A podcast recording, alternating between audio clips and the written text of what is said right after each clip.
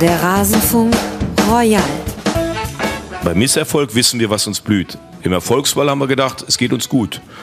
Im Moment scheint sich das ein bisschen zu drehen und ich glaube, da sind wir alle gefordert, uns Trainer zu schützen, respektvoll miteinander umzugehen, so wie es immer sein müssen. Wir müssen immer respektvoll gegenüber allen sein, gegenüber den Medien, gegenüber den Fans, gegenüber den Vereinsverantwortlichen. Und das ist eine Situation, ja, die ich nicht gut empfinde. Andere mögen das gut finden. Vielleicht die jüngere Generation wird damit groß werden, die jüngere Generation von Trainern, aber es wird ihn nicht bekommen. Das kann ich voraussagen. Und deshalb bin ich sehr, sehr skeptisch, was uns Trainer angeht, wie die nächsten fünf, sechs Jahre aussehen werden. So darf es auf keinen Fall weitergehen, aus meiner Sicht gesprochen. 18 Vereine, 18 Gäste. Hallo und herzlich willkommen im Rasenfunk in der Rasenfunk-Schlusskonferenz. Mein Name ist Max Jakob Ost, ich bin der G-Netzer bei Twitter und Moderator dieses Bundesliga-Rückblicks, in dem wir mit je einem Gast pro Verein auf die Saison des entsprechenden Vereins zurückblicken. Das Ganze ist natürlich eine sehr lange Sendung geworden, deswegen erscheint sie in sechs Teilen. Ihr hört hier Teil zwei, der sich beschäftigt mit den Teams Borussia Mönchengladbach, VfL Wolfsburg, Eintracht Frankfurt und Werder Bremen, also die Plätze fünf bis acht in der Tabelle. Gleich beginnen die Gespräche mit den Gästen. Vorher möchte ich aber noch danken. Saure Hefe 1887, ganz liebe Grüße. Nico B., Michael Rolandeo, Tim, Malte und Parnoy. Sie alle sind Rasenfunk-Supporter und machen es möglich, dass es so etwas wie den Rasenfunk Royal gibt. Der Rasenfunk ist komplett werbe- und sponsorenfrei. Es gibt keine Paywall. Wir finanzieren uns allein von euren freiwilligen Unterstützungen. Also überlegt doch, vielleicht ist euch das hier, was ihr jetzt hört, einen kleinen Kaffee im Monat wert oder vielleicht einen Kinobesuch im Monat, vielleicht ein Euro im Monat. Wir freuen uns über Unterstützung jedweder Art. Nähere Informationen dazu findet ihr auf rasenfunk.de slash unterstützen. Und jetzt wollen wir aber loslegen. Beginnen wir mit einer Session zu Borussia Mönchengladbach und dem VfL aus Wolfsburg. Wir wollen jetzt sprechen über die Tabellenpositionen 5 und 6 und dort sind gelandet zum einen Borussia Mönchengladbach und der VfL aus Wolfsburg, was mir die Gelegenheit gibt, hier eine sehr schöne Runde zu begrüßen. Zum einen Yvonne Marian von Frauenreden über Fußball, dem Früff-Podcast bei Twitter at Polyvalenz. Hallo Yvonne. Hallo Max und außerdem zum ersten Mal im Rasenfunk mit dabei. Darüber freue ich mich sehr. Inka Blumsaat, Sportreporterin beim NDR und der Sportschau, dort unter anderem für den VfL Wolfsburg zuständig. Und sie heißt auch Inka Blumsaat auf Twitter. Hallo Inka. Hallo Max. Es freut mich sehr, mit euch beiden äh, sprechen zu dürfen. Und es ist auch interessant, welche Parallelen es vielleicht auch zwischen den Vereinen gibt. Nicht nur von der Punkteanzahl her, das sind 55 Punkte für beide. Am Ende war es die Tordifferenz, die den VfL von Borussia Mönchengladbach getrennt hat und die Borussia hat es geschafft, da ein bisschen besser noch dazustehen. Es war allerdings dann nur ein Türchen, was jetzt dann dazu führt, Yvonne, dass wir mit Borussia Mönchengladbach und mit deiner Perspektive auf diese Saison anfangen können. Wie alle Gäste hast du auch fünf Aspekte vorbereitet, die dir jetzt wichtig sind, wenn wir über diese Saison sprechen. Was wäre denn dein erster? Ich habe so ein gewisses Gefühl, dass es da die erste Parallele geben könnte. ja, ich glaube, Gladbach bietet da ja nach dieser Saison viel Gesprächsmöglichkeiten an.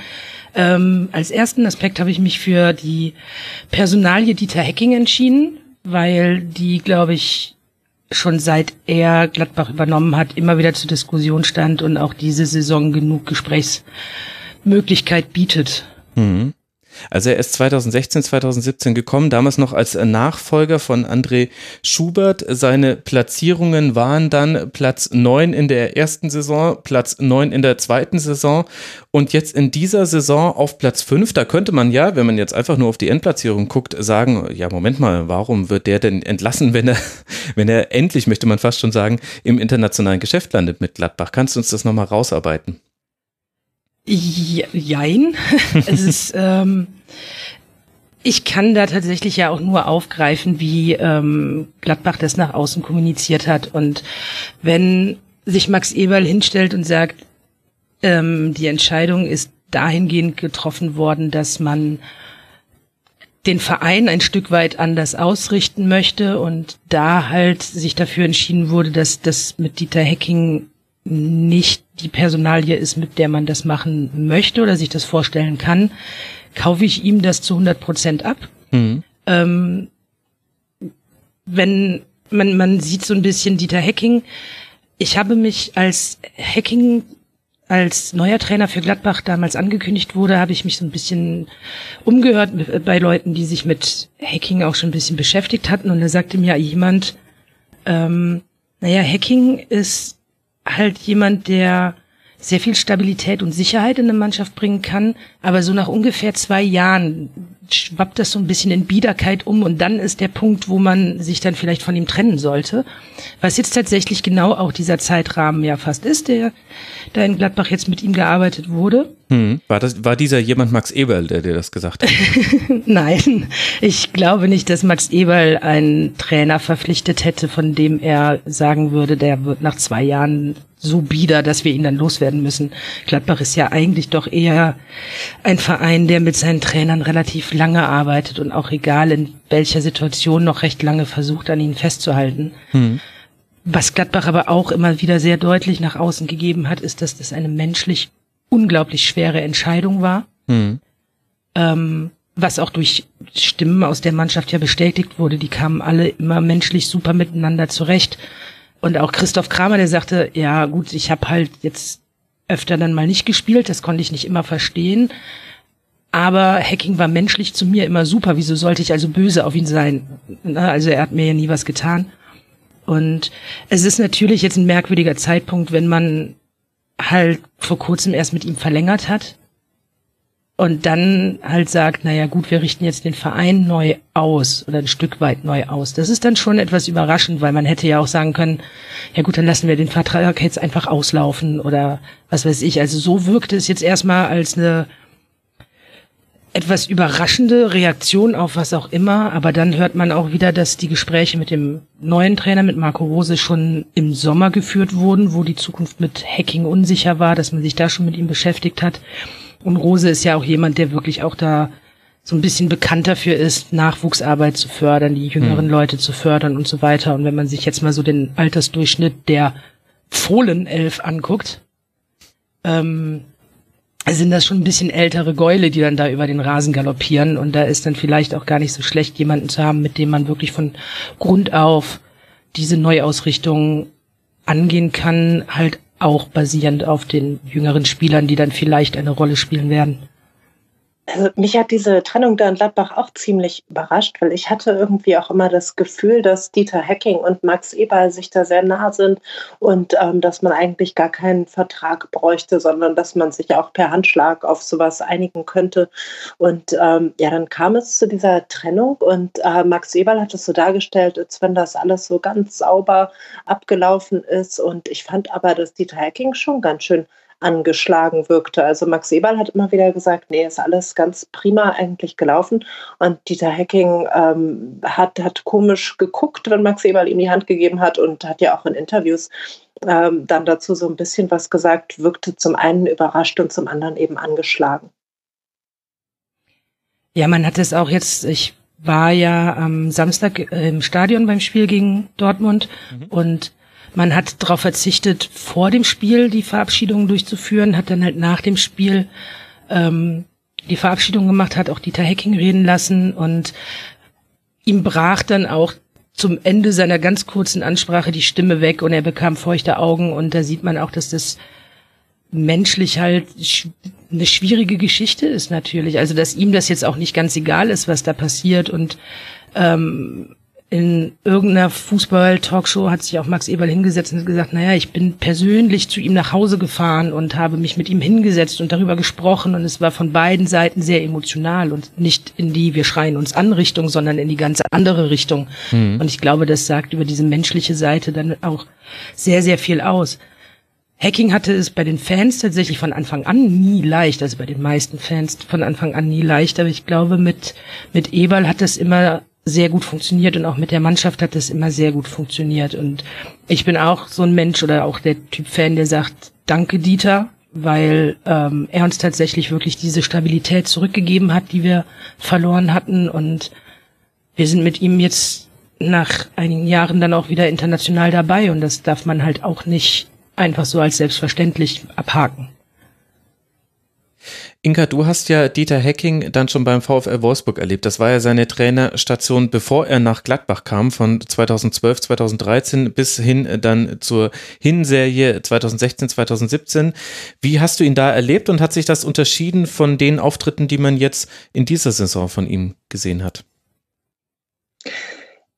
Ich habe Dieter Hecking einfach als ähm, eigentlich ganz guten Interviewpartner damals kennengelernt, als jemanden, der meistens ehrlich geantwortet hat, der keine Spiele schön geredet hat oder ähnliches. Ich finde, dass er jetzt auch in Gladbach eigentlich, ähm, als es nicht so gut lief, da auch durchaus immer drauf, drauf eingegangen ist, dass er auch Kritik akzeptiert hat, dass er moderat Kritik an seiner Mannschaft oder am Spiel auch geübt hat. Und im Grunde war das so in, in Wolfsburg auch das Einzige, was da manchmal schwierig war, war, dass er schon auch nachtragend sein konnte, wenn er mal eine Frage nicht so gut fand. Und das hat er einen dann auch manchmal über mehrere Wochen noch spüren lassen. Dieter Hecking ist ja eigentlich, der steht ja für solide Arbeit, der steht fürs Bodenständige. Auf jeden Fall ähm, wird ja manchmal auch äh, klischeemäßig als knorriger Westfale ähm, bezeichnet, obwohl er lange jetzt schon in Niedersachsen lebt und äh, am Niederrhein gearbeitet hat. Und ähm, er ist einfach, glaube ich, sehr, sehr unglamourös. In Wolfsburg war es so, dass ähm, der VW-Konzern zunächst beabsichtigte, Bernd Schuster zum Trainer zu machen, so einen, der da irgendwie mit Weltruf ankommt und mit wehenden Haaren. Und ähm, das kam in der Stadt nicht so richtig gut an. Die Lokalzeitung hielt ihn für keinen guten Trainer, hatte vielleicht auch recht, wenn man sich so die Bilanz von Bernd Schuster als Trainer vorher anschaute. Hat dann versucht, das zu verhindern mit ganz schön bösen Schlagzeilen. Und ähm, man hatte aber eigentlich erst das Gefühl, dass so ein Typ wie Dieter Hecking, der ist zu unglamourös für diesen Weltkonzern und für einen Verein, der lange Zeit ja auch den Anspruch hatte, ähm, ganz oben mitzuspielen und international mitzuspielen. Und dann kam eben Dieter Hacking und hat mit dieser soliden und glamourösen Art dem Verein ja ein paar Jahre relativ gut getan. Mhm. Da hören ja vielleicht dann die Parallelen zu Gladbach auf, Yvonne. Wenn wir uns angucken, man ging ja schon unzufrieden aus der letzten Saison raus. Ich denke, das gehört auch zu dieser Personalie Dieter Hacking unbedingt mit dazu, dass man das nicht nur isoliert jetzt von dieser Saison aus betrachtet, sondern eben komplett auf die drei Jahre blickt. Und ich hatte das äh, Gefühl, dass sowohl Max Eberl als auch Dieter Hacking schon genau wussten im Sommer, an welchen Stellschrauben jetzt gedreht werden sollten. Und da hatte man ja dann vor allem mit Alassane Plea, der eine sehr gute Hinserie gespielt hat, auch scheinbar den richtigen Griff getan. Also die Torgefahr, die ist Gladbach ein bisschen abgegangen.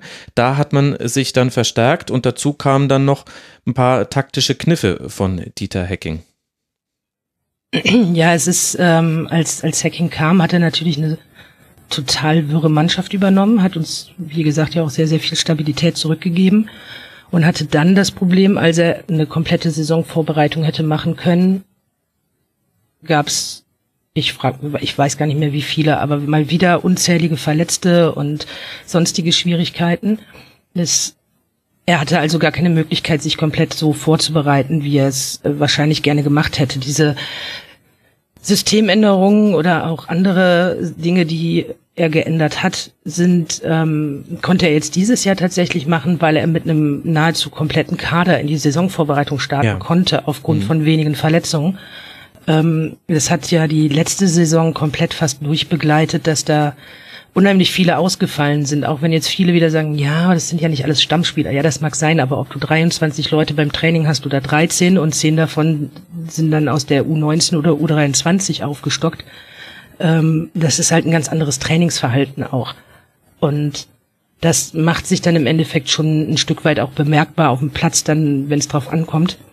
Und das konnte er jetzt halt diesmal wirklich komplett ohne die große verletzten Misere angehen. Man hat jetzt zum Schluss gesehen, es ist so ein bisschen auch die Luft ausgegangen, wenn man so auf die Bank geguckt hat. Da fehlten dann doch so ein paar Spieler, die nicht ganz so unwichtig sind. Aber ich finde auch das Thema relativ schwierig, weil viele immer sagen, ja, die Mannschaft oder die Spieler hatten unter Hacking halt keine Weiterentwicklung. Das sehe ich nicht so. Also wenn ich jetzt zum Beispiel ähm, mir einen Hazard angucke, der ist jetzt unter Hacking auch nicht wirklich, also der ist ja nicht schlechter geworden. Der hatte zwischendurch schlechte Phasen, aber wer hat die nicht? Und ähm, ein Elvedi, der ist definitiv man entschuldige mir jetzt, dass ich das Wort sage, aber polyvalenter geworden. Dir und, kann man äh, das immer entschuldigen. Danke. Nee, und, und es ist, ähm, ich, ich fand es teilweise sehr schade, mit welchen Schwierigkeiten Hacking eigentlich schon generell halt angekommen ist. Und die ist er nie losgeworden. Und, und egal, was er gemacht hat, es wurde immer irgendwie kritisch beäugt und kritisiert oder für nicht gut genug befunden oder wie auch immer. Und das sehe ich halt tatsächlich anders. Also ich glaube nicht, dass Hacking sehr viel falsch gemacht hat. Also mhm. Wir sind ja alle immer die besseren Trainer, das ist ja auch klar. klar. Aber äh, klar kann man dann auch manche Wechsel vielleicht nicht ganz nachvollziehen oder sowas, aber dafür ist er Trainer, dafür verdient er Geld, dafür sieht er die Jungs beim Training und ich denke schon, dass er da auch immer wusste, was er tat.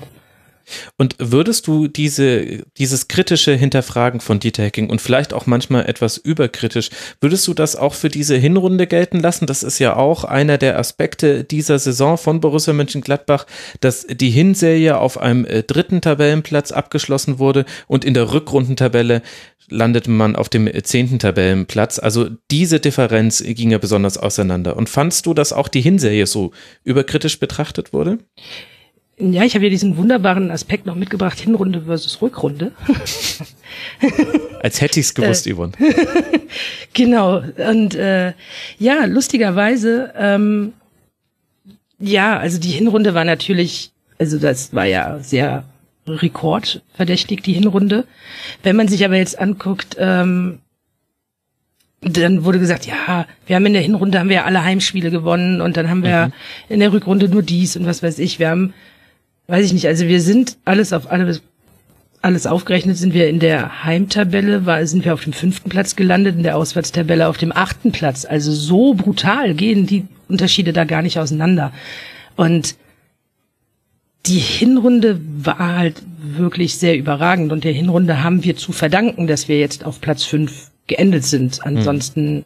hätte das vielleicht ganz anders ausgesehen. Aber nee, kritische Stimmen gab es da tatsächlich überraschenderweise weniger, ja. die aber recht schnell wieder sehr laut wurden, als es dann so ein bisschen schlechter lief. Aber ich glaube, das ist halt so auch der Trainerfluch. Wenn es läuft, dann hast du sie alle hinter dir und dann jubeln sie dir und klatschen dir auf den Rücken und auf die Schultern, was weiß ich, und dann läuft's einmal nicht und ja, dann ist es immer der Trainer, nie die Mannschaft. Ja, aber dann lass doch das mal so ein bisschen äh, kritisch hinterfragen. Ist ja dann auch offen, äh, wo wir dann landen. Kann ja sein, dass äh, Dieter Hecking da auch eine Teilverantwortung für die Rückrunde trägt. Aber was sind denn deiner Meinung nach die Punkte, die dazu geführt haben, dass man so viel schlechtere Ergebnisse vor allem einziehen konnte? Also wenn ich mir einfach nur die Zahlen angucke und mich so ein bisschen grob erinnere an die Spiele, die ich von Gladbach gesehen habe, dann ist vor allem aufgefallen, dass man in der Hinserie sehr, sehr effizient im Verwerten von Torchancen war. In der Hinrunde hatte Gladbach die zweitbeste Offensive der Liga, obwohl man bei den Schüssen und Torschüssen nur auf Platz 8 und 10 lag in der Tabelle. Also sprich, da hat man aus wenigen Torchancen viel gemacht und in der Rückrunde war man die viertschlechteste Offensive der Liga mit nur 19 Toren. Und ehrlich gesagt waren aber da die, die Schüsse und die Torschüsse fast identisch mit der Hinserie. Also hat sich da vielleicht nicht auch einfach nur was angeglichen oder? Ähm, schwierig. Also ich, man könnte jetzt anfangen, er ist in die Hinrunde reingegangen mit dem neuen 4-3-3-System, was er wesentlich mhm deutlicher ausgespielt hat, wo Hofmann dann halt auch seine Glanzzeiten hatte, wo Player von Hofmann durchaus extrem profitiert hat, wo Player halt auch eigentlich machen konnte, was er wollte. Der hat auf jeden Fall getroffen. Ähm, und dann kam irgendwann so der Punkt, an, an dem meiner Meinung nach zum Beispiel auch äh, Schubert damals so ein bisschen aufgelaufen ist. Das war so die, oh, guck mal, Dreierkette können wir ja auch. Und das funktioniert meistens so ein, zwei Mal und dann funktioniert das bei Gladbach gar nicht mehr so solide, wie man das gerne hätte.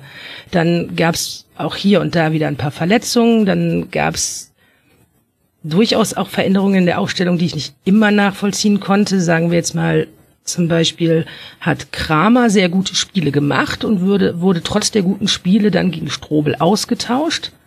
Nicht, dass Strobel jetzt schlechte Spiele gemacht hat. Es gab ein paar Spiele, wo ich dachte, hm, erinnere dich bitte wieder an das, was du kannst und versuch jetzt hier nicht irgendwie den neuen Messi zu machen. Aber ähm, ja, ich glaube, dass es auch ein Stück weit tatsächlich dann dem geschuldet ist, dass es dann wieder Umstellungen geben musste, dass dann ein anderes System gespielt wurde, was vielleicht nicht so gut funktioniert hat, dass Positionen verändert wurden, dass ja, Player so ein bisschen Ladehemmung hatte, dass Hazard dann ein bisschen einen, einen Tiefpunkt hatte. Mhm. Und es ist, ich meine, wenn wir jetzt wirklich auf eine Antwort kämen, warum lief die Hinrunde so gut und die Rückrunde nicht, dann würde es mich tatsächlich wundern, wenn Hacking die nicht auch gefunden hätte und sie behoben hätte. Also ich glaube, das ist wirklich irgendwie sowas, keine Ahnung, was da los war. Also es gibt so ein paar Parameter, an denen man sieht, im Zweifel hatte Gladbach dann auch immer Gegenwind in vielen Spielen. Also am Anfang der Rückrunde lief das noch ganz gut mit einem Sieg in Leverkusen, erstes Spiel unter Peter Bosch äh, damals, mit einem Heimsieg gegen Augsburg und einem Auswärtssieg auf Schalke. Da haben allerdings schon ein paar Punkte gefehlt, die man in der ersten Halbserie gesehen hat. Vor allem, dass man früher in Dart in Führung gegangen ist, dass man Tore nach Standards erzielt hat. Die haben in der Rückrunde fast komplett gefehlt. Nur noch zwei Tore nach Standards. In der Hinserie waren es sechs. Das ist so ein bisschen weggegangen. Und dann gab es dieses eine Spiel zu Hause gegen Hertha BSC. Und das war zumindest in meiner Wahrnehmung ein Knackpunkt. Da hat man sehr deutlich mit 0 zu 3 verloren gegen eine Hertha, die auch alles andere als einen Lauf hatte, gerade in diesem Spiel. Und was da so besonders frappierend war, waren, das waren jetzt nicht irgendwie drei Kullertore, die halt mal passieren können, sondern da haben sich individuelle Fehler aufaddiert. Und das Ganze kulminierte dann in einem Laufduell, ich glaube, zwischen Davy Selke und Matthias Ginter über 50 Meter, in dem Selke dreimal so getan hat, als würde er das, Dribbling abbrechen, dreimal wieder angezogen hat. Und am Schluss war er dann einfach durch. Ich glaube, er hat dann noch quergelegt und das Tor gar nicht selbst gemacht, bin ich mir jetzt gerade gar nicht mehr sicher, aber ich fand die Art und Weise, wie diese Heimniederlage zustande kam, die ja gleichzeitig auch verhindert hat, dass man einen historischen Heimserienrekord hätte aufstellen können. Das hatte für mich so was Symbolisches, wo ich jetzt nicht weiß, ob das nur so eine Ex-Post-Betrachtung ist, weil ich weiß ja, dass dann danach erstmal drei Niederlagen und eine Unentschieden kam, unter anderem ein 1 zu 5 auch gegen den FC Bayern zu Hause. Würdest du mir recht geben, wenn ich, wenn ich sage, dass dieses Spiel eine besondere Bedeutung hatte? Ähm, jein. Also ich sehe oder sah tatsächlich den Knacks schon im Spiel auf Schalke, dass wir zwar, mhm. ich glaube, 2-0 gewonnen haben, ja. aber wo wirklich schon zu erkennen war, das lief irgendwie gar nicht mehr so rund. Irgendwas ist da schon gewesen, dass da viele Sachen nicht mehr so ganz stimmten. Halt auch tatsächlich individuelle Fehler. Da gab es dann immer mal wieder auch wirklich Stellungsfehler, wo man sich denkt, Jungs, das könnt ihr doch eigentlich. Und ähm, für mich war halt das Spiel schon fast so der ausschlaggebende Punkt, wo man das halt sehen konnte. Da passiert irgendwas, da wendet sich gerade irgendwas nicht so unbedingt zum Besten. Und die Niederlage gegen Hertha zu Hause habe ich mir tatsächlich eher so erklärt, dass sich die Jungs auf dem Platz einfach viel zu sehr Druck gemacht haben, diesen Rekord jetzt einstellen zu müssen, dass das mhm. von ihnen erwartet wird und dass sie das auch selber viel zu sehr wollten, das unbedingt zu machen und dadurch komplett falsch auch irgendwie aufgetreten sind. Also weiß ich nicht, wenn man Sachen halt zu sehr möchte, dann geht auch vieles schief, was eigentlich nicht schief gehen muss. Und gut, jetzt Laufduell gegen Davi Selke, unsere Abwehr ist jetzt auch, seien wir mal ehrlich, nicht die schnellste. Was ja, aber in der ersten häufig genug in der Liga tatsächlich auch dann nochmal uns aufgezeigt wurde, wie langsam unsere Defensive tatsächlich arbeitet. Ja, das stimmt, aber die Defensive stand halt in der Hinserie so gut und war da auch nahezu fehlerfrei. Also wir haben in der Top 11 der Hinserie stand noch Matthias äh, Ginter. Äh, über den habe ich ehrlich gesagt gar nicht mehr nachgedacht jetzt, als ich die Top 11 der Saison gemacht habe am gestrigen Abend. Das zeigt ja schon, womit ich jetzt nicht sagen will, er hätte eine ganz, ganz schlechte Rückrunde gespielt. So dramatisch möchte ich es nicht aufbauen. Aber das zeigt einfach, was da an Sicherheit verloren gegangen ist in der Defensive. Ja, es gab dann natürlich auch immer mal wieder die Punkte, wo du defensiv so ein bisschen dann umgebaut hast. Es gibt ja auch genug Leute, die sagen, wir hätten in der Hinrunde weit über unsere Verhältnisse gespielt. Aber wenn man über seine Verhältnisse spielt, macht man das dann wirklich so lange, so oft? Und deswegen ist es halt dann auch natürlich etwas enttäuschender, weil man halt in der Hinrunde gesehen hat, die Jungs könnten ja eigentlich rein theoretisch, aber irgendwie funktioniert das gerade nicht.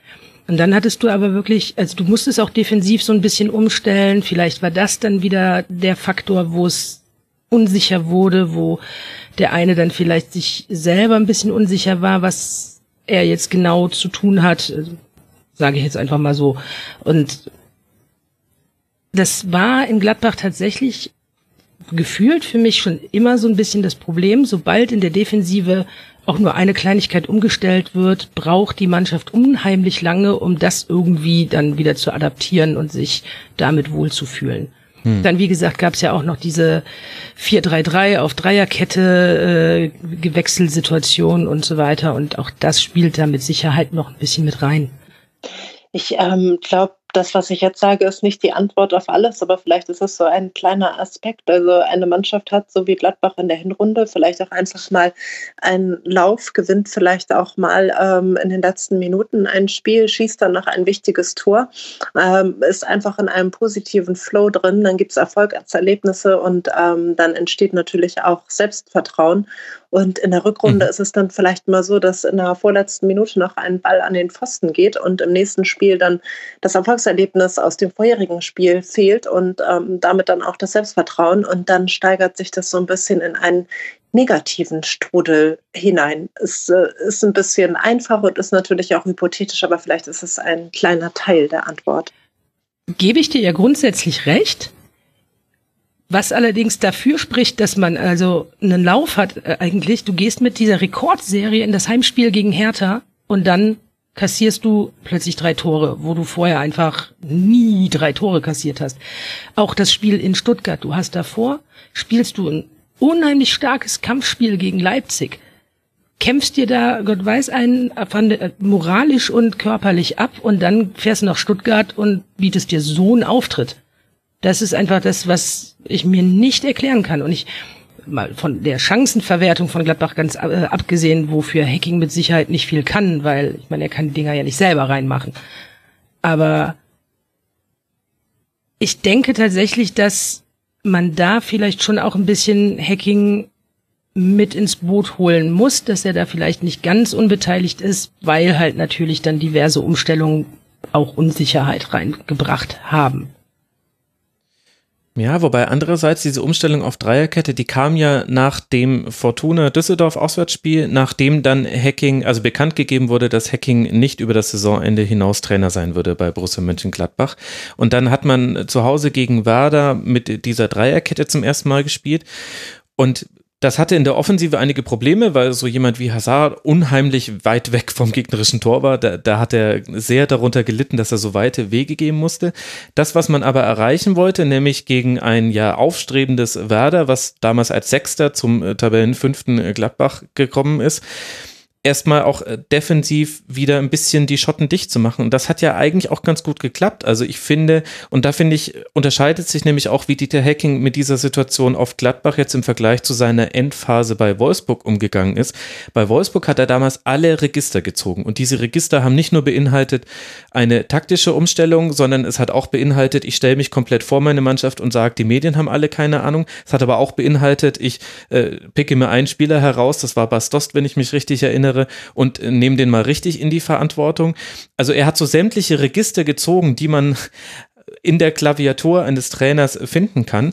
Und bei Gladbach hatte ich das Gefühl, dass er das sehr viel zurückhaltender angegangen ist, dass er vielleicht auch ja auch aus dem Punkt, was, was wir jetzt ja gerade so ein bisschen angesprochen haben, dass es einfach so eine Verkettung von negativen kleinen Dingen waren, die dann zu einer schlechten Ergebnisserie geführt haben, hatte er, glaube ich, auch sehr viel Glauben an die Mannschaft und an die Art und Weise, wie man Fußball spielt und hat ja eigentlich nur diese eine große Umstellung gemacht auf Dreierkette und die hat in den ersten beiden Spielen gegen Werder zu Hause, dann in Hannover, das war ein sehr zähes 1 zu 0, aber das Wichtige war in dieser Phase einfach wieder Punkte zusammen. Da hat es ja eigentlich schon funktioniert. Ja, das war, also Bremen hat ja selbst zugegeben, ähm, oder ich glaube, Kruse war es in Person, der gesagt hat, ja, wir waren schon ein bisschen überrascht von dem, was Hacking da gemacht hat. Also jetzt so vom System und von der Aufstellung und so weiter.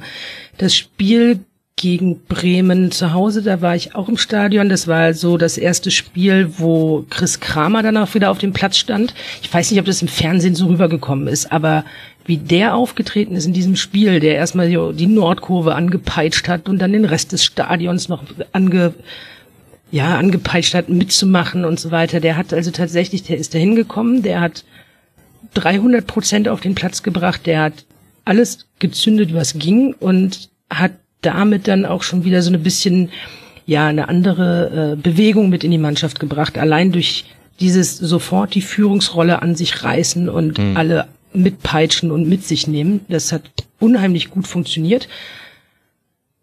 Naja, unheimlich gut. Es wurde halt ein Unentschieden, aber es hat zumindest irgendwo was bewegt. Also es hat Leute wachgerüttelt, es, er hat das Stadion mitgenommen und, und, und.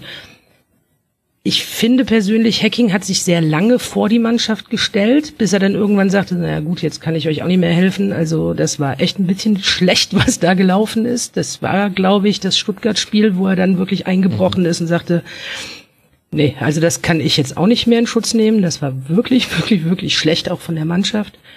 Und ähm, ich bin tatsächlich nicht so nah dran, dass ich sagen kann, ich weiß, welche Register er da jetzt gezogen hat oder welche nicht. Also man hat schon gemerkt, dass er irgendwie ein bisschen was getan hat, aber halt auch tatsächlich natürlich irgendwo die, die Fähigkeiten der Spieler dann zu einem gewissen Punkt halt auch irgendwo dann nicht mehr allzu viel mehr hergeben. Wenn du dann auch gesehen hast, ein, ein, ein Player, der geholt wurde als klassischer Stürmer, was ja erstmal sowieso für Gladbacher Verhältnisse eine ganz neue Geschichte war wieder, der dann aber plötzlich am eigenen 16er sich die ganze Zeit die Bälle erlaufen muss und so weiter. Und da glaube ich nicht, dass der Trainer das so vorgesehen hatte. Hm. Womit wir ja mitten in dem Punkt Kader- und Systemumstellung sind, den du auch mitgebracht hast. Da haben wir jetzt schon, glaube ich, ganz viel abgegrast. Wir haben dazu auch Input bekommen von El Jaco im Forum unter mitmachen.rasen.de. Der hat geschrieben, Zitat, die Mannschaft ist im Kern einfach über ihren Zenit. Sommer, Janschke, Wendt, Kramer, Strobel, Hermann, Johnson, Traoré, Stindl, Raphael, Drimmitsch haben alle eine Gemeinsamkeit. Die werden in ihrem Alter wahrscheinlich keinen großen Karrieresprung mehr machen. Stammspieler in Gladbach ist noch das Beste, was sie haben und alle waren eben schon mit uns in der Champions League. Die werden also mit riesiger Wahrscheinlichkeit in ihrer Karriere nichts mehr erreichen, was sie nicht schon mal erreicht haben. Und eine Wiederholung ist nie so spannend wie die erste Ausstrahlung. Würdest du ihm in seiner Einschätzung zustimmen? Das ist relativ schwierig, weil ich dann über den Charakter der Jungs urteilen müsste und dafür kenne ich sie nicht gut genug. Mhm. Ich möchte als erstes sagen, in der Reihe der etwas älteren Leute Drimmitsch zu nennen, schwierig. Drimmitsch ist, und ja, ich ziehe ihn auch häufig durch den Kakao und sage auch immer, der ist kein Weltfußballer, aber wir haben ihm jetzt gerade auch diese Saison extrem viel zu verdanken. Mhm.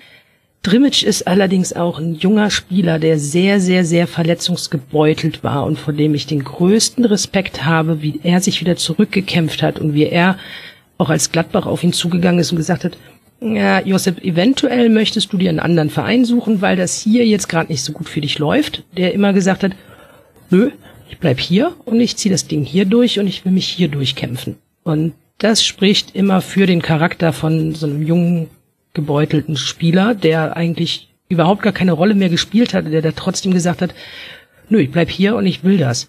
Und der hat tatsächlich Perspektiven, der will in der Nationalmannschaft spielen in der Schweiz und das kann er halt auch nur, wenn er irgendwie woanders gute Leistungen zeigt. Und also Drimmitsch möchte ich aus dieser Kette tatsächlich komplett rausnehmen. Mhm. Ja, Stindl, Johnson, Traoré, das auch Rafa, die sind halt, ja, die älteren Gäule, die ich anfangs erwähnte, die da über den Rasen galoppieren. Ähm, natürlich wissen die, dass die da jetzt ihr Karriereende in Gladbach finden werden. Also ich hoffe auch, dass sie ihr Karriereende in Gladbach finden werden, weil das einfach ganz, ganz tolle Leute sind. Aber ja, unser Kader ist relativ alt. Und es muss aber auch eine Mischung ja sein aus jungen und älteren Spielern. Also du kannst ja nicht nur 18-Jährige dahin werfen und so ein Stindel mit seinen 30 Jahren ist ein ganz, ganz wichtiger Führungsspieler. Leistungstechnisch sei das jetzt erstmal mhm. hinten angestellt. Da hat er vielleicht auch nicht das alles abgerufen, was er hätte abrufen können, aber als Charakter auf dem Platz unfassbar wichtig. Ich weiß nicht wirklich, ob man so weit gehen kann, zu sagen, ja, für die ist das jetzt uninteressant, da so viel Leistung reinzupulvern, weil die erreichen ja eh nicht mehr, als da ist. Also, ich glaube, jeder Gladbach-Fan sagt ja, also wenn sich einer für diesen Verein abarbeitet, dann ist es auf jeden Fall auch Janschke. Und ähm, Johnson war immer zuverlässig da. Traoré hat unheimlich viel Verletzungspech auch immer wieder gehabt. Rafa hatte eine extrem schwere Verletzung mit dem Schlüsselbeinbruch, Stindel mit seinem Schienbeinbruch. Also das, das kann man also ja jetzt nicht nur irgendwie daran festmachen, dass die vielleicht keine Perspektiven mehr haben, weil eine Perspektive hat jeder von denen und das ist der eigene Ehrgeiz, den du haben willst und wer will nicht Champions League spielen. Also weiß ich nicht, wenn du in die Bundesliga hingehst und einen Spieler findest, der sagt, oh ne, Champions League habe ich eigentlich nicht so Bock drauf, dann fände ich das schon sehr überraschend, weil die das, das ist ja das, was man machen möchte. Du willst international spielen, du willst gegen mhm. Gegner wie ja, gut, Barcelona und so weiter spielen. Du weißt auch, dass das für deinen Arbeitgeber nicht ganz so unwichtig ist, ob der jetzt 30 Millionen mehr auf dem Bankkonto hat oder nicht, wenn du dich für die Champions League qualifizierst und so. Also von daher, und auch Sommer, Sommer will ja auch, und das sieht man gerade Sommer, finde ich da in der Kette relativ schwierig, weil der hat die Saison seines Lebens gespielt. Wie oft der uns mhm. da jetzt, ich sag jetzt mal auf gut Deutsch gesagt, den Arsch gerettet hat, kannst du ja gar nicht mehr zählen. Also der war ja, glaube ich, auch am häufigsten Spieler des Spieltags der Gladbacher Mannschaft. Und Perspektiven gibt's immer. Und zwar sind es auf der einen Seite vielleicht dann die Nationalmannschaftsambitionen, sich da zeigen zu können, oder halt einfach, weil man im Falle jetzt von Janschke den Verein tatsächlich wirklich lebt? Oder sei es halt wirklich die Ambition, ich möchte Champions League spielen? Ja, das finde ich alles sehr nachvollziehbar, aber wie erklärst du dir dann, das hast du ja auch als Aspekt mitgebracht, diese zwei Gesichter, die die Borussia gezeigt hat? Also auf der einen Seite reden wir hier über eine Mannschaft, da gab es zwischendurch ernsthafte Diskussionen darüber, kann Gladbach noch ins Titelrennen eingreifen? Wird Gladbach der lachende Dritte sein, während sich alle auf Dortmund und Bayern konzentrieren? Gladbach war zwischenzeitlich auf dem zweiten Tabellenplatz, hat dann am letzten Spieltag der Hinserie relativ unglücklich und auch arg verletzungsgebeutelt, allerdings beide Mannschaften in Dortmund mit 1 zu 2 verloren. Du hast jetzt diesen Aspekt auch mitgebracht, das heißt, du wirst es auch gesehen haben, dass es, dass es einfach so zwei verschiedene Arten gab, wie Gladbach auf dem Feld war. Was glaubst du, wo dafür dann die Gründe zu suchen sind? Das ist eine verdammt gute Frage. Also ich habe mich am Samstag beim Spiel gegen Dortmund habe ich mich das tatsächlich auch mehrfach gefragt. Das ist auch, glaube ich, ein ganz gutes Beispiel. Also das Spiel gegen Dortmund ist eigentlich die perfekte Zusammenfassung der Saison gewesen für Gladbach. Also du spielst eine erste Hälfte, wo du tatsächlich gut mithältst, wo du mitkämpfst, wo die Jungs tatsächlich laufen und machen und tun und Hazard meiner Meinung nach ein unheimlich gutes Spiel gemacht hat, wo ja alle vorher dachten, uh, ausgerechnet gegen Dortmund, könnte er da nicht vielleicht einen Interessenskonflikt haben, hatte er offenbar nicht. Und dann geht's um die in die zweite Halbzeit und plötzlich wirkt es fast, als hätten die Jungs jetzt gar nicht mehr so viel Lust, da irgendwie was zu machen. Also nicht mehr als nötig. Also teilweise ein etwas lustlos wirkendes auf dem Platz gejogge und sehr schwierig tatsächlich nachzuvollziehen. Ich versuche mir das gerade in dem Spiel ein bisschen damit zu erklären, naja, die wussten wahrscheinlich die Zwischenstände der anderen Spiele und wussten, dass es jetzt egal ist und wenn die 20 zu zwei da noch gewinnen, dann passiert da trotzdem nicht mehr viel. Hm. Aber das erklärt nicht, wieso das in der Saison so gelaufen ist. Und ich habe eben ja schon angebracht äh, das Beispiel, du machst gegen Leipzig so ein unfassbar gutes Kampfspiel und reibst dich da auf und machst, was du kannst. Und dann fährst du nach Stuttgart und hast dann so ein Rottenspiel. Und ich, ich persönlich kann es mir tatsächlich fast gar nicht erklären, ob die da irgendwie, weiß ich nicht, vor dem Spiel irgendwas im, im Kaffee oder so hatten oder ich kann es mir tatsächlich nicht erklären, weil man gesehen hat, dass die Mannschaft es eigentlich kann und auch können sollte, dass man mal einen schlechten Tag hat. Das sind Menschen, das sind Sportler, das sind Fußballer, das sind hochbezahlte Sportler, ja, aber es sind vor allen Dingen ja auch Menschen und jeder Mensch hat mal einen schlechten Tag. Aber alle elf gleichzeitig? Das verstehe ich dann halt nicht. Ja, vor allem hat man das jetzt schon häufiger gesehen. Weißt du, früher war das bei Gladbach der Unterschied zwischen Heimspiel und Auswärtsspiel in der letzten Saison. Man hatte in der letzten Saison auch häufiger diese Phasen, wo Gladbach ganz merkwürdige Halbzeiten gespielt hat. Also auch innerhalb von Spielen hat man äh, zwei Gesichter gesehen, so ähnlich wie jetzt gegen Dortmund. Deswegen ist das äh, ist völlig richtig, was du sagst. Das sind keine Maschinen und wir werden von nie von dem Sportler erwarten, dass der immer zu 100 Prozent sein Leistungsmaximum bringt. Es ist aber schon ein roter Faden, der sich durch die jüngere Geschichte von Borussia Mönchengladbach zieht, den jetzt auch Dieter Hecking nicht kappen konnte und wo ich dann auch den Kontrast zum VfL Wolfsburg so interessant finde. Also wir sprechen ja hier über zwei Mannschaften, die haben beide 16 Spiele gewonnen, sieben Spiele unentschieden gespielt, elf Spiele verloren. Der einzige Unterschied, ich habe es vorhin schon kurz anmoderiert, der VfL hat ein paar mehr Tore mehr geschossen, 62, dafür auch ein paar mehr kassiert, 50 am Ende landen sie beide bei 55 Punkten und nur eben die Tordifferenz trennt sie ganz knapp. Und wenn ich mir angucke, Inka, wie Wolfsburg das letzte Spiel gespielt hat, dieses unglaubliche 8 zu 1 gegen den FC Augsburg, dann könnte ja der Unterschied eigentlich kaum größer sein zu Gladbach. Ja, Wolfsburg ähm, im letzten Spiel, da hat man einfach gesehen, was so ein Wille alles ausrichten kann. Ne? Also die hatten halt zwischendurch gehört, dass sie Gladbach wirklich auf den Fersen sind, dass sie dann zwischenzeitlich auch nur noch ein Tor brauchten, um noch Platz 5 zu erreichen, was im Grunde so eigentlich ja nur fürs Prestige gewesen wäre, hätte ja nichts an der Europa League-Qualifikation geändert. Und dann haben die sich wirklich in diesem Spiel ähm, so dadurch motiviert, dass sie einfach alles nach vorne geworfen haben, haben auch selber gesagt, dass sie eigentlich Harakiri gespielt haben, aber die armen Augsburger hatten ja ohnehin dann nicht mehr so viel gegen auszurichten und ähm, hatten einfach sehr, sehr viel Schwung und sehr, sehr viel positive Energie noch an diesem letzten Spieltag und dadurch ist dann, glaube ich, dieser Erfolg möglich geworden.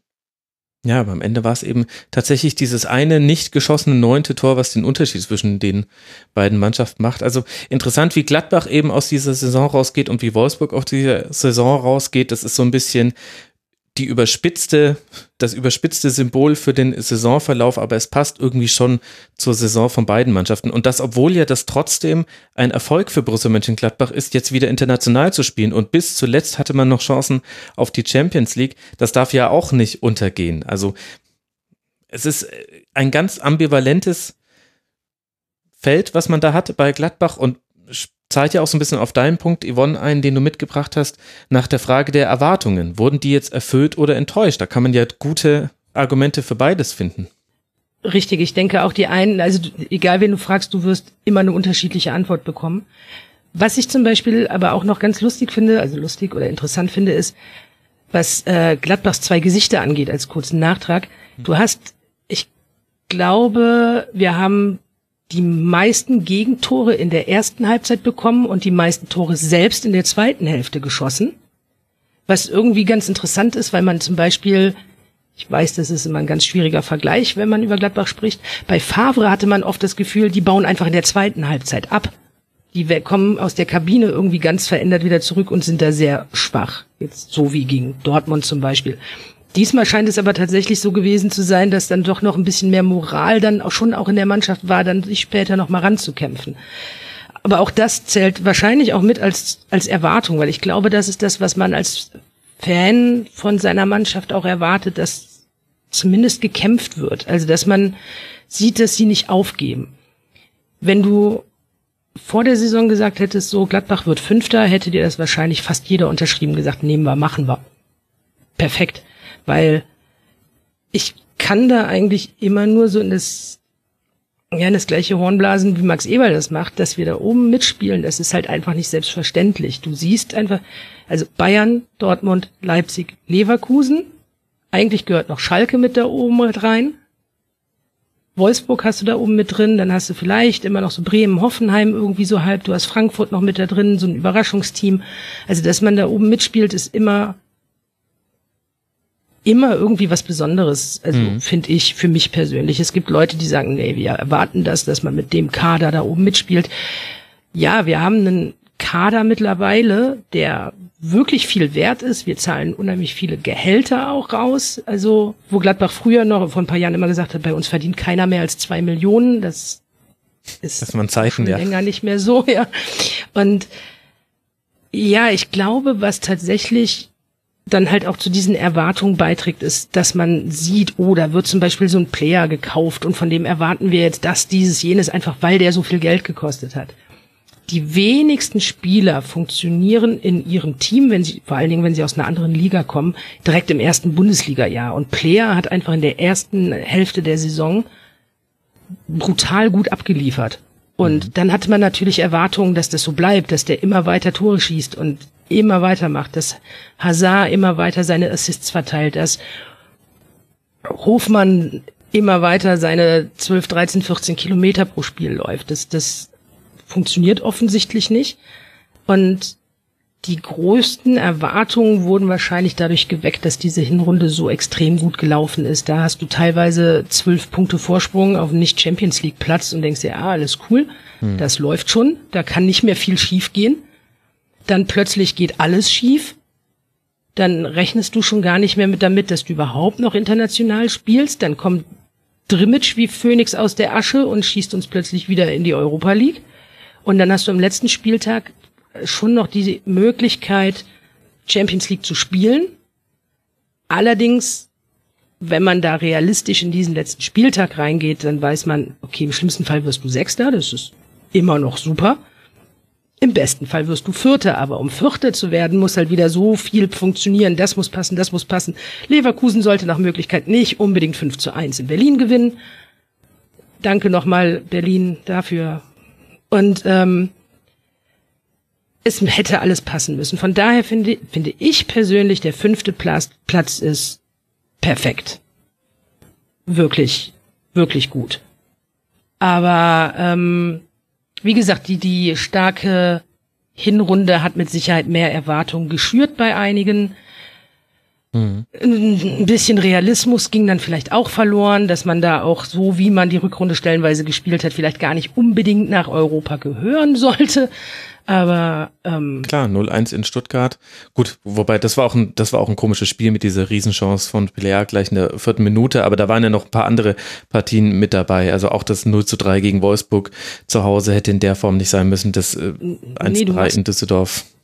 Deswegen, du machst zum Teil unheimlich starke Spiele, verlierst dann aus irgendwelchen unerklärlichen Gründen und kannst es dir nicht erklären. Auf der anderen Seite gewinnst du dann wieder auch ein paar Spiele über unsere Chancenverwertung. Da kannst du, glaube ich, eine komplette Sendung aufbauen. Das ist ein ganz spezielles Thema. Aber es ist, ich finde es teilweise relativ schwierig, wenn du schon vor der Saison halt einfach mitbekommst, dass Leute hingehen und sagen, ja, aber mit dem Kader, da muss ja das und das drin sein.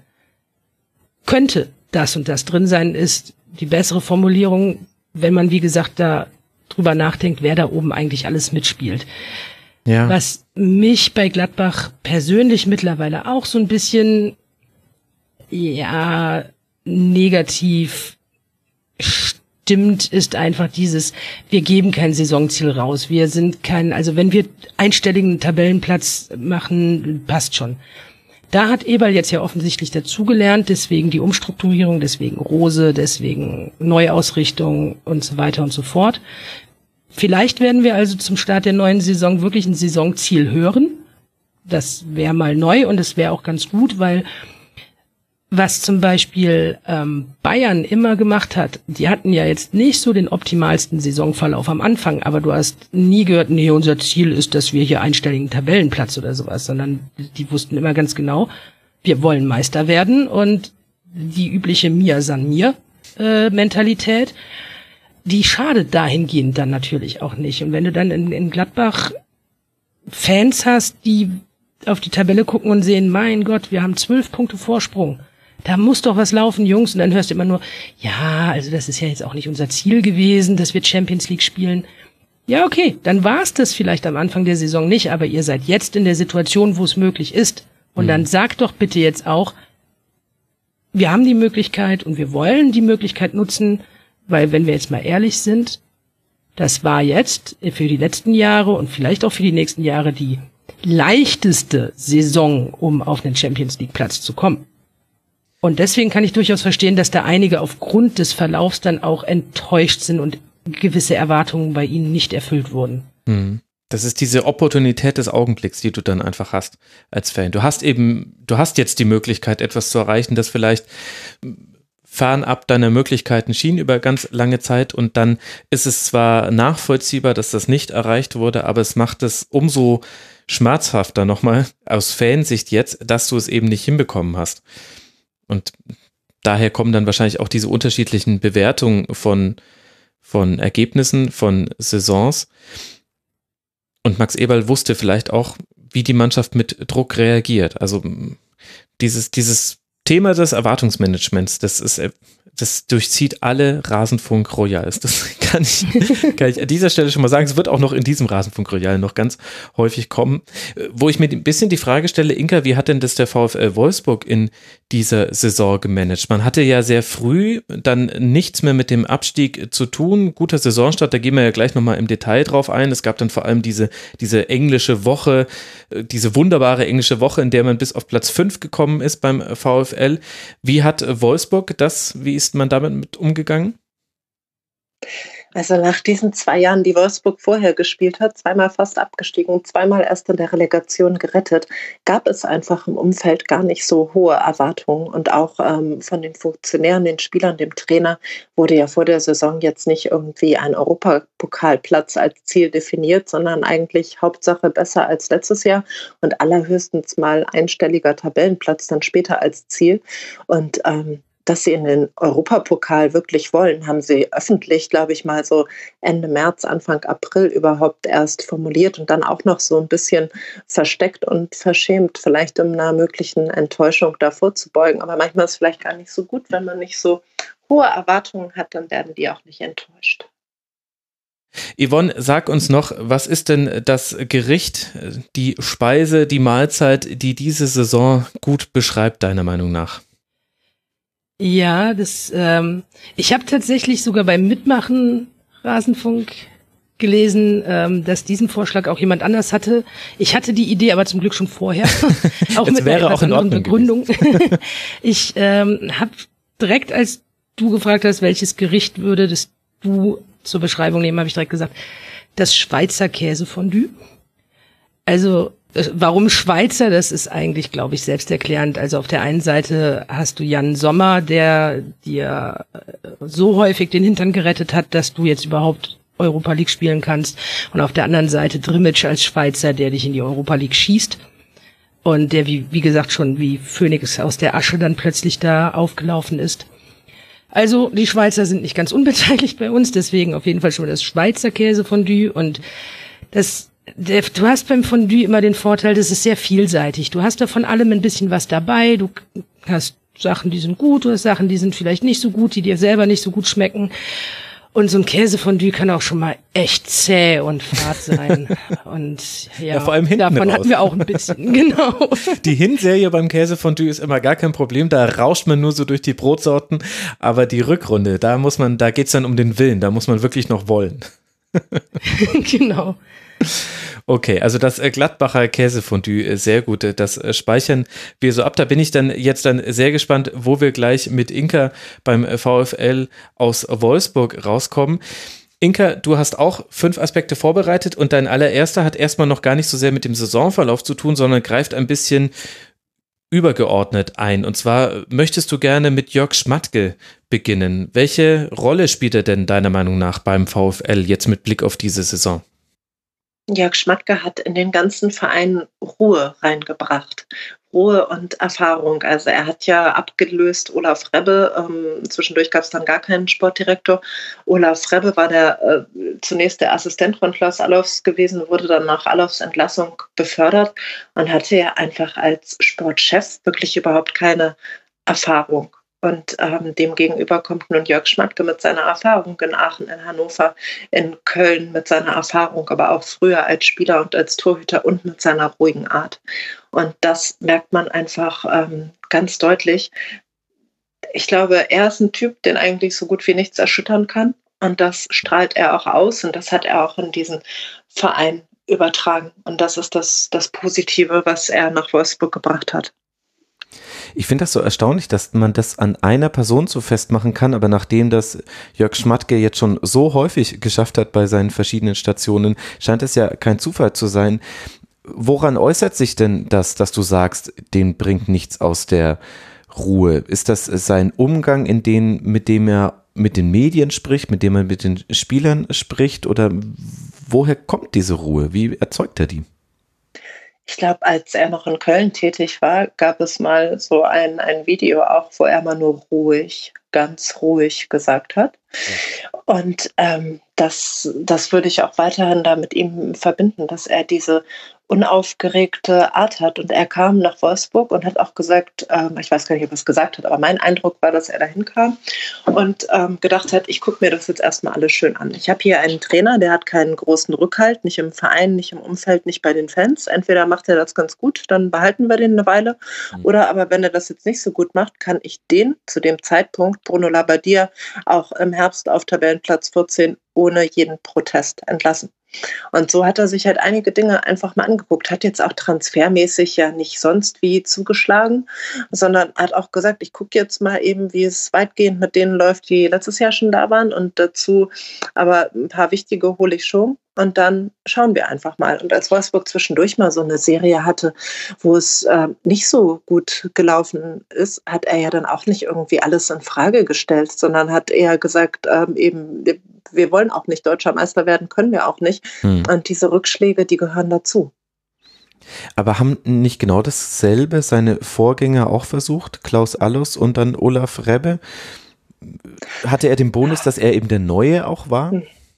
Na, also Olaf Rebbe, dem muss man halt echt da, da muss man immer berücksichtigen, in was für einer Situation der da Sportdirektor geworden ist. Also ähm, er hat Klaus Allofs ja mitten in der Saison abgelöst und dazu hatte er eben in dieser Chefrolle überhaupt gar keine Erfahrung. Und er hat dann auch die neue Saison natürlich geplant und hat so Spieler geholt. Äh, für mich machte es den Eindruck nach dem Prinzip, ich hole jetzt mal einen Linksfuß und einen Rechtsfuß und einen äh, nochmal hier und der, der vielleicht auch im Sturm spielen könnte, den kann ich aber auch auf die Außen stellen. Und er hat da einen Kader zusammengekauft, der glaube ich, nicht in allen Aspekten so durchdacht war, wie er es jetzt bei Jörg Schmatke durchdacht war. Ich glaube auch, dass er die Mentalität der einzelnen Spieler nicht so sehr berücksichtigt hat. Ähm, es kann aber auch einfach daran liegen oder dazu beitragen, dass es halt einfach eine sportlich so schwierige Zeit war und dass es dazu auch einige Spieler dann noch gab, die sowieso weg wollten, schon so gut wie weg waren im Kopf. Und dann kommt da ein Junge hin, also der kann da eigentlich vielleicht, also er hatte es zum einen wirklich schwer, zum anderen war er für mich kein Mensch, der Ruhe ausgestrahlt hat. Ich habe immer das Gefühl, Jörg Schmatke kümmert sich wirklich genau um, um seine Sachen. Er mhm. überlässt aber auch zum Beispiel manchmal Marcel Schäfer Interviews zu geben, weil er, weiß nicht, keine Lust hat, keine Zeit hat oder meint, der kann das jetzt genauso gut machen. Und Olaf Rebbe war jemand, der sehr viel beeinflussen wollte und der sich sehr viel auch mit naja, vielleicht Kleinigkeiten oder eher Sachen, äh, die jetzt für seinen Job gar nicht so relevant sind, aufgehalten hat. Klaus Allofs ist dann natürlich wiederum eine ganz andere Nummer. Den kann natürlich auch nichts erschüttern. Der hat das auch alles mit einer sehr ruhigen Hand gemacht, äh, war ja. zudem wirklich immer ansprechbar, hatte auch einfach Freude an diesem Job, aber dann halt irgendwann einfach keinen Erfolg mehr. Gut, und der Erfolg, der kam natürlich dann auch relativ schnell bei Jörg Schmatke, jetzt nicht nur, weil der Saisonstart ein ganz, äh, ganz guter war und man dann früh eben nichts mit dem Abstieg zu tun hatte, sondern weil man eben auch schon früh gesehen hat, dass so ein paar seiner Schlüsseltransfers gleich gegriffen haben. Also wenn wir uns angucken, wer gekommen ist zu dieser Saison, dann haben wir da Daniel Ginczek, Wout Weghorst, Marcel Tisserand, Jerome Roussillon und Felix Klaus, dazu noch mit Pavao Pavan einen Ersatztorhüter, den man dann auch später in der Saison tatsächlich noch ein paar Mal gesehen hat als Ersatz von Kuhn Castells. Und ich würde jetzt mal behaupten, gerade diese Transfers von Weghorst und Tisse, äh, von Weghorst und Roussillon waren wahrscheinlich Schlüsseltransfers für diese Saison. Auf jeden Fall. Der Tisserand war übrigens vorher schon da, der war ja genau. ausgeliehen genau. und wurde mhm. dann über, ich glaube, auch über eine, eine Klausel quasi verpflichtet. Ähm, aber ähm, also Wout Weghorst, ähm, klar, was soll man da sagen, nach 17 Toren in der ersten Saison in der Bundesliga. Ne? Also ähm, ist sicherlich da ein Schlüsseltransfer. Zum einen, weil er diese Tore geschossen hat, zum anderen aber auch wegen seiner Mentalität. Das ist eben kein Stürmer, der vorne im Strafraum wartet, bis er mal einen Ball bekommt. Und es ist auch kein Stürmer, so wie es die früher mal gab, wie Mario Mandzukic zum Beispiel. Wenn der sich in der dritten Minute über irgendwas aufgeregt hat, dann hatte er die nächsten 87 Minuten ganz schlechte Laune und sehr negative Energie. Und das ist bei Wortwichhorst anders. Der regt sich auch auf, aber der läuft, äh, der kämpft, der rackert da. Ähm, ich weiß gar nicht, ob ich schon mal einen Stürmer gesehen habe, der so viel gelaufen ist. Zum einen, was die Strecke angeht und zum anderen, was die Sprints ähm, angeht, die er da anzieht. Und ähm, so ein Tempospieler ist natürlich auch Jérôme Roussillon, der das auf der Außenbahn wirklich richtig, richtig gut macht einfach. Mhm. Also Wout Weghorst, äh, der Spieler bundesligaweit mit den meisten intensiven Läufen und den meisten Sprints pro Spiel. Da hat er alle anderen geschlagen. Kein Danny da Costa, der da bei beiden Werten auf Platz zwei liegt, äh, kann an ihm vorbei. Kein Philipp Kostic, kein kein Yannick Gerhardt, der übrigens auf Platz 3 liegt. Also äh, ist ein Merkmal vom VfL. Und ist es denn auch gerechtfertigt, wenn wir jetzt dann für diese guten Transfers zu dieser Saison Jörg Schmatke so ins Rampenlicht stellen? Ich vermute mal, das Scouting dahinter wird sich ja wahrscheinlich gar nicht so sehr verändert haben. Oder wie ist da die Entscheidungsfindung bei Transfers? Weiß man da Näheres zu?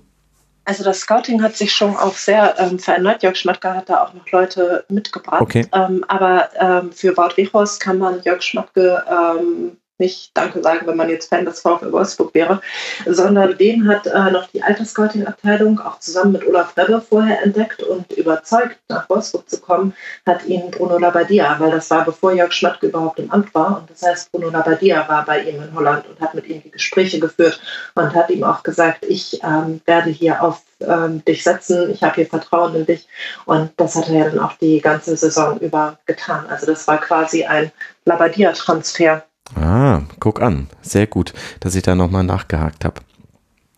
Und wie wichtig ist dann das Verhältnis zum Volkswagen-Konzern in der Position, die dann auch Jörg Schmatke hatte. Da hat sich ja auch so ein bisschen was verändert hin zu dieser Saison. Die Unterstützung wurden ein bisschen zurückgefahren und das ist ja dann noch eine Besonderheit des Jobprofils von Schmatke, was er nicht bei jedem anderen Verein jetzt so haben würde. Also die Investitionen werden ja schon seit ähm, Jahren da zurückgefahren. Mhm. Ähm, natürlich jetzt, wenn man es mit anderen Clubs vergleicht, ist vor allem der Gehaltsetat immer noch riesig. Aber ähm, bei den Transfers wird schon mehr drauf geachtet, was da für Geld ausgegeben wird. Und wie Horst, wenn man das jetzt in diesen verrückten Zeiten äh, des Fußballs nimmt, ist ja die Ablösesumme gar nicht mal irgendwie hoch gewesen. Ähm, es ist ähm, so, dass vom VW-Konzern ja jemand im Aufsichtsrat ähm, beim VfL Wolfsburg ist. In dem Fall ist das Frank Witter, der ähm, durchaus fußballaffin ist, der auch einen ähm, Draht hat zu Jörg Schmatke, auch einen zu Bruno Labbadia hatte, der aber sicherlich genauso wie ähm, der Rest der Konzernverantwortlichen da Jörg Schmatke zu 100 Prozent vertraut. Und das ist eigentlich auch, ähm, glaube ich, das Ziel des VW-Konzerns. Also die wollen jetzt nicht, dass da jeden Tag jemand anruft und die Sprintwerte von Wichhaus durchgibt oder so, ja. sondern ähm, die wollen, also überspitzt gesagt, wollen die ihre Ruhe haben und äh, größtmöglichen Erfolg. Und ähm, es ist jetzt nicht irgendwie jemand da, der jeden Tag da auf die Geschäftsstelle wackelt oder einer vom VfL geht jeden Tag rüber ins VW-Hochhaus. So ähm, eng ist das nicht. Also es ist ja schon eine eigenständige Firma da, die VfL Wolfsburg Fußball GmbH. Mhm. Und dann hast du ja vorhin schon mit einem Neben Satz auch Marcel Schäfer erwähnt, den du als zweiten Aspekt mitgebracht hast. Also nicht nur die Anwerbung von Jörg Schmatke war wichtig für diese Saison, sondern eben auch die Bedeutung von Marcel Schäfer. Welche Aufgaben erfüllt er denn und was macht ihn denn so wichtig? Marcel Schäfer ist dadurch so wichtig, dass er einer ist, der sich seit ähm, Jahren, ja seit mehr als einem Jahrzehnt, ich glaube seit zwölf Jahren ist er jetzt mit der kurzen Unterbrechung, als er noch in den USA gespielt hat, äh, im Verein. Und er ist einer, der sich hundertprozentig mit diesem Verein identifiziert, für den dieses Identifizieren keine Worthülse oder ein Kuss auf ein Trikot jemals ist oder war, sondern ähm, der diese Stadt liebt, auch wenn das viele Menschen nicht äh, nachvollziehen können, der mit seiner Familie gerne in dieser Stadt lebt und ähm, der einfach komplett überzeugt vom, vom VfL und von seinen Mitarbeitern ist. Also schon als er noch als Spieler da war, hat Marcel Schäfer Weihnachtsfeiern für die gesamte Geschäftsstelle organisiert, ähm, hat sich da um, um andere Sachen gekümmert, hält den Laden sozusagen zusammen, hat einen super Draht zur Fanbetreuung, auch sogar zu einzelnen Fans, ähm, dann zu Wohltätigkeitsorganisationen in Wolfsburg und ähm, er ist natürlich auch so, dass das Bindeglied zwischen der sportlichen Leitung und ähm, der Mannschaft. Mhm. Und ich glaube, das ist da ungemein wichtig, dass man jemanden hat, der, obwohl er aus Aschaffenburg gebürtig kommt, äh, eigentlich jetzt ein Wolfsburger ist und der so gegen diese vielleicht in Wolfsburg noch eher als in Freiburg oder anderswo auftretende mögliche Söldnermentalität sowas von entgegentreten kann, weil er sagen wird, ey, das ist hier der tollste Verein, das ist eine tolle Stadt, ihr könnt hier viel machen und ähm, fühlt euch wohl und lebt aber auch diesen Verein und ich erzähle euch noch was von der Geschichte des Vereins vielleicht ja. Und ich glaube, da ähm, ist er wichtig. Abgesehen davon hat er natürlich ja auch recht gut Fußball gespielt und wird da, glaube ich, auch nochmal die eine oder andere helfende Einbringung haben. Okay, also jetzt Spieler, potenzielle Spieler von den Vorzügen der Stadt Wolfsburg überzeugen, das äh, kann ich mir vorstellen, aber wenn er ihnen jetzt etwas von der Identität des VfL Wolfsburgs vermitteln will, wie würdest du die denn beschreiben? Ist nicht genau das auch eins der Probleme in der Vergangenheit gewesen, dass der VfL sportlich gesehen keine wirkliche Identität hatte? Das ist so ein bisschen schwierig, ne? weil ich meine, man kann jetzt sagen, ist es schon zehn Jahre her oder erst zehn Jahre her, dass der VfL deutscher Meister wurde. Dazu 2015 mhm. die Vizemeisterschaft und der Pokalsieg. Ähm, also in diesen Spielzeiten stand der Verein ja auf jeden Fall für etwas. Also wenn man sich jetzt 2015 an diese Saison erinnert, zum Beispiel an den Heimsieg gegen Bayern München, ähm, da stand der äh, ja für ein überragendes, auf, äh, ein überragend aufgezogenes Spiel über Kevin de Bruyne, aber auch über Ivan Perisic, über Daniel Caligiuri vorne mit Bas Dost im, äh, im Sturm. Ähm, da da gab es ja eine Spielidee, die erfolgreich war. Die war natürlich wesentlich mit diesen Spielern verbunden, die dann auch alle irgendwann den Verein verlassen haben. Ähm, Ansonsten, ja, es ist in Wolfsburg mit der Identifikation vielleicht etwas schwieriger, weil es eben keiner dieser ähm, 100 Jahre alten Vereine ist, wobei jetzt 1948 auch schon länger her ist. Ne?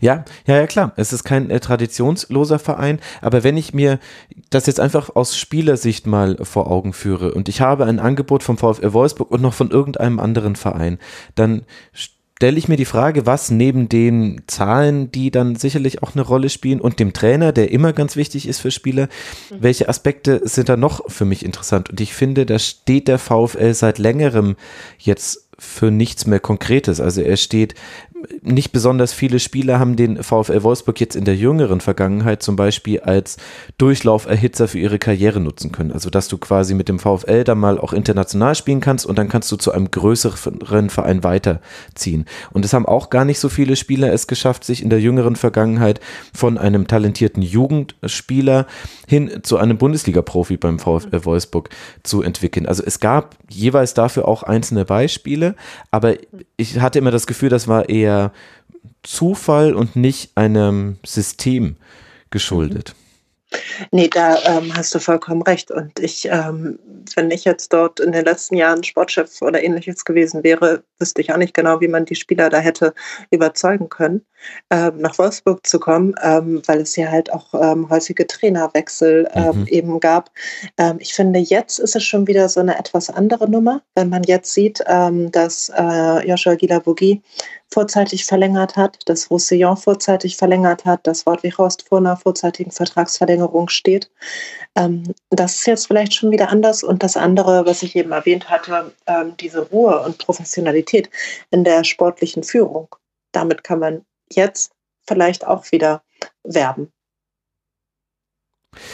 Ja, gut, stimmt. Das ist natürlich ein Faktor, den haben auch andere Vereine so nicht unbedingt. Und es ist ja auch generell ein ganz interessanter Trend, dass wir diese Sportdirektoren haben in der Liga, die ehemalige Spieler sind. Also da kann man zu Sebastian Kehl gucken äh, bei Borussia Dortmund, man kann auch zu Hasan Salihamidzic beim FC Bayern gucken, äh, zu Marcel Schäfer beim VfL Wolfsburg kann man gucken. Würde mich interessieren, Yvonne, welche Gladbach-Legende könnte denn bei Gladbach noch dazu kommen? Also bei uns ist ja Christopher Heimeroth zum Beispiel ähm, der lange als als äh, Torwart ja sich netterweise auch viel auf die Bank gesetzt hat, der ist ja auch in einer gewissen Funktion tätig. Also er ist jetzt nicht so Sportdirektor oder sonst was. Also wir sind ja auch mit Ewald sehr, sehr, sehr, sehr glücklich. Und ähm, aber tatsächlich wird auch in Gladbach ja schon mal so die ein oder andere Vereinslegende in Anführungszeichen immer mal wieder so äh, im Verein aufgehoben. Ruhl Brauers zum Beispiel ist als holländischer Guide jetzt in der Fohlenwelt im Museum zu hören, zum Beispiel. Aber Schmatke ist halt auch eine ganz interessante Geschichte, weil äh, Schmatke und Eberl sind ja auch, äh, soweit ich weiß, sehr gut befreundet und der Schmatke Junior verstärkt ab nächster Saison auch Gladbach in der Scouting-Abteilung und ich hoffe, dass er den Job auch anständig macht. Dann lass jetzt aber mal, Inka, auf die Hinserie auch gucken und wie der ganze Spielverlauf oder der Saisonverlauf des VfL in dieser Spielzeit war. Und da hast du nämlich auch ein besonderes Spiel mitgebracht und passenderweise ist das ein 2 zu 2 in der Hinrunde gegen Gladbach. Was war dir denn gerade an diesem Spiel so wichtig, dass du das als eigenen Aspekt hier rausheben wolltest? Das steht ähm, eigentlich für eines von mehreren Spielen, in denen der VfL nach Rückstand zurückgekommen ist. Mhm. Ähm, das gab es vorher schon mal, zum Beispiel auch gegen Hertha, gegen Gladbach war das genauso. Ähm, da hatte auch der ja vorhin schon angesprochene Alassane Player getroffen und ähm, Wolfsburg ist dann aber eben nach 0 zu 1 und 1 zu 2 zweimal zurückgekommen. Und da ähm, hat sich meiner Meinung nach so etwas gefestigt, dass die Mannschaft sich nicht so leicht schocken lässt und nicht so leicht zurückwerfen lässt. Also nicht in einem Spiel, aber auch nicht in der ganzen Saison, sondern die kommt zurück. Und das hat man dann gegen Ende gesehen. Da gab es ja dieses eigentlich etwas rätselhafte 0 zu 3 in Stuttgart. Ja. Am nächsten Spieltag wird dann aber Augsburg 8 zu 1 weggehauen. Mhm. Und ähm, sowas gab es also 8 zu 1 natürlich nicht, aber es gab öfters mal was, wo es eine Niederlage gab, die man vielleicht auch gar nicht so richtig erklären konnte, die sogar gegen eher äh, unter dem VfL platzierte Mannschaften dann passierte. Aber es gab dann eine Reaktion und dazu war für mich auffällig, dass man sich eben ähm, nicht so leicht da erschüttern ließ, dass nicht gleich alles in Frage gestellt wurde nach einer Niederlage, sondern dass man im Grunde so weitergemacht hat wie davor auch. Ja, du hast es schon angesprochen, es ist quasi nur ein symbolhaftes Spiel. Man hat das gerade am Anfang der Saison sehr häufig gesehen. Also da kann man schon beim ersten Spieltag anfangen, äh, bei der Partie gegen Schalke. Da hatte auch der VAA noch sein Wörtchen mitzureden. Es wurde eine rote Karte gegen Wechhaus zurückgenommen, eine gegen Nastage. Es wurde gezeigt. Der Spielverlauf war dann äh, des Weiteren so, dass äh, der FC Schalke 04 in Unterzahl sogar noch die 1 zu 0 Führung des VfL Wolfsburg ausgleichen konnte. Aber in der 94. Minute hat Wolfsburg da noch das 2 zu 1 erzielt. Das war was, was, was Schalke bis dahin, die kam ja noch aus einer sehr erfolgreichen Vorsaison, noch nicht so häufig erlebt hat. Und dann gehen wir auf den zweiten Spieltag. Da liegt man in Leverkusen nach 24 Minuten mit 1 zu 0 zurück schafft dann aber sehr schnell den Ausgleich durch ein unglückliches Eigentor von Ötchan. Und äh, dann gewinnt man dieses Spiel noch 3 zu 1. Und einen Spieltag weiter spielt man gegen Hertha BSC, liegt wieder zweimal zurück. In der 61. Minute kann das in der 87. Minute ausgleichen, fängt in der 91. Minute das 1 zu 2 und gleicht dann noch in der 92. Minute zum 2 zu 2 aus. Also ganz in, ganz irre Spiele, die der VfL hatte und wo eben genau diese Tugend, die du gerade auch beschrieben hast, dies, dass man sich nicht so schnell aus der Bahn werfen lässt, zum Tragen kam. Stellt sich aber die Frage, was sind denn da jetzt die Faktoren, die dazu geführt haben, dass der VfL auf einmal diese Qualität hatte, die ja in den Vorsaisons ganz eindeutig gefehlt hat, häufig? Also einmal würde ich da einen guten Teil Bruno Labbadia zuschreiben, mhm. der auch zum Teil, selbst wenn man es manchmal nicht verstanden hat, an Spielern festgehalten hat, die Fehler gemacht haben, so wie William, der eine schlechte Phase hatte, ähm. Gegentore verursacht hat, Elfmeter verursacht hat. Und ähm, Bruno Labbadia hat sich jede Woche wieder hingestellt und hat gesagt, nee, nee, also eigentlich macht er seine Sache gut, das darf natürlich nicht passieren, aber eigentlich ist er die Art Spielertyp, mit dem wir spielen wollen und wir halten jetzt an dem fest. Irgendwann hat er ihn mal rausgenommen, aber dann nur für ein Spiel und ansonsten wurde halt diese Saison mit William gespielt. Genauso wie es ja ähm, in der Winterpause dann keine äh, Verstärkungen gab, obwohl Bruno Labbadia gerne welche haben wollte, dann ähm, hieß es halt, okay, dann müssen wir so mit dem zurechtkommen, was wir haben, dann kommen wir damit zurecht. Und also wie viele andere Vereine auch, hatte der VfL ja ähm, auch mit, mit, Verletzungen zu kämpfen, auch jetzt gerade gegen Saisonende nochmal. Aber das wurde dann einfach immer ruhig hingenommen und es wurde ähm, das Beste aus der Sache gemacht. Und ich glaube schon, dass Bruno Labbadia das vorgegeben hat. Dazu dann eben ähm, die bereits erwähnte Mentalität von Wechhaus zum Beispiel, der die mhm. meisten ähm, Spiele da auch ähm, gemacht hat, ähm, der nach dem 0-1 eben come on sagt. Und dann geht's äh, weiter. Und da gibt es schon einige in der Mannschaft dann, die dann ähm, andere auch ähm, mitreißen können. Aber Wout Weghorst, äh, finde ich, ist da schon relativ beispielhaft als einer, der eben nie aufgibt.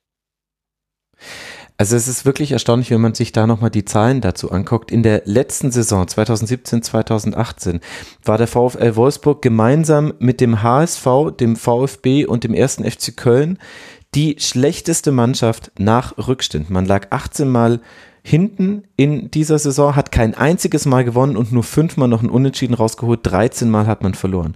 Und jetzt gucken wir uns die abgelaufene Saison an, äh, die jetzige. Und da ist der VfL Wolfsburg gemeinsam mit Borussia Dortmund die beste Mannschaft nach Rückständen. Man ist zwar häufiger in Rückstand geraten als der BVB, nämlich 19 Mal, aber man hat vier Siege und vier Unentschieden daraus noch holen können, also 16 Punkte. Ich wahrscheinlich ist es manchmal so einfach, dass es an einzelnen Spielern hängt, aber manchmal will ich das fast gar nicht begreifen, dass sich eine Mannschaft so, so verändern kann. Hm. Ja, müsste man wahrscheinlich auch jedes einzelne Spiel noch irgendwie für sich betrachten. Manchmal ist dann vielleicht auch ein bisschen Glück dabei, wie so wie zum Beispiel, ich erinnere jetzt dieses Montagsspiel gegen Frankfurt ähm, äh, gegen Ende der Saison. Ja. Ähm, Ne? Also das, das gibt es ja natürlich auch, dass da noch ein bisschen ähm, Glück dazu kommt. Oder das Spiel gegen Schalke, das erste, was du angesprochen hattest, da war ja nun auch ein ziemliches Durcheinander. ja, das ist äh, ganz gut zusammengefasst. Und jetzt haben wir eben dann vom Saisonverlauf her einen guten Start bei dem dann aber irgendwie auch der Stecker gezogen wurde. Man hat dann zu Hause gegen den SC Freiburg mit 1 zu 3 verloren, in Mainz 0 zu 0. Dann kam das von dir angesprochene Gladbach-Spiel, wo man zwar zweimal zurückgekommen ist, aber ja auch in Anführungszeichen nur unentschieden gespielt hat. Und es folgten noch zwei Niederlagen gegen Werder und gegen Bayern, bevor man dann in Düsseldorf das erstmal wieder gewinnen konnte. Gab es da Phasen in dieser Saison, in der man auch beim VfL im Umfeld, bei den Medien das äh, Gefühl hatte, jetzt könnte die ganze Saison wieder eine Wende nehmen, so ähnlich wie man es in den vorherigen Spielzeiten häufig gesehen hat, also dass man in diese Tab Tabellenregion wieder abrutscht? Nee, so extrem hat das, glaube ich, niemand gedacht. Ähm, für mich war es nur so, also ich begleite diesen Verein jetzt seit elf Jahren. Und also ich habe dem eigentlich sowieso nicht getraut, als es da ähm, zur Saisonbeginn relativ gut lief. Also ich äh, habe mit so einer Heimniederlage gegen Freiburg auf jeden Fall gerechnet, ehrlich gesagt, weil eben äh, die Konstanz ähm, in, der, äh, in den letzten Spielzeiten nie vorhanden war. Und ähm, deswegen war man eher überrascht, wenn es dann gut lief. Aber die Niederlagenserie, die du jetzt eben oder diese äh, ohne Siegserie, die du eben angesprochen hast, da war ja dann auch das Spiel gegen die Bayern eben dabei. Ne? Also darf man sowieso immer verlieren sozusagen. Und also es wurde jetzt nie so komplett alles in Frage gestellt. Oder ich kann mich jetzt auch nicht dran erinnern, dass irgendjemand gesagt oder geschrieben hat, äh, jetzt droht bald schon wieder Abstiegskampf. Ich meine, es hat sich ja dann auch verändert und zwar gar nicht mit dem ersten Sieg. Der war zwar auch wichtig, ein 1 zu 0 zu Hause gegen Rasenballsport Leipzig. Das war ein sehr, sehr wichtiger Dreier. Aber vielleicht kann man sogar schon sagen, zwei, zwei Wochen vorher war eine, eine Veränderung zu sehen. Da hat man gegen Borussia Dortmund zwar 0 zu 1 verloren zu Hause, aber relativ unglücklich. Man hätte da gut noch ein Elfmeter bekommen können in der Nachspielzeit. Es gab dann nochmal ein schmerzhaftes 1 zu 2 in Hannover. Aber dann begann die Siegesserie mit fünf Siegen aus sechs Spielen, die den VfL ja auch tatsächlich zum Ende der Hinrunde hin in die Europa League-Ränge gespült hat. Und wir sehen dann da nochmal eine Parallele dann zur Rückrunde, wenn wir über die gleich sprechen. Ist das jetzt ein bisschen Glück des Spielplans gewesen, dass man da gerade dann hinten raus in der englischen Woche kurz vor Weihnachten mit dem ersten FC Nürnberg, dem VfB Stuttgart und dem FC Augsburg auch dankbarere Gegner hatte? Oder wie würdest du das einordnen, dass der VfL da diesen irren Lauf gestartet hat und den ja dann sogar noch wiederholen konnte? Ja, dankbare Gegner ähm, eigentlich schon. Ist logischerweise dasselbe Programm, was jetzt vor der Sommerpause dann auch da war, wo man dann in Stuttgart verloren hat. Mhm. Ähm, ich glaube, dass ähm, da schon alles ein, ein, Stück weit dann aber auch schon gefestigt war. Und dazu war dann ähm, zum Beispiel Gila Vogi ein enorm wichtiger Spieler. Der war dann mhm. ähm, wieder dabei. Ähm, da gab es auch, der hatte relativ lange eine Serie, dass der VfL ähm, mit ihm äh, nicht verliert. Die ist dann erst irgendwann im April, glaube ich, gekippt ähm, oder im März mit dem Spiel bei Bayern, genau. Und ich glaube, das war das so, dieses Hoch vor Weihnachten sozusagen. Und dann stand man eben auf einmal auf dem fünften Tabellenplatz und durfte im Hinrunden Rasenfunk Royal dann schon mal rausarbeiten. Das hat die Antonia gemacht wie der VfL da gelandet ist. Und da war man sich noch nicht so ganz sicher, ob das jetzt tragen würde über die Rückrunde. Die begann dann auch erstmal mit zwei Niederlagen auf Schalke mit 1 zu 2, dann zu Hause gegen das Leverkusen von Peter Bosch mit 0 zu 3. Da hat sich auch beim Gegner ein bisschen was verändert. Aber auch das hat wieder den VfL nicht aus der Spur geworfen. Das ist so ein bisschen der rote Faden, den man bei, in dieser Saison beim VfL sehen kann. Wie hat Labadia das äh, geschafft, das zu moderieren in dieser Phase? Also über Jörg Schmatke haben wir jetzt schon gesprochen, dass er da Ruhe reingebracht hat. Mit Marcel Schäfer haben wir noch eine neue Stimme. Wie ist denn Bruno Labadia aufgetreten? Eben ähm, genauso ruhig. Also ich hatte es ja eben schon erzählt, wie es zum Beispiel mit William war, der übrigens ähm, auf Schalke einen Foul-Elfmeter verursacht hatte zu Beginn der Rückrunde und dann gegen Leverkusen, meine ich nochmal, mhm. oder ein Gegentor. Ähm, das er da ehrlich zwar mal gesagt hat, das war heute nicht gut und ähm, das geht so auch nicht, aber er hat da jetzt nie irgendetwas extrem gesehen und ihn hat das jetzt auch nie interessiert, ob das jetzt in der Tabelle gerade zwei Plätze rauf oder zwei Plätze runter geht.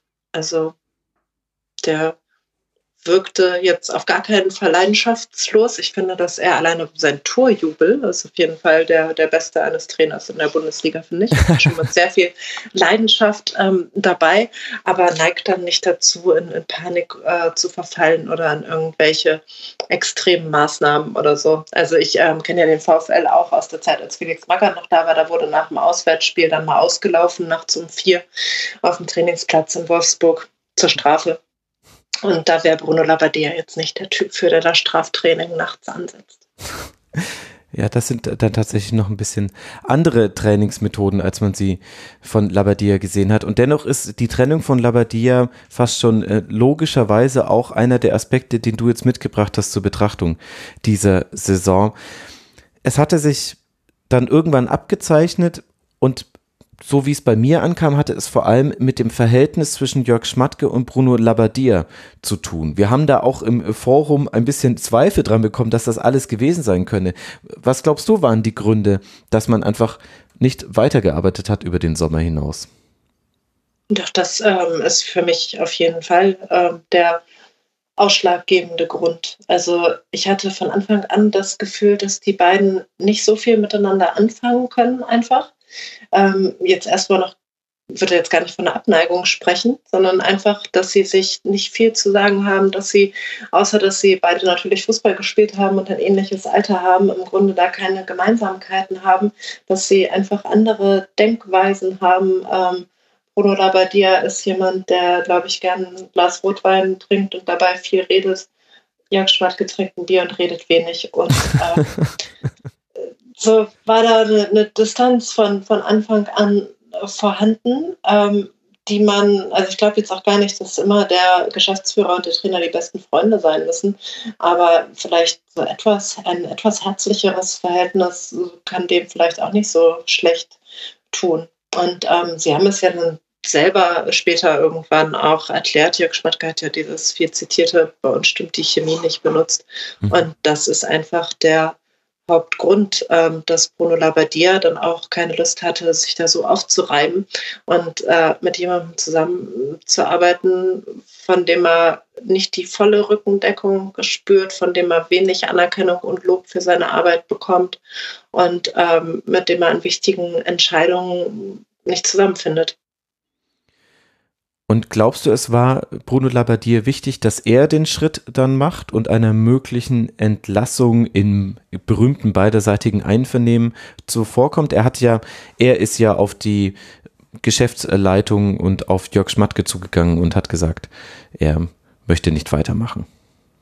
Genau, das war ähm, eigentlich zu einem ganz normalen äh, Termin, so eine Art Joe-Fix, wo man sich austauscht und ähm, als dann alles Mögliche besprochen war und jemand fragte, gibt es sonst noch was, ähm, soll der Trainer dann gesagt haben, ja, wir gehen. Ach krass, also er unter, sein, unter dem Top Sonstiges. Okay. Also so, genau, so, so soll es. Ich war jetzt in dieser Sitzung nicht dabei, aber so wurde es mir auf jeden Fall zugetragen, mhm. ähm, dass das so ähnlich gewesen sein könnte. Und ähm, ich denke, er hat das schon geahnt, dass die Zusammenarbeit da nicht weitergehen wird, obwohl ja Gespräche eigentlich immer für den April angesetzt waren. Ja. Und ähm, im März hat er dann ja verkündet, dass er eben seinen Vertrag nicht verlängern wird. Jedenfalls ist er halt, finde ich, so der, der den Verein als Gewinner verlässt. Also der ganze Verein ist natürlich ein Gewinner, weil er jetzt Platz 6 geschafft hat, die Europa League-Qualifikation geschafft hat, sicherlich. Aber Bruno Labbadia geht als der, der den Verein dahin geführt hat. Er geht mhm. als äh, jemand, der sein eigenes Image, so dass dieses Feuerwehrmannes, äh, komplett saniert hat, der gezeigt hat, dass er eine Mannschaft äh, zu gutem Fußball führen kann. Ja. Und der dann noch dazu selbstbestimmt gesagt hat, Freunde, mit mir nicht weiter. Und auf der anderen Seite steht ja Jörg Schmatke jetzt schon unter Druck, ähm, dass das in der kommenden Saison auch alles ähm, hinhaut und dass der Trainer, für den er sich jetzt entschieden hat, ähm, Oliver Glasner, dass das mit dem alles gut hinhaut. Also ich glaube, Jörg Schmatke wird das nicht als Druck empfinden. Ich weiß gar nicht, wird das mit, er wird auch dem mit sehr viel Ruhe begegnen. Ja. Aber also langläufig würden andere das vielleicht als Druck empfinden. Also dieser Rücktritt war dann nach, also bei einem Showfix nach einem 0 zu 6 beim FC Bayern. Direkt danach, das nächste Heimspiel gegen Fortuna Düsseldorf, hat der VfL 5 zu 2 gewonnen. Also in München eine herbe Niederlage kassiert. Dann sagt der Trainer, ich werde nicht über den Sommer hinaus hier tätig sein. Und man gewinnt anschließend mit 5 zu 2. Jetzt ist das im Nachhinein dann ja also alles sehr gut gelaufen. Aber war das nicht auch ein riskantes Vorgehen von Bruno Labbadia? Zumindest Jörg Schmatke hat nach außen hin gesagt, der Zeitpunkt hätte ihn überrascht. Ja, aber wir haben ja eben schon ähm, davon gesprochen, dass Bruno Labbadia, das, das weiß ich nicht hundertprozentig, aber vielleicht auch einer ähm, Absage des Vereins eben zuvorkommen wollte. Und wenn dann die Gespräche für den April angesetzt waren, dann ähm, tritt man vielleicht lieber, im, oder zurückgedreht ist ja nicht, dann geht man vielleicht selber ähm, im, im, März lieber in die Offensive, bevor man im April die Absage erhält. Ne? Und also für die Mannschaft, das Gefühl hatte ich nicht nur bei diesem 5 zu 2 gegen Düsseldorf, sondern auch sonst spielte das jetzt auch gar nicht so eine große Rolle. Also ich habe ehrlich gesagt mittlerweile bei den meisten Fußballspielern das Gefühl, dass da äh, die Einstellung ist, wir können das eh nicht ändern. Geht der eine, kommt der nächste. Und ähm, so haben das die meisten aufge, ähm, da, äh, aufgefasst auch. Also Wort Wichrost, über den haben wir ja gesprochen, der hat zum Beispiel gesagt, er ist Bruno Labbadia unheimlich dankbar ähm, es haben auch andere sich durchaus positiv über ihn geäußert, aber es haben auch wirklich ähm, fast alle, wie auch der Kapitän Gila Vogi gesagt, so ist Fußball. Also es gab jetzt äh, niemanden, der da angefangen hat zu weinen und ähm, gesagt hat, jetzt reißt der Verein sich hier irgendwas ein. Also es wurde von der Mannschaft professionell, sagt man ja so schön, aufgenommen. Und ich finde auch weitgehend sowohl von Bruno Labbadia als auch von Jörg Schmatke sehr professionell gehandelt. Ja, interessant, auch eine interessante Parallele äh, zu Borussia Mönchengladbach an der Stelle, wo wir ja auch einen Trainer haben, der es letztendlich geschafft hat, mit seiner Mannschaft noch das Ziel internationales Geschäft zu erreichen, Yvonne, und bei dem auch dann die Frage zu stellen ist, wie war da die Nähe zwischen Spieler und Trainern bei Dieter Hecking? Also schon allein dadurch, dass, ähm, dass nachdem bekannt wurde, dass Hacking gehen werden muss, ähm, dass das da sehr, sehr viele Stimmen ja auch aus der Mannschaft kamen, dass das menschlich sehr, sehr schade ist und die Mannschaft eigentlich immer zu Hacking gestanden hat und immer betont hat, wie ähm, ja, wie gut das Verhältnis untereinander war. Und ich persönlich finde, das hat man auch so ein bisschen gemerkt. Klar lag der Fokus eher so ein bisschen auf der Feierlichkeit hinsichtlich des Erreichens der Europa League. Aber es war schon generell äh, schon emotional, also auch von Hacking selbst und man hatte schon das Gefühl, dass das da ein gutes Team ist, also Trainer und das Team auf dem Platz, dass das zumindest menschlich alles immer sehr gut funktioniert hat und dementsprechend halt auch schon emotional war.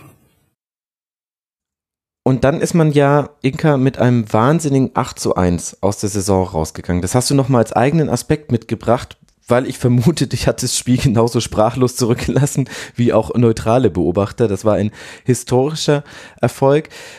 Was hat man denn in diesem Spiel gesehen, was dann auch vielleicht als Beschreibung für die ganze Saison vom VfL Wolfsburg zählt? Oder warum war es dir so wichtig, das als eigenen Aspekt nochmal hier mitzubringen?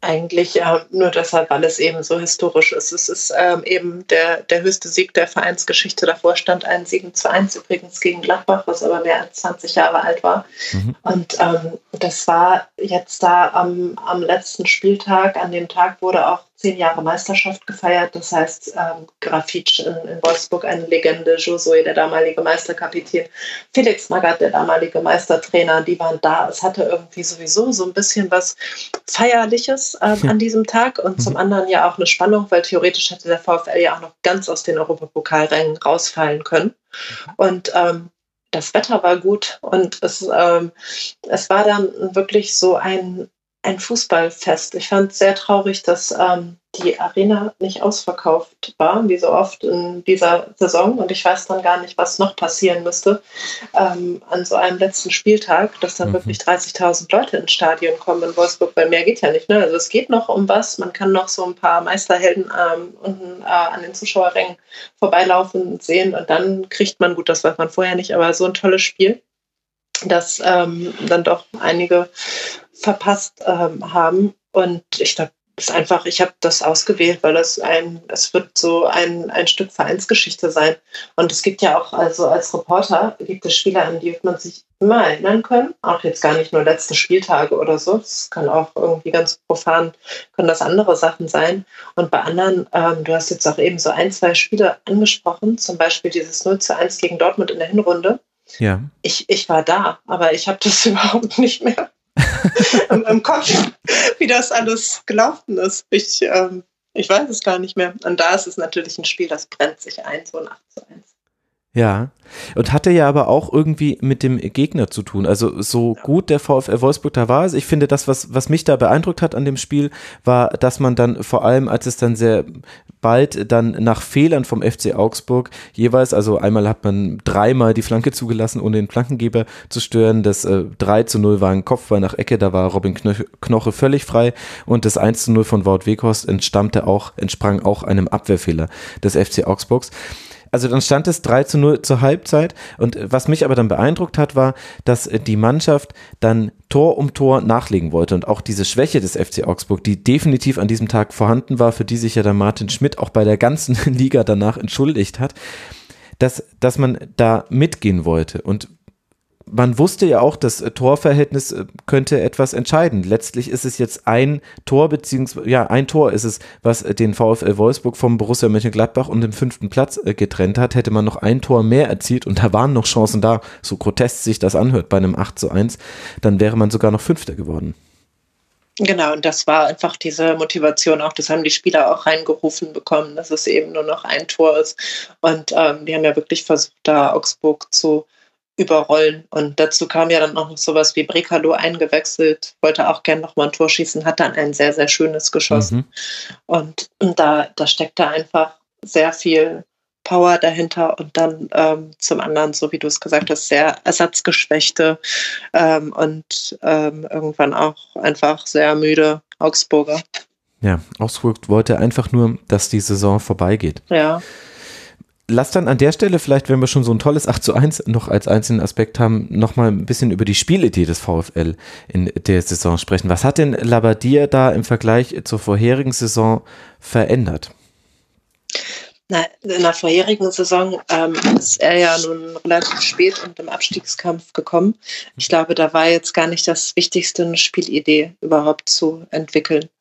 Und ähm, was er dann in, in dieser Saison hat er ja ein bisschen variiert, ähm, zum Teil mit Wechhorst als einziger Spitze ähm, oder auch mal äh, zu Beginn der Saison mit, mit Ginzek noch als einzige mhm. Spitze.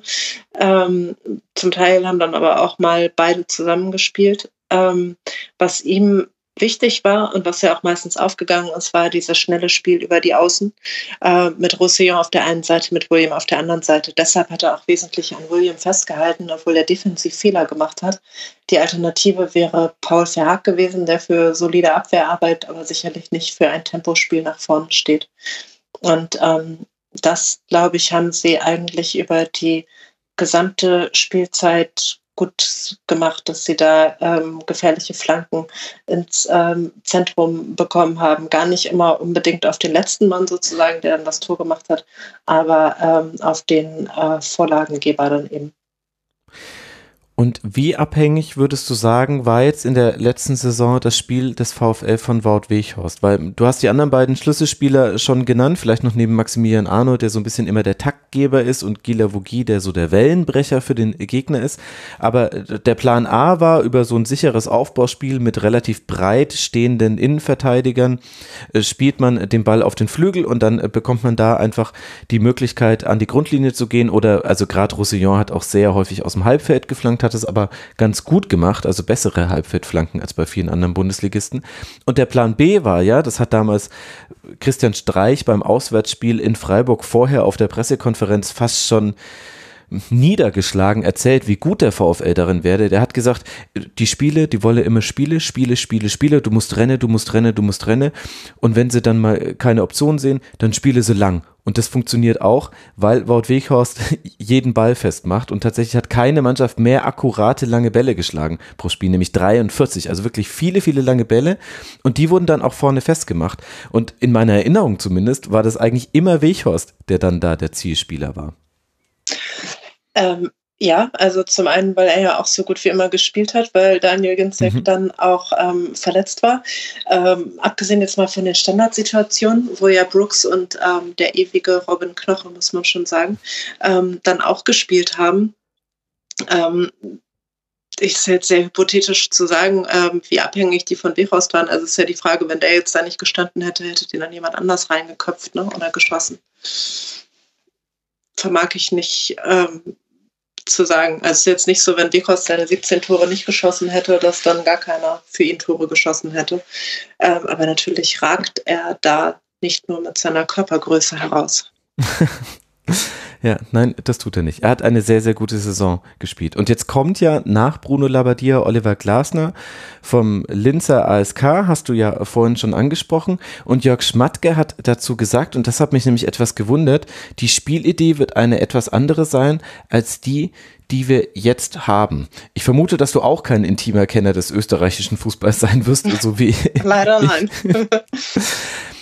Aber ist das nicht eigentlich verwunderlich, dass man jetzt an dem, was so gut äh, funktioniert hat, nochmal etwas drehen möchte? Hat sich Jörg Schmatke da nochmal irgendwann zu näher geäußert? Also mir gegenüber nicht.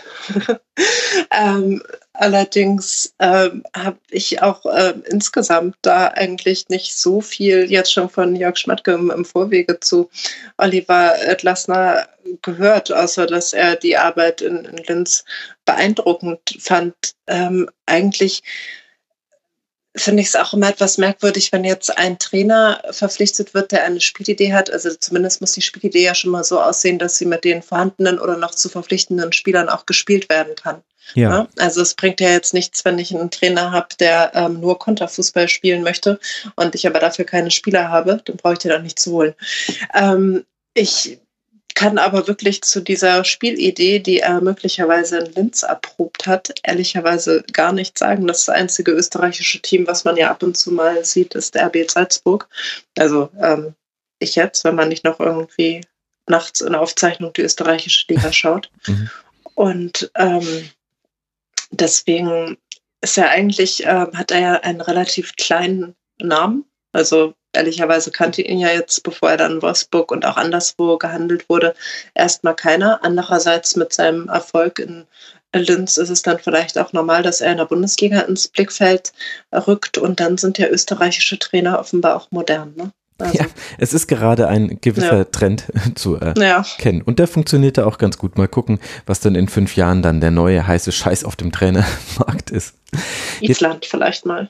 Oh, Island wäre natürlich nett. Die haben allerdings nach allem, was man hört, nicht so den großen Trainermarkt. Dafür haben ganz viele davon schon gemeinsame Fahrgemeinschaften gebildet. Also das ist ja dann auch eine Geschichte, die anscheinend den deutschen Medien bei Trainern wichtig ist, wenn ich mir angucke, was hm. über Nico Willig vom VfB alles so zu lesen ah, war. okay. Ja, der hat mit Julian Nagelsmann eine Fahrgemeinschaft gebildet. Und offenbar macht ihn das okay ist das ein besonderes Merkmal, dass man das erwähnen muss in Porträts über ihn. Vielleicht wusste man auch einfach noch nicht so viel über Nico Willig. Ja, aber also ich habe über Oliver Glasner sowas gelesen, wie dass er eine klare offensive Spielidee hat. Ich finde das jetzt halt nicht so konkret. Also ja, man kann jetzt nicht das sagen, stimmt. dass irgendwie äh, Bruno Labbadia sich da jede Woche so wie Hüb Stevens früher hingestellt hat und gesagt hat, die Null muss stehen. Im Gegenteil. Also das Spiel war ja auch ähm, relativ risikoreich und also ich finde eine offensive Spielidee, ähm, die gab es zumeist auf jeden Fall. Mhm. Genau, das hat den VfL in dieser Saison ausgezeichnet und ja bis auf den sechsten Tabellenplatz getragen. Und man hat ja auch 62 Tore erzielt. Das ist eine der besten Sturmreihen dieser Liga. Wir haben jetzt schon ein paar Spieler genannt. Ich glaube, über Wechhorst müssen wir kein weiteres Wort verlieren. Auch William und Roussillon kamen schon zur Geltung. Welche Spieler fandst du waren noch wichtig in der Saison, über die du noch äh, gerne kurz ein Wort äh, verlieren wollen würdest, um das Segment abzurunden? Der äh, bereits angesprochene Kapitän Gilavogi, einer, ähm, der zum einen äh, gezeigt hat, dass er echt gut Fußball spielen kann, wobei er jetzt ja kein Schönspieler ist, aber er ist einfach im Zweikampf im 1 zu 1 überragend, er hat eine gute Übersicht. Und er ist dazu auch einer, der wichtig ist für diesen Verein, weil ich ähm, das Gefühl habe, dass auch er sich wirklich wohlfühlt, dass jetzt fünf Jahre da hat, jetzt auch verlängert und ich finde auch in seiner gesamten Ausstrahlung, gesamt dieser Regenbogenbinde, die er mit Stolz und nicht nebenbei trägt und ähm, ja. deren Werte er immer wieder thematisiert, also Vielfalt, Gleichheit und so weiter. Äh, da finde ich, ist der schon echt ein, ein guter Typ und äh, auch für die Fans, glaube ich, eine wichtige Figur, für die Medien echt guter Interviewpartner. Also der ist gut. Und ähm, dazu Maximilian Arnold, ähm, der so viel auch gerade in diesen zwei schwierigen Jahren da leisten musste, ähm, dem irgendwie so viel aufgehalst wurde, immer als Galionsfigur der Wolfsburger Nachwuchsarbeit, als Gesicht des Vereins. Ähm, ich glaube, er wurde davon manchmal auch erdrückt und hat sich davon jetzt so ein bisschen frei gemacht und hat abgesehen davon, dass er dadurch, dass er auch defensiver spielt, fast sämtliche Torgefahr eingebüßt hat, ähm, finde ich eine echt gute Entwicklung gemacht und eine konstante Saison gespielt. Und äh, wenn man über eine konstante Saison spricht, muss man auch über Robin Knoche sprechen weil am Ende der wirklich wieder ähm, so gut wie jedes Spiel in der Innenverteidigung gemacht hat. Und es hieß oft genug, dass der vielleicht ähm, für so einen Verein in solchen Tabellenregionen äh, gar nicht gut genug sei. Und ich glaube, das hat er dann jetzt langsam mal bewiesen, dass er das sehr wohl ist in der Tat hat auch ganz äh, gute Statistiken aufzuweisen. Das heißt, wir haben den scheidenden Trainer gewürdigt, wir haben das aktive sportliche Führungspersonal eingeordnet, Marcel Schäfer, Jörg Schmatke, wir haben über die Saison geredet und die Schlüsselspieler. Bleibt noch die allerwichtigste Frage, auf die du natürlich schon die ganze Zeit hinfieberst, nämlich welches Gericht beschreibt die Saison des VfL Wolfsburg? Ich musste darüber sehr lange nachdenken und ich finde es keine sehr dankbare Frage, aber gut. Ich ähm, habe mich dann dafür entschieden, dass ähm, die Saison einem in der Sterneküche gewürzten Curry ähm, gleichkommt, einem sehr gut gewürzten Curry, wo ähm, die Zutaten gut abgewogen und gut dosiert waren. Manchmal war es ein bisschen zu wenig von etwas. Dann, ähm, aber die meiste Zeit war das doch eine ähm, sehr gute, konstante Note. Sehr schön. Ein Curry aus der Sterne-Küche. Also die Antwort hat es jetzt nicht offengelegt, dass du mit der Frage nicht ganz äh, zufrieden warst. Aber ich gebe zu, dass schon sehr viele bei den bisherigen Aufzeichnungen gesagt haben, also über die Frage habe ich am längsten nachgedacht. Okay, äh, Kritikpunkt angenommen. Muss ich mir nächstes Jahr ein bisschen was Einfacheres überlegen, aber ist immer ein bisschen schwierig. Inka, ich danke dir sehr herzlich. Ich danke auch äh, dir, liebe Yvonne, äh, für eure Zeit. Für all diejenigen, die jetzt sagen, das hat mir eigentlich noch nicht gereicht an Detailtiefe zu den beiden Mannschaften Borussia Mönchengladbach und den VfL Wolfsburg. Denjenigen kann ich sagen, ja, das ist vielleicht richtig. Dann solltet ihr in die Podcasts reinhören, die es dazu noch gibt, die sich mit mehr Zeit dann eben noch diesen Teams widmen können. Da gibt es für Gladbach zum Beispiel den Dream Team-Podcast, das Fohlenfutter von der Rheinischen Post, den Fohlen-Podcast vom Verein selbst, das ist dann nochmal eine andere Geschmacksrichtung, die Tribünenhocker voll Raute in all seinen Variationen auf Deutsch, Englisch und Französisch. Und beim VfL Wolfsburg das Wölfe-Radio. Da bekommt ihr dann noch mehr Informationen zu den beiden Mannschaften und könnt noch euch ein bisschen weiterbilden. Und die freuen sich sehr über neue Hörerinnen und Hörer. Also überlegt doch mal, ob ihr da vielleicht reinhören wollt. Und dann bleibt mir jetzt nur noch euch beiden zu danken. Zum einen Yvonne Marian von Früff Frauen reden über Fußball, at Polyvalenz auf Twitter. Yvonne, vielen herzlichen Dank, dass du mit dabei warst. Danke, dass ich hier sein durfte. Und außerdem möchte ich mich sehr herzlich bedanken bei Inka Blumensaat, Sportreporterin beim NDR und der Sportschau, unter anderem dort für Wolfsburg zuständig. Das haben wir jetzt alles gehört. Bei Twitter heißt sie auch Inka Blumensaat. Inka, vielen, vielen Dank, dass du das hier mitgemacht hast und wir können es an der Stelle verraten aufgrund kleiner äh, technischer Probleme musstest du unglaublich viel auf dich nehmen, um, um diese Session jetzt durchzuführen. Wir haben auch nicht zum ersten Mal über den VfL gesprochen. Ich weiß das wirklich sehr zu schätzen, dass du dir trotz all den anderen Dingen, die du auch noch zu tun hast, und man möchte ja vielleicht auch manchmal noch mal einfach mal ein bisschen Freizeit haben, dass du dir so viel Zeit für den Rasenfunk genommen hast. Vielen, vielen, vielen, vielen Dank. Nein, also sehr gerne. Und ähm, ich glaube, hinter diesen technischen Problemen steckt ja zum Teil auch einfach menschliches Versagen. Ich äh, kümmere mich meistens um die Inhalte und äh, habe ansonsten eine Fernbedienung, mit der ich ein- und ausschalten kann. Musste vielleicht nochmal nachbessern. Auf jeden Fall vielen herzlichen Dank. Danke euch beiden. Macht's gut. Habt noch eine gute Zeit. Ciao. Tschüss. Tschüss. Jetzt wollen wir sprechen über Tabellenplatz 7 und Tabellenplatz 8. Auf den sind gelandet zum einen Eintracht Frankfurt mit 54 Punkten, hat sich gerade noch für die Qualifikation zur Europa League qualifizieren können. Das war doppelt gemoppelt. Und zum anderen Werder Bremen.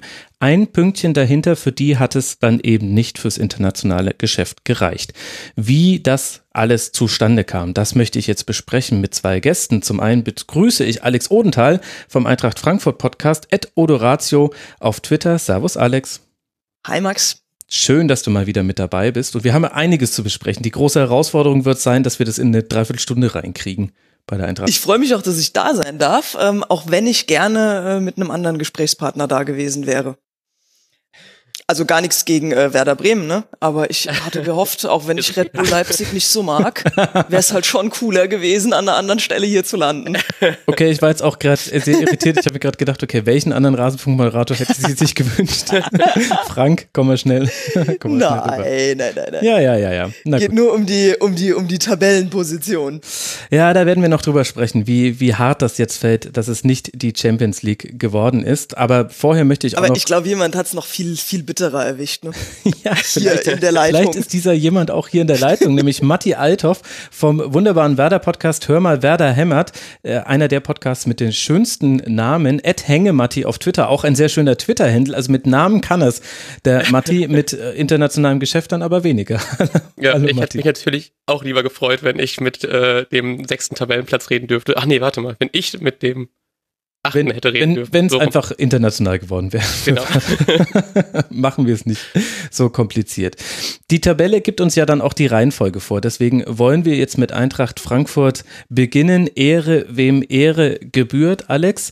15 Siege, 9 Unentschieden, 10 Niederlagen, 60 erzielte Tore, 48 kassierte und daraus wurden dann eben 54 Punkte. Und wir alle wissen, es gab nicht nur eine erfolgreiche Bundesliga-Saison oder eine sehr intensive, sondern auch eine erfolgreiche Europa League-Saison. Das gehört zu dieser Saison auch noch mit dazu, dass man bis ins Halbfinale gegen Chelsea gekommen ist und da dann erst im Elfmeterschießen den kürzeren gezogen hat. Für den Rasenfunk Royal übrigens ganz gut, weil sonst hätte ich ja erst nach dem Europa League-Finale das letzte Segment aufnehmen können und das wäre schwer geworden.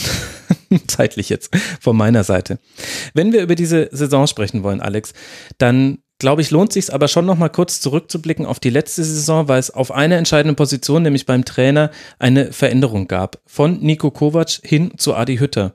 Und schaue ich mir noch mal den Saisonverlauf an, dann sehe ich, das war jetzt auch nicht gleich von Anfang an zu erkennen, wie gut die Eintracht am Ende dastehen würde. Was hat sich denn verändert auf der Trainer? Eigentlich gab's ja noch, eigentlich gab's ja noch viel mehr Veränderungen am Mhm. Anfang. Ne? Man hat es gar nicht so richtig mitbekommen, aber es ist halt ein Leistungsträger nach dem anderen gegangen. Der Trainer hat gewechselt.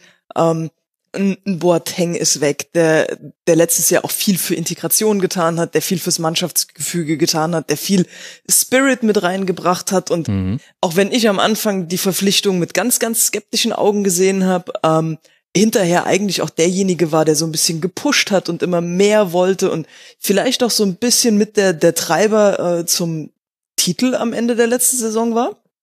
Ähm, also es sind halt ganz viele Sachen einfach weggebrochen, plus der Trainer hat gewechselt. Es kommt ein fast, also hier in Deutschland eher unbekannter Trainer, der zwar ähm, in, in Österreich und in der Schweiz schon große Erfolge gefeiert hatte, aber den, den ich jetzt auch vorher nicht auf dem Schirm hatte, Mhm. der ähm, vor der Saison einen sehr ruhigen Eindruck gemacht hat. In Interviews kam irgendwie immer so ein bisschen durch, oder zumindest hatte ich den Eindruck, dass das Dreiergespann ähm, zwischen Bobic, Hübner und Hütter gar nicht gefestigt ist, dass da unterschiedliche Meinungen vorherrschen. Da ging es um Transfers, die noch getätigt werden, wo er öffentlich immer wieder gesagt hat, naja, wir müssen noch, wir müssen noch. Mhm. Ähm, wo ich tatsächlich am Anfang äh, auch den Leuten recht geben musste, die äh, gewettert haben, Hütter sei die erste Trainerentlassung der Saison. Ich ähm, habe es nicht in Abrede gestellt und habe halt auch immer unter der Begründung gesagt, naja, irgendwie scheint mir das mit Bobic und äh, Hübner keine gute Einheit zu sein.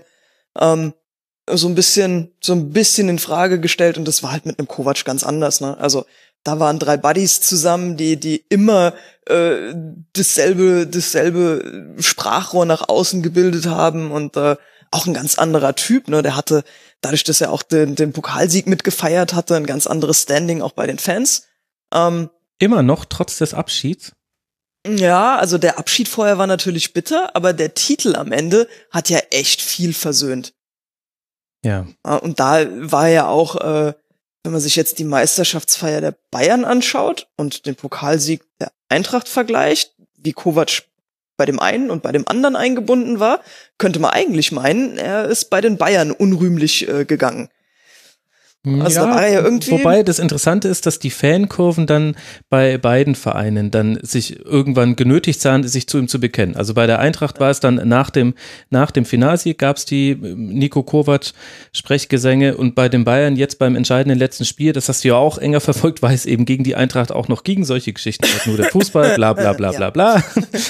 Da war es ja auch so, dass mitten während des Spiels die Südkurve auf einmal seinen Namen skandiert, wo man sich denkt, äh, interessant eigentlich auch, in welcher Welt wir leben, wenn der Trainer, der äh, gerade und zu dem Zeitpunkt sah es ja dann sehr gut nach Meisterschaft aus, die Meisterschaft klar macht, wenn der noch unterstützt werden muss. Sonst hätten die das ja nicht während des Spiels gemacht. Also, aber gut, das ist jetzt äh, der andere Trainer, der neue Trainer, Adi Hütter. Was hat der denn verändert im Vergleich zu Kovac? Na, er hat ja ganz am Anfang versucht, vieles auf den Kopf zu stellen. Er hat versucht, Hm. ein neues System einzuführen, er hat versucht, seine Spielphilosophie reinzubringen. Ähm, und ich glaube, damit ist er ganz am Anfang auch schon mal gehörig auf die Nase gefallen. Ähm, er hat ja versucht, in seinem eher angestammten 4-4-2 zu spielen, ähm, hat dann versucht, die neuen Spieler alle irgendwie mit ins Boot zu holen und in den ersten Spielen sah das nach allem aus, aber nicht nach einer Einheit oder einer Mannschaft, die auf dem, auf dem äh, Spielfeld steht. Da, da, da wusste keiner, wo der andere gerade hinläuft. Dadurch sind Räume und Lücken entstanden. Das war nicht schön anzusehen. Und äh, da gab es dann auch die ersten äh, fünf Gegentore der Bayern für diese Saison, was auch nicht schön war anzusehen. Ähm, und so sind wir eigentlich in die Saison gestartet. Hm. Das heißt, da war wenig, wenig Teamgefüge. Ähm, man hat eine Handschrift erahnen können, die aber nicht wirklich zum Erfolg geführt hat. Und äh, dann gab's halt so so den Knackpunkt, wo der erste Sieg eingefahren wurde, wo das System wieder so ein bisschen auf das Kovac-System umgestellt wurde, wo auf einmal ähm, Spieler zueinander geführt haben, äh, gefunden haben, wo auf einmal ein, ein Phil, Philipp Kostic eingeschlagen ist wie eine Bombe und äh, die Seite rauf und runter rennt, obwohl man ihn bei anderen Vereinen ein bisschen nachgesagt hat, äh, dass er dass er nicht nach hinten mitarbeitet und so ein bisschen den Faulheitsruf genossen hat. Hm. Ähm, und so ist auf einmal ein Baustein auf den anderen draufgekommen und auf einmal hat man gesehen, ähm, dass Hütter im Gegensatz zu Nico Kovac ein viel offensiveres Agieren auf dem Platz auch irgendwo fordert und, und viel mehr ähm, Aggressivität auch noch ins Spiel reinbringt, was halt oft dazu führt, dass in der Defensive das ein oder andere Loch entstanden ist, wo, wo wir auch in den ersten Spielen äh, es nicht geschafft haben, mal, mal eine Null hinten zu halten, beziehungsweise in den allerersten Spielen es noch nicht mal geschafft haben, vorne Tore zu schießen und zu gewinnen.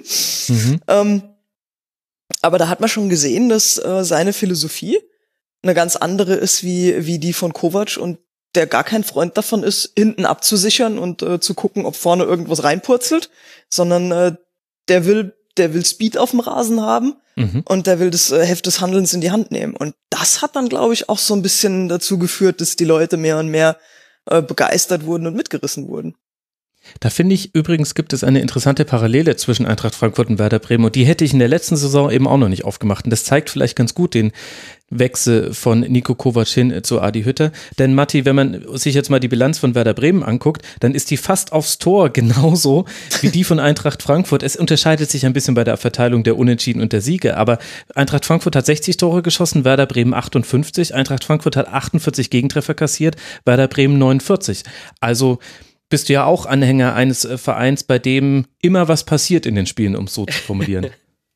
Ja, ich finde das vor allem gerade bei Frankfurt so lustig, weil wir ja noch vor ein äh, paar Jahren hatten wir dieses Spiel, wo es darum geht, wer jetzt in die Relegation muss im Weserstadion und dann hat Werder, Ja. glaube ich, das Ding knapp 1-0 gewonnen und jetzt kämpfen gerade beide Vereine nach diesen paar Jährchen Unterschieden dann halt eben jetzt um die internationalen Plätze. Frankfurt jetzt natürlich mit einer super Europa League-Saison, die ich hoffe, die wir auch hoffentlich bald mal haben werden. ähm, also schon ganz schön, dass man doch sieht, dass gerade dann bei beiden Vereinen so ein Umbruch irgendwie über die Jahre entstanden ist, dass man ähm, jetzt da oben stehen kann und sich nicht mehr um so Abstiegs, zumindest jetzt wäre da für diese Saison zum ersten Mal seit langem wieder nicht um, um den Abstieg kämpfen muss. Und das ist doch äh, auf jeden Fall eine sehr positive Entwicklung. Wobei die beiden Vereine da ja völlig unterschiedlich miteinander umgehen. Also bei Frankfurt ist man ja eher noch so ein bisschen mit totalem Understatement in die Saison reingegangen und hat nochmal so ein bisschen versucht, so, naja, Tabellenmittelfeld, mh, neuer Trainer, großer Umbruch, viele neue Spieler und äh, auf einmal kommt ganz oben aus dem Norden so, wir, wir spielen international. Der dann auch gedacht so, oh, da, da stimmt aber Ja. jemand kräftige Töne an. Ja gut, Hoffenheim hat gesagt, sie wollen Meister werden. Also Ja, aber ich glaube, das hängt auch halt eben ein bisschen mit Kofelds Philosophie zusammen, dass man wirklich gegen jeden Gegner gewinnen möchte und das, egal gegen wen es geht, wenn es irgendwie in der 80. 1-1 spielt, wird er eigentlich immer noch irgendwie einen Stürmer einwechseln und will dann diesen, diesen Offensivdrang ähm, einfach verkörpern und so. Und deswegen finde ich das, glaube ich, sogar ganz gut, dass man am Anfang sehr offensiv in die Saison reingeht, sagt, wir haben uns jetzt ein bisschen mehr gefunden, auch dieses Vertrauen, dass man dann einem so jungen Trainer wie Kofeld geben möchte. Hm. Ähm, was vielleicht auch ein bisschen noch ein bisschen dazu beiträgt, dass man halt eben so Spieler äh, verlängern konnte, mit so Spieler verlängern konnte wie eine Maxi Eggestein, dass man einfach sagt, hey, wir wollen hier irgendwas Größeres aufbauen und da muss man, glaube ich, auch so ein bisschen äh, frecher vor der Saison vielleicht sein, um sowas dann einfach auch, auch halten zu können. Ich find's tatsächlich auch ganz cool, ne? Weil, also ich meine, ich bin äh, jemand, Ich der von Heribert Bruchhagen über die letzten Jahrzehnte äh, geprägt wurde, der, der von der, äh, keine Ahnung, äh, Liga ist in Zement äh, gegossen und Mhm. in Stein gemeißelt und da bewegt sich keiner äh, mehr als eins, zwei Tabellenplätze nach oben oder nach unten. Es gibt nur Ausreißer. Deswegen finde ich es mega geil, dass äh, auch bei der Eintracht mittlerweile so ein Spirit reingekommen ist mit, wir wollen was erreichen. Also wir wollen Platz 10, klar, ist immer noch okay für uns, das wissen wir, wir wissen, wo wir herkommen, wir wissen, dass wir keine Milliarden im Hintergrund haben. Ähm, aber wenn es doch möglich ist, will ich gern auch mal nach den Sternen greifen. Und dass das mittlerweile erlaubt ist und nicht äh, von jemandem, der oben steht, immer wieder mit dem Hämmerchen draufgehauen wird, wenn du sagst, könnten wir jetzt vielleicht mal über international reden? hm. Ist ja, eigentlich mega. man darf endlich wieder träumen in Frankfurt. Das Genau. Das ist Genau. doch schön. Und äh, trotzdem äh, frage ich mich, Alex, also das war natürlich eine beeindruckende Saison jetzt von Eintracht Frankfurt. Ich will jetzt auch überhaupt nichts schlecht reden. Es gibt aber so ein paar Fragezeichen, die ich habe, wenn ich mir einfach nochmal die Saison Revue passieren, lasse. Und da liegt zum Beispiel, dass äh, die Eintracht bei den Abschlüssen pro Spiel nur auf Platz 12 liegt, ligaweit, also weit entfernt von dem siebten und niemand hat seltener von außerhalb des Strafraums geschossen. Das finde ich dann allerdings wieder gut. Also wenn ein Abschluss, dann innerhalb des Strafraums. Und jetzt fragt man sich, okay, wenn man da im Tabellenmittelfeld liegt, sogar im unteren, in der unteren Hälfte der Tabelle, warum kommt dann der siebte Platz dabei raus? Und da ist dann die Chancenverwertung der Grund dafür. Die drittbeste Chancenverwertung der Liga, noch hinter Dortmund und Wolfsburg, aber vor so Mannschaften wie zum Beispiel dem FC Bayern.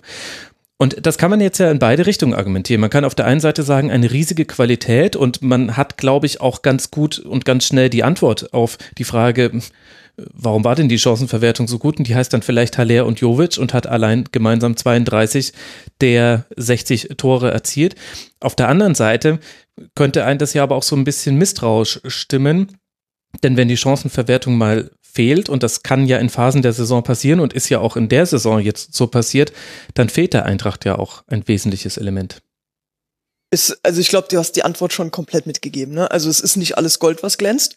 Ähm, es gibt einfach Spiele, wie zum Beispiel das Spiel gegen Düsseldorf, wo ein Jovic innerhalb von wenigen Minuten äh, mit jedem Ball, den er an den Fuß kriegt, ein Tor macht und fünf Dinger reinhaut. Ja. Und dann gibt's aber auch einfach Spiele, wo jedes Mal, wenn er an den Ball kommt, was passiert, was niemals in einem Tor enden wird. Um, ähm, und davon waren wir äh, einfach diese Saison abhängig. Und das hat man halt auch so krass gemerkt. Haller, Bauchmuskelverletzung, paar mhm. Spiele draußen, ist nicht mehr als Vorbereiter für Jovic da. Auf einmal kommt bei Jovic auch nichts mehr. Und es kommt halt leider echt wenig von hinten nach. Ne? Also auch wenn Rebic, äh, wenn äh, Rode jetzt ein, ein super wichtiges Tor äh, gegen äh, Lissabon gemacht hat. Mhm. Ähm, aber es gibt halt zwei Spieler, da drehe ich mich meistens schon weg, wenn ich sehe, dass die in der in der Nähe des 16ers den Ball bekommen und das sind leider Gacinovic und Rode. Also da kannst du einfach davon ausgehen, dass egal wie du denen den Ball gibst, da wird kein Tor draus. Und das sind aber die zwei, die so ein bisschen nominell auf der Acht zu finden sind. Mhm. Da muss einfach mehr kommen. Die Flanken, die ähm, von rechts kommen. Ne? Also Dani da Costa, großartige Saison, der hat jedes Spiel gemacht. Mhm. Ähm, ich glaube, bis auf ein Spiel alle über die volle Länge gegangen. Der ist gerannt, was das Zeug hält. Aber die Flanken sind halt auch nicht die genauesten. Ähm, ich weiß nicht, ob es dafür auch eine Statistik gibt, aber ich würde jetzt einfach mal so aus dem Bauch raus sagen, dass äh, mehr Tore über links eingeleitet wurden, weil auch wenn Kostic sich auch die Lunge aus dem Hals gerannt hat, ähm, von da kommen einfach mehr Vorlagen. Und ich glaube, er hat auch deutlich mehr noch selber mit im Angriffsspiel dazu beigetragen, als mhm. Dani da Costa macht. Ne? Also äh, da ist noch, da ist noch reichlich Luft nach oben. Und ich glaube, dass auch ganz, ganz viel der Euphorie geschuldet ist und dass viele Spieler einfach auch über ihren, ja, vielleicht auf dem Papier stehenden Möglichkeiten gespielt haben. Ja, also es gibt einen leichten Linksdrall im Angriff äh, bei der SGE, 38 Prozent der Angriff, Angriffe über links, äh, über rechts dann 34. Aber vor allem in der Schlussphase der Saison hat man es ja gemerkt. Da war einfach vom rechten Flügel fast keinerlei Gefahr mehr zu sehen und wenn noch etwas ging, dann über den linken Flügel. Und das ist ja dann auch der nächste Punkt. Also jetzt mal unabhängig von so Fragen wie, äh, was macht man, wenn man ein, wenn mal gewisse Spieler weg sein sollten oder wenn die mal schlechte Phasen haben. Das sind immer so ein bisschen unfruchtbare Diskussionen. Aber dieser, diese Abhängigkeit offensiv vom Flügelspiel fand ich auch noch interessant. Und dann hast du eben gesehen, was passiert, wenn der eine Flügel jetzt nicht komplett wegbricht, aber einfach weniger produziert an Torchancen. Dann hängst du komplett von einem Spieler ab. Ist das dann auch der Punkt, wo man jetzt dann sagen müsste, auch mit Blick auf die nächste Saison, da muss der Kader breiter werden. Also es kann ja nicht sein, dass Kostic und Da Costa immer jedes Spiel machen müssen. Wenn sie es können, ist es gut, aber sie sollten es nicht müssen müssen. Ich glaube, das ist eher eine Systemfrage als mhm. eine Kaderfrage, okay. weil dadurch, dass wir nur in der Lage sind, in einem System zu spielen und auch nur das in der Lage sind zu spielen, wenn Kostic und Da Costa dabei sind, ähm, ist das alles extrem statisch. Mhm. Und da kann man sich zum einen gut drauf einstellen, zum anderen ähm, sind wir aber auch halt brutal von denen abhängig. Und auch wenn ein Timothy Chandler am Ende der Saison wieder fit geworden ist ähm, und wieder zur Verfügung gestanden hätte, sowohl auf links als auch auf rechts, ähm, ist es halt schwer, einen Spieler wie einen Kostic zu finden, der halt genau in dieses Profil reinpasst, äh, mit Pferdelunge, gute Flanken schlagen und auch Bock dazu, den ganzen Tag nur zu rennen. Ähm, die Spieler musst du halt auch erstmal finden. Und deswegen ist es, glaube ich, wichtiger, flexibler im System zu sein und dann die gesamte Breite des Kaders nutzen zu können. Weil es ist ja nicht so, als äh, hätten wir äh, keine Spieler auf der Bank gehabt, die nicht auch Qualität gebracht hätten. Aber ich glaube, dass gerade mit den Positionen du so ein spezielles Spielerprofil brauchst, mhm. ähm, dass du, dass du da eigentlich nichts findest.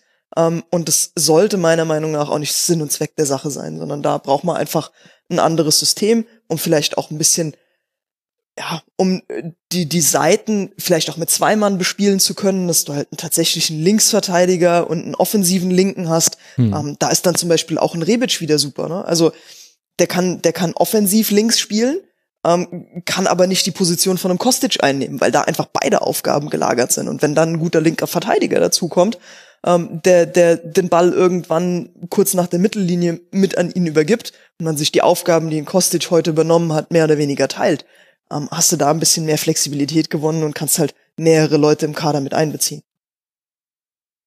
Ja, sehr interessanter Punkt. Und warum glaubst du, hat Adi Hütter da dann so wenig verändert in der Saison? Liegt es daran, dass die Momente, in denen er es getan hat, nämlich der Saisonbeginn und das Auswärtsspiel in Leverkusen, nicht so wirklich erfolgreich verlaufen sind? Ich glaube, die Antwort liegt eher darin, dass es danach erfolgreich wurde. Mhm.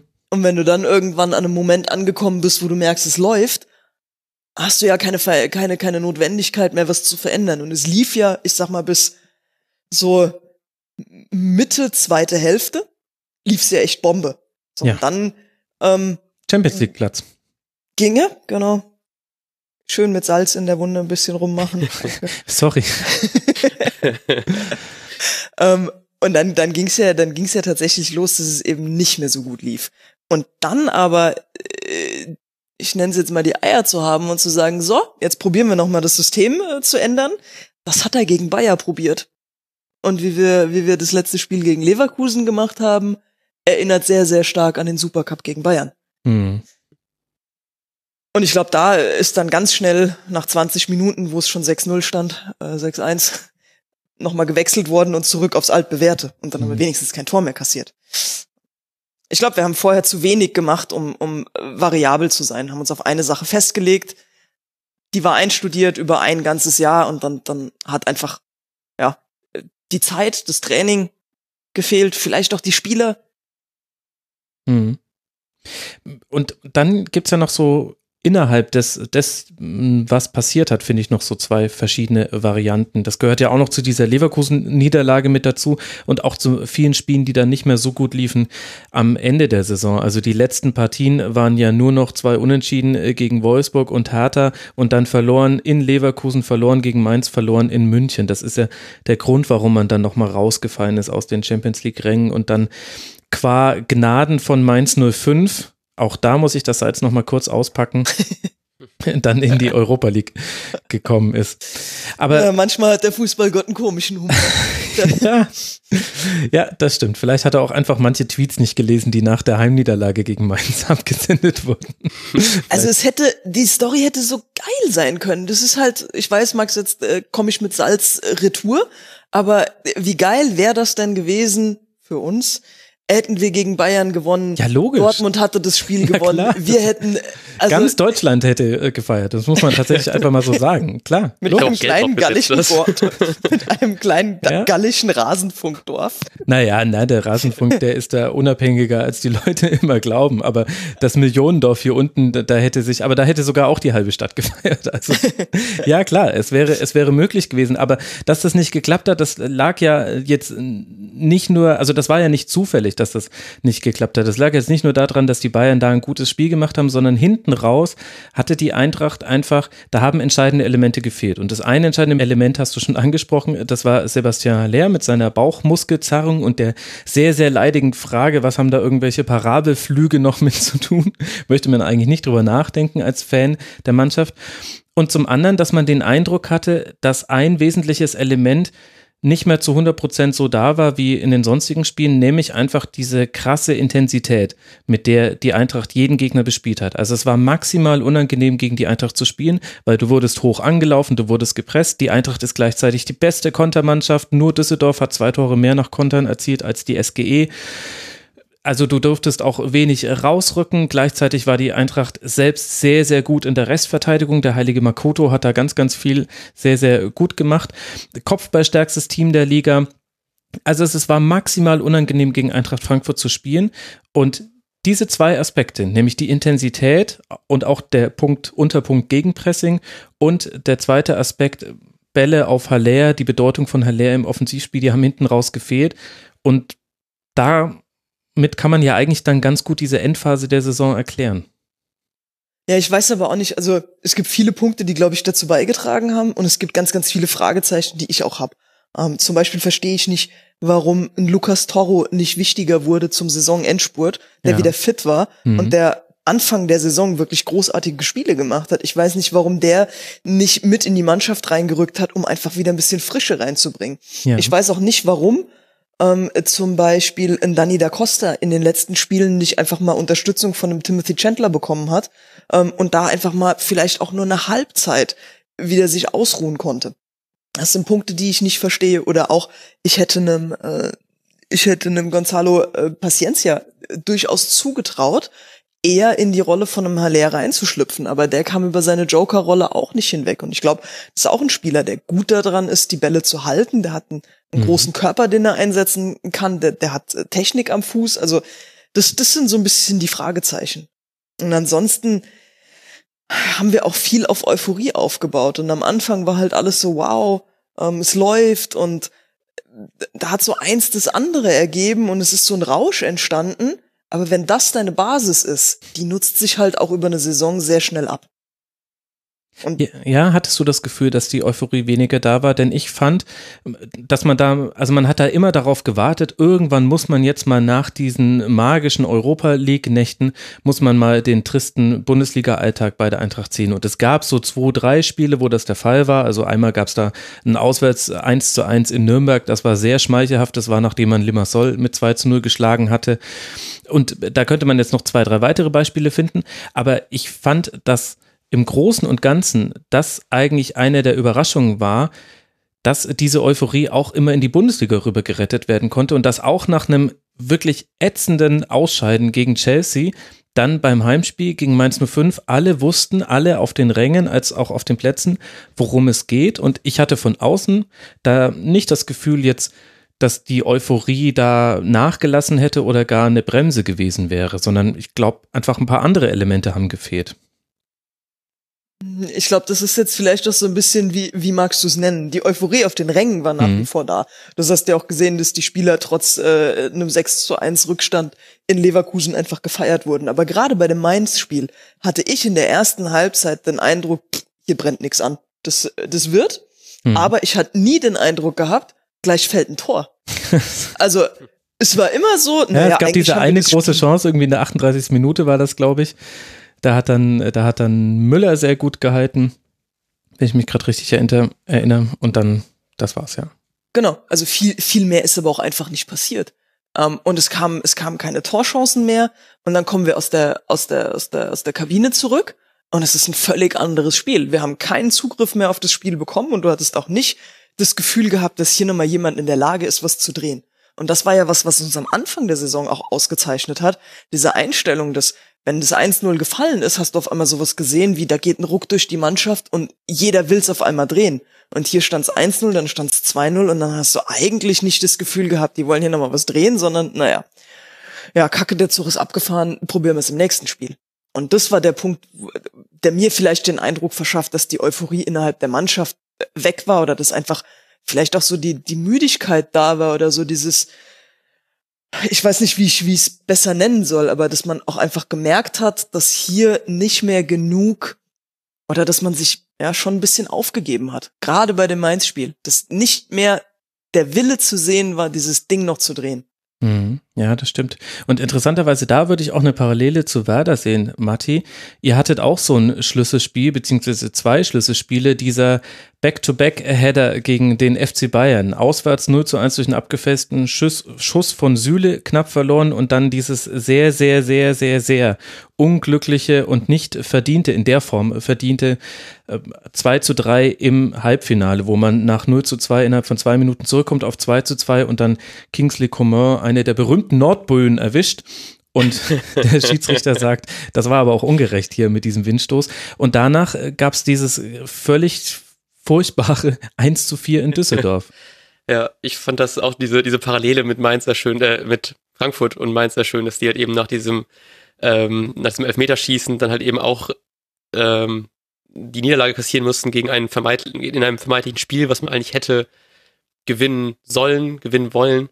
Ähm, und ich habe dazu bei, bei zumindest bei unserer Niederlage dann gegen Düsseldorf jemanden gelesen, äh, einen Tweet gelesen von jemandem, der meinte, dass es schön ist, dass in all dieser in all dieser Fußballwelt, wo es doch so viel um Geld geht, dann doch ein, man einfach doch noch merken kann an solchen Spielen, dass es doch nur Menschen sind und dass die dann halt eben nach so ein paar Tagen, nach so einem wichtigeren Spiel dann vielleicht doch äh, mit dem Kopf dann noch nicht ganz so bei dem jetzigen Spiel gerade da sind. Und dann verlierst du halt eben auch mal so ein Ding gegen Mainz, dann verlierst du halt eben auch mal so ein Ding gegen Düsseldorf, ähm, was so, so, was so schön klingt, dass man dann doch noch Menschen auf dem Platz hat, aber ich hätte natürlich äh, lieber gehabt, dass beide Roboter Leute. wären beide, schon geiler. ja, genau. Wobei, da hast Wer du auch noch nicht die Robot? Olympics gesehen. Also wenn die Fußball spielen, das sieht auch noch nicht ganz so gut aus.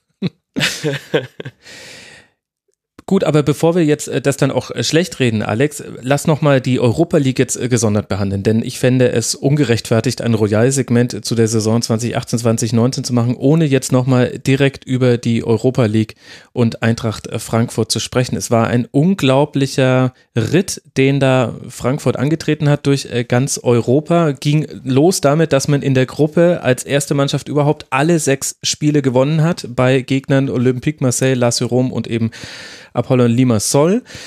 Und dann ging es in der K.O.-Runde richtig los und das ist wirklich erstaunlich. Ich habe das nochmal verglichen mit anderen Europa League-Teilnehmern. Die Eintracht hatte eine Champions League-Saison. Ja. Sie bekommt nur leider das Geld der Europa League dafür. Aber die Gruppe schon nicht so schlecht mit Marseille und mit Lazio. Und dann spielst du in der Zwischenrunde gegen Schachtjor Donetsk. Ja, herzlichen Dank. Können wir uns erinnern, wie die Hoffenheim zum Teil hergespielt haben. Dann gegen Inter, dann gegen Benfica und im Halbfinale gegen Chelsea. Was für, also was für Auslosungen überhaupt schon? Also ich sag mal, nach der, nach der ersten, nach der Auslosung der Gruppen ähm, hat, glaube ich, schon keiner mehr so, also richtig 100 Prozent mit einem Weiterkommen gerechnet. Ne? Also das war schon die Gruppe gesehen und da hast du erst schon mal geschluckt und dir gedacht, na ja, ein bisschen was leichteres wäre auch ein bisschen geiler gewesen.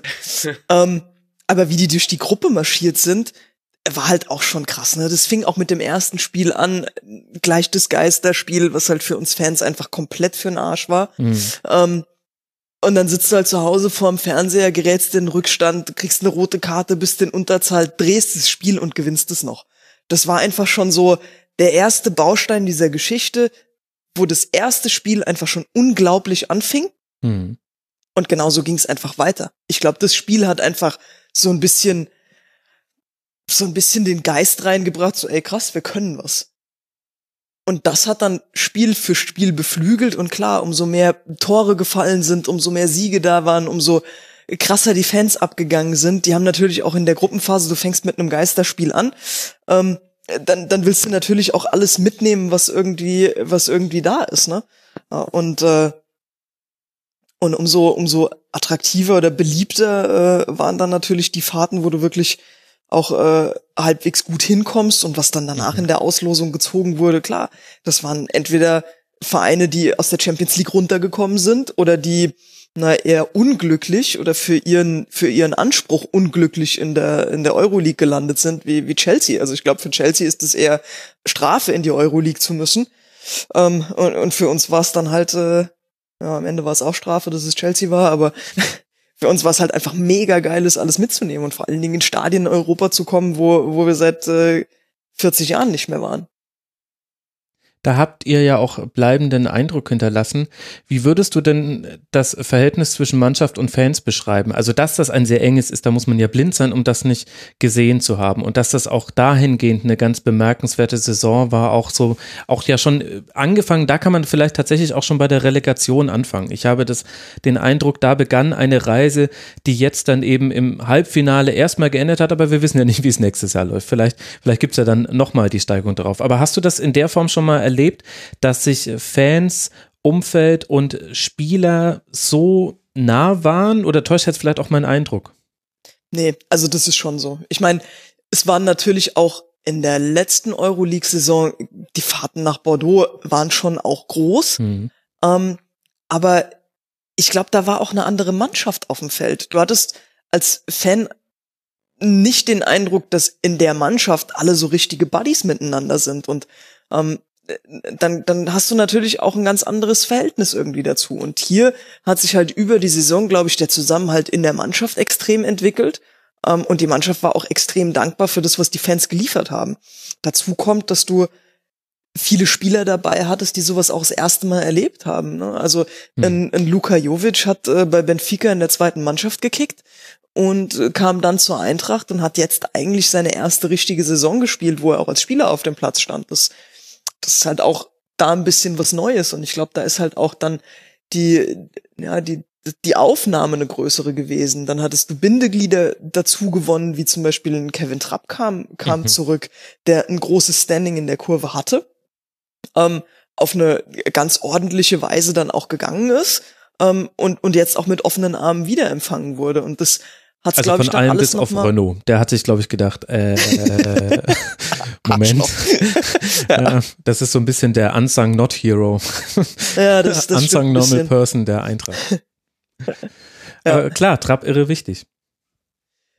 Genau, und äh, wenn du, wenn du so Leute dann auf einmal dabei hast, die, die die Fans kennen und die vor allen Dingen dann auch die Mannschaft mitnehmen und nach dem Spiel dann irgendwie sagen, ihr Leute, drei Meter weiter nach vorne geht auch noch und jetzt geht man den ganzen Weg äh, durchs ganze Stadion und das, das hat auch so einen so einen Ruck durch das Stadion dann gegeben. Normal hast du halt immer so die Fankurve, die mitmacht und auf einmal äh, machen sogar die Business Seats mit, wa- was es halt auch äh, bei einer Eintracht eher seltener gibt. Ne? Dass äh, mittlerweile Wechselgesänge bis hinten zur Ostkurve möglich sind, ähm, es ist auch kein Standard gewesen. Also der Familienblock, der hat auch lieber gesessen. Hm. Und ähm, das, das war einfach so eine, so eine Welle, die durch alles mitgegangen ist und die dann natürlich auch zusammenschweißt. Und ja, ich glaube, so Sachen wirst du halt nie erleben, wenn die Erwartungshaltung an dich ganz, ganz oben ist und du die Erwartungshaltung dann erfüllst. Aber wenn die Erwartungshaltung eher ist wie, naja, die Gruppe ist schwierig, gucken wir mal, vielleicht kommen wir mit Glück durch und du rockst einfach das Ding, wo jeder mit offenen Augen daneben steht und sagt, puh, was ist denn hier los? Das, das, das weckt natürlich sowas. Hm. Ja, und das war vor allem die Art und Weise der Spiele. Also, weil du hast das ja noch alles genau vor Au- Augen, aber für die Hörerinnen und Hörer will ich noch mal kurz äh, den, den weiteren Verlauf nacherzählen. Also, die Gruppe mit sechs Siegen haben wir jetzt schon angesprochen. Dann in Donetsk 2 zu 2 gespielt, zu Hause 4 zu 1. Da gab's, also die haben sich gefragt, was da eigentlich passiert ist. Das war, als hätten sie gegen Hoffenheim gespielt und die ihre Chancen auf einmal verwertet. da hätten sie damals auch schon 4-1 verlieren können.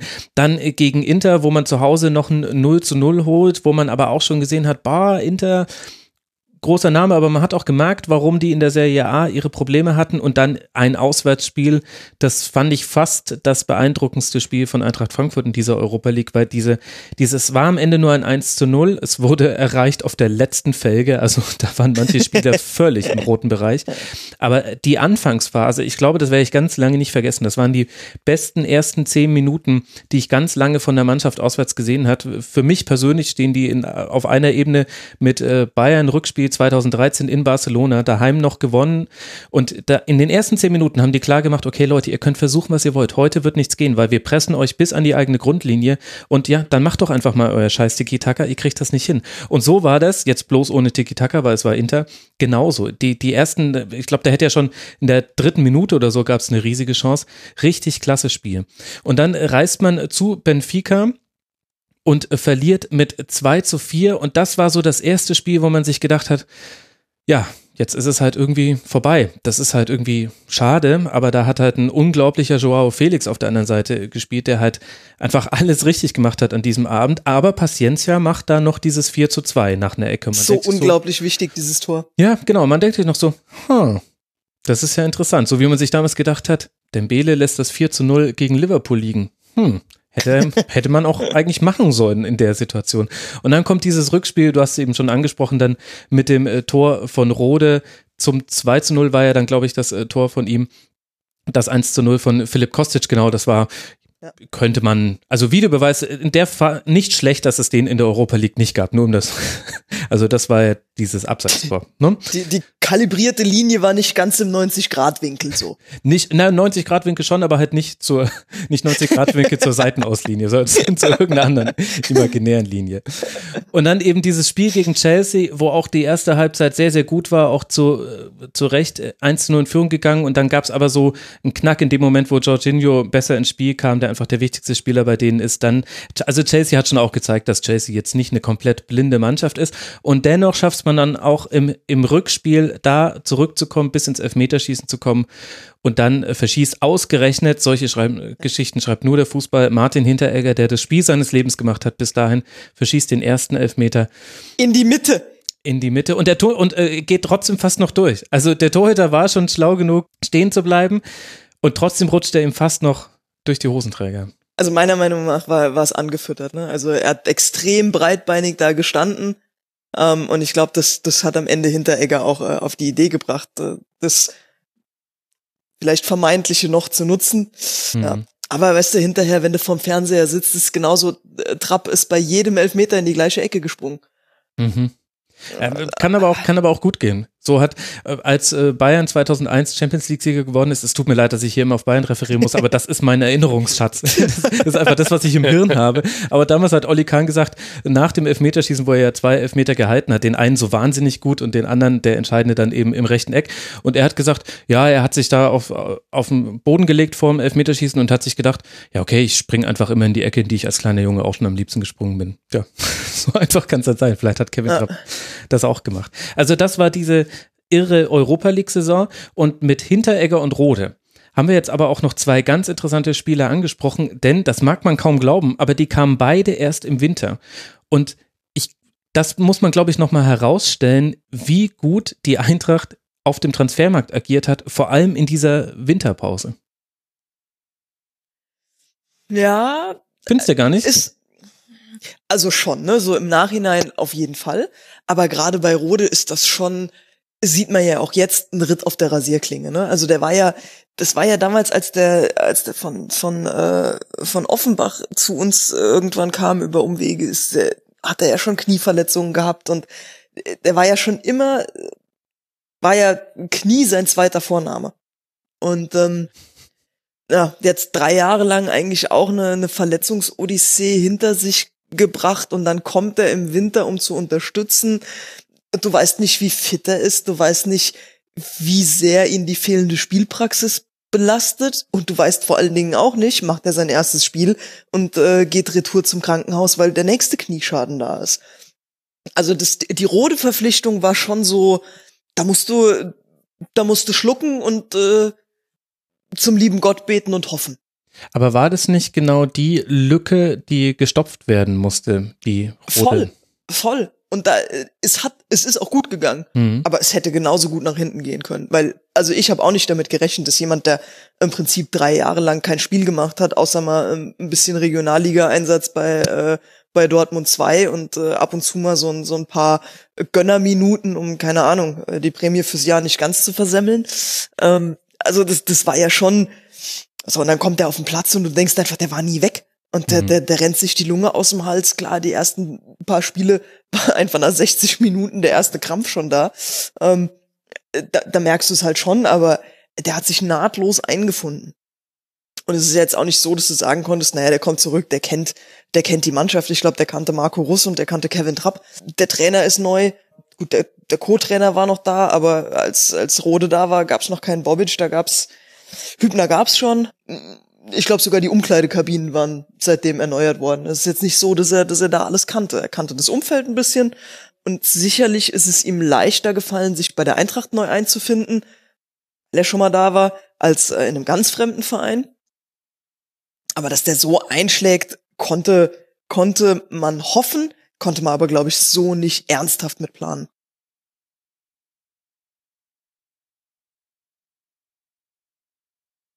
Nee, gar nicht. Also bei Martin Hinteregger war ich, äh, war ich tatsächlich äh, sehr, sehr positiv, weil Adi Hütter ihn halt kannte. Und wenn jemand sich ja so ein bisschen, also wenn jemand in einem anderen Verein negativ auffällt und der Trainer aber trotzdem sagt, ist egal, an der Geschichte muss irgendwie noch eine Version B dran sein oder was auch immer, ignoriert ist, das ist ein feiner Kerl, nehmt den, ähm, dann, dann kann das so verkehrt nicht sein. Also der, der will sich ja nicht sein eigenes Grab schaufeln, der hat mit dem lange zusammengearbeitet. Von daher, wenn jemand so mit Vitamin B kommt, bin ich da eigentlich immer relativ positiver Dinge.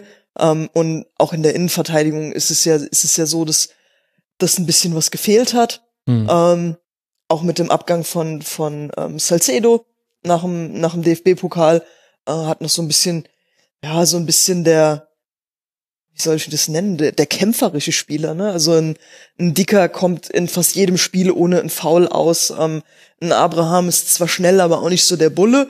Und Martin Hinteregger, auf den läufst du halt einfach zu und sagst, wenn du willst, nimm du den Ball. Mhm. Also das ist halt auch einfach ein Typ. Und sowas ähm, hat uns einfach äh, auch auf der Position gefehlt. Von daher, also das war eine Bombensache. Ich hoffe, ähm, dass auch aus der Laie mehr wird wie ähm, ja ein halbes Jahr Gastspiel. Ja, also Augsburg will ihn nicht zurück, das haben sie schon gesagt. er will auch unbedingt bleiben, aber ich könnte mir vorstellen, dass Augsburg auch sagt, äh, Sekunde, was stand hier in der Zeitung? Wie viel Millionen habt ihr jetzt gerade verdient? Und ihr macht ja auch wieder dieses international, ne? Ähm, 12 Millionen Hinteregger. Und da müsste ich aber auch, also der Preis muss halt schon realistisch sein. Es kann, also die Eintracht ist kein Verein, äh, der, der 12 Millionen für einen Innenverteidiger ausgibt. Mhm. Aber da sind wir ja bei einem interessanten Punkt, nämlich zum einen bei den Transfers, die wir bisher so sehen konnten und dann auch bei der Frage, wie es ja weitergehen wird bei der Eintracht, kamen auch ein paar Fragen zu im Forum. Du hast ja schon die Transfers zum Sommer hin angesprochen, wen man da alles abgegeben hat, also Kevin Prince Boateng, Radetzky, Marius Wolf, Omar Mascarell und dann eben Salcedo sind so die wichtigsten. Und diejenigen, die man geholt hat, da war wieder viel Talent mit dabei, also so wie sich es jetzt unter Freddy Bobic zu etablieren scheint, also Endika, Toro, Paciencia, Renault, dann eben von Trapp direkt gefolgt. Kostic hat man geholt und aber das ein bisschen mit Erfahrung angereichert. Also Kostic gehört da schon rein, Trapp gehört da schon rein, Hinteregger und Rode definitiv auch erfahrene Spieler. Und gerade so der Hinteregger-Wechsel, das hast du ja auch so ein bisschen angedeutet, man hat der Verteidigung schon manchmal angemerkt, dass da bis auf Abraham und Hasebe die anderen schon häufiger noch ein bisschen ins Grübeln kommen, was jetzt eigentlich in einer bestimmten Situation zu tun ist. Also ein Fallett, ein Endika haben alle auch gute Partien gemacht, aber manchmal hat man auch einfach gemerkt, dass sie noch jung sind, wie man immer so schön sagt. Was glaubst du denn jetzt? Wir haben jetzt gesehen, wie Freddy Bobic so agiert auf dem Transfermarkt. Wie groß ist deine Hoffnung, dass man das jetzt auf so nachhaltige Füße stellen kann, dass die Eintracht sich vielleicht langfristig mal etabliert im oberen, in der oberen Tabellenhälfte? Schwierig. Ähm, das ist halt, das ist halt echt schwer, weil ich glaube, dadurch, dass wir eben nicht die Champions League erreicht haben, ähm, sondern in Anführungszeichen nur die Euroleague und mhm. da halt auch noch diese, ich, ich hasse diese Quali halt wie die Pest, ne? sechs, sechs wäre halt echt schön gewesen, aber dieser undankbare siebte Platz ist halt, naja, gut, sei es drum. Ähm, das ist halt wirklich jetzt schwierig, Leute zu halten. Also ich glaube, dass Haller äh, gehen wird, wobei mhm. ich mir bei ihm am ehesten erhoffen würde, dass er bleibt. Also wir nehmen auf, das muss man vielleicht an der Stelle dann dazu sagen, wir nehmen am 22. Mai auf. Ich könnte mir vorstellen, dass äh, zum Zeitpunkt der Veröffentlichung genau in einer Woche da schon das eine oder andere fix ist. Ja. Gleiches gilt einfach auch äh, für Jovic. Mhm. Ähm, Rebic wird schwer sein und damit sind einfach die drei, die drei wertvollsten Spieler schon mal weg. Und dann äh, kommt mit relativ großem Abstand dahinter so Spieler wie Mijat Gacinovic. Bei dem warte ich eigentlich jedes Spiel darauf, dass es jetzt passiert, so. Dass jetzt aus dem Talent können wird. Und in jedem Spiel sitze ich wieder auf der Tribüne und äh, sag hundertmal, oh, Gacinovic. ähm, ja, mittlerweile im Chor mit ganz vielen Leuten um mich rum, äh, weil, äh, ja, da sind halt drei geile Momente dabei und dann meint er, er kriegt noch einen vierten hinterher und nein, es funktioniert einfach nie. Mhm. Ja. Ähm, ob ich so weit gehen möchte, äh, ihn wirklich zum Verkauf anzubieten, aber er tut nicht so weh wie, wie zum Beispiel ähm, Rebic oder ein Haller wehtun würde.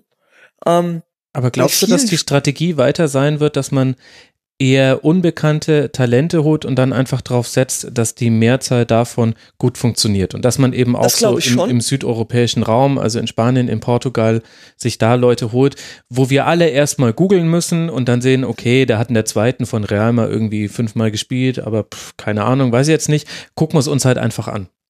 Das glaube ich schon. Also ich glaube, das ist definitiv die Strategie. Das Fragezeichen bei der Sache wird nur sein, funktionieren die alle vom ersten Spieltag an, so wie es beim Endika der Fall war? Mhm. Weil da kannst du bei einem, du kaufst einen 19-jährigen Innenverteidiger, der, der sein drittes Spiel im Profibereich gemacht hat, stellst den hinten rein und der äh, besteht auf, auf höchster Ebene in der Euroleague gegen, gegen Vereine, die, die große Namen tragen. Also ja, da stimmt. kannst du einfach nicht mit rechnen. Ähm, ich glaube, da war da war ein echt äh, glückliches Händchen dabei und wir müssen einfach davon ausgehen, dass auch der ein oder andere 17, 18, 19-Jährige dabei ist, den wir holen, ähm, bei dem es einfach eins, zwei Saisons dauern wird, bis, bis er wirklich äh, seine, seine volle Größe irgendwo entfaltet. Ne? Also, wie gesagt, beim Gacinovic warte ich jetzt, glaube ich, die vierte Saison darauf, dass, äh, dass es passiert.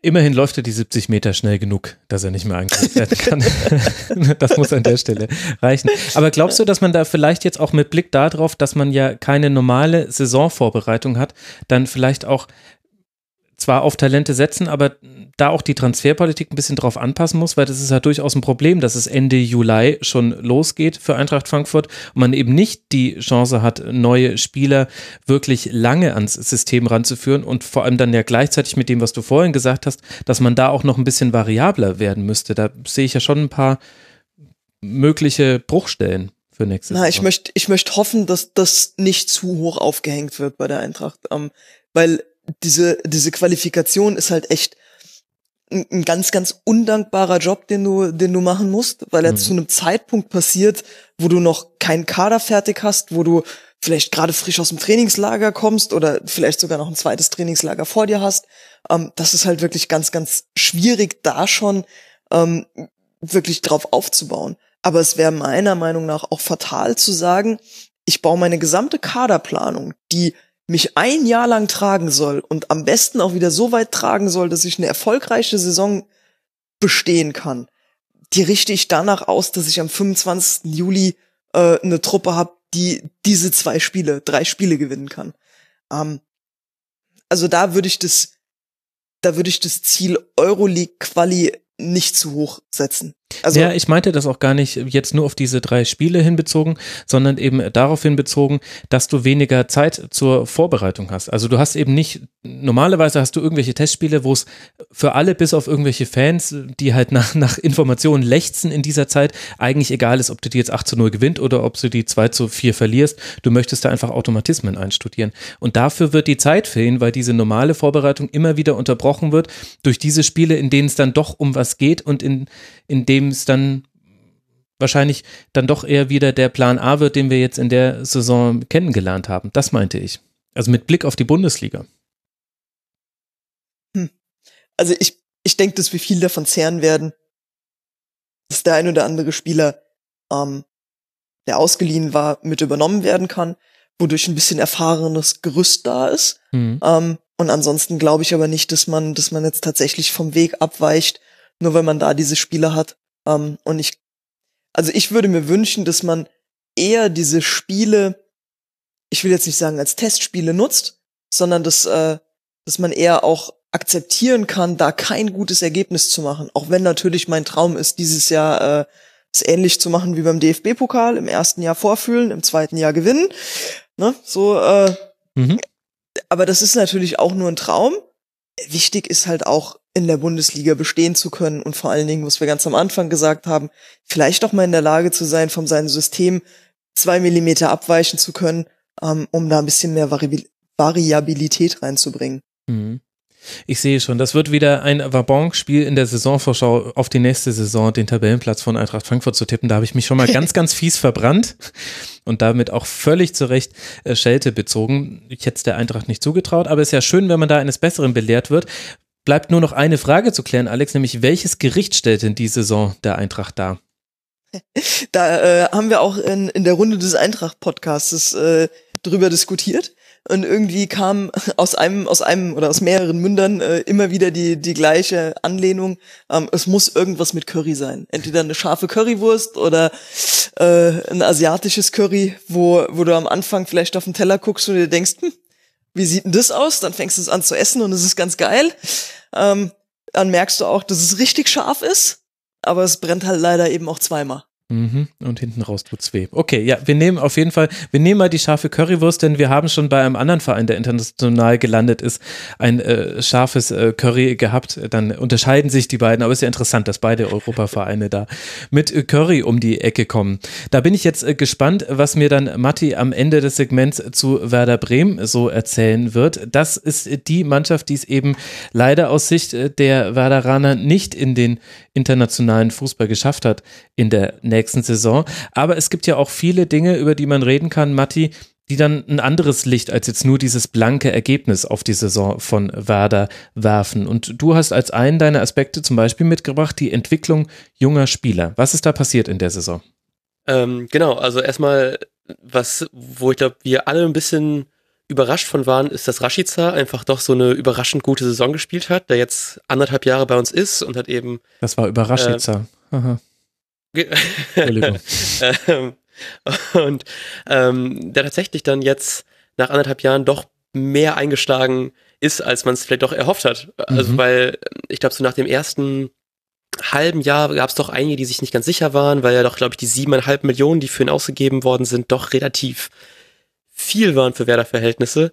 Ähm, und plötzlich ist er einfach vorne eine unfassbare Waffe geworden, dass man, dass er sowohl ähm, am Anfang hat er kritisiert, dass er noch nicht diese, diese ganzen Verhältnisse in der Bundesliga so gut kennt, kam aus der niederländischen Liga, wo ja auch ähm, einfach ein anderer Standard einfach gilt, ähm, an die man sich halt eben doch erstmal gewöhnen muss, gerade so als ju- junger Spieler. Und jetzt mittlerweile hat er sich, finde ich, ein bisschen besser einfach eingewöhnt. Ich fand auch so ein bisschen so diese Links zu ähm, Gasinovic, dass man da sieht, so dass bei ihm auch so drei Aktionen gelingen, aber die vierte wieder nicht. Und das war auch so mein Gefühl. Saßt du auch immer im Stadion und hast gesagt, oh, Rashica.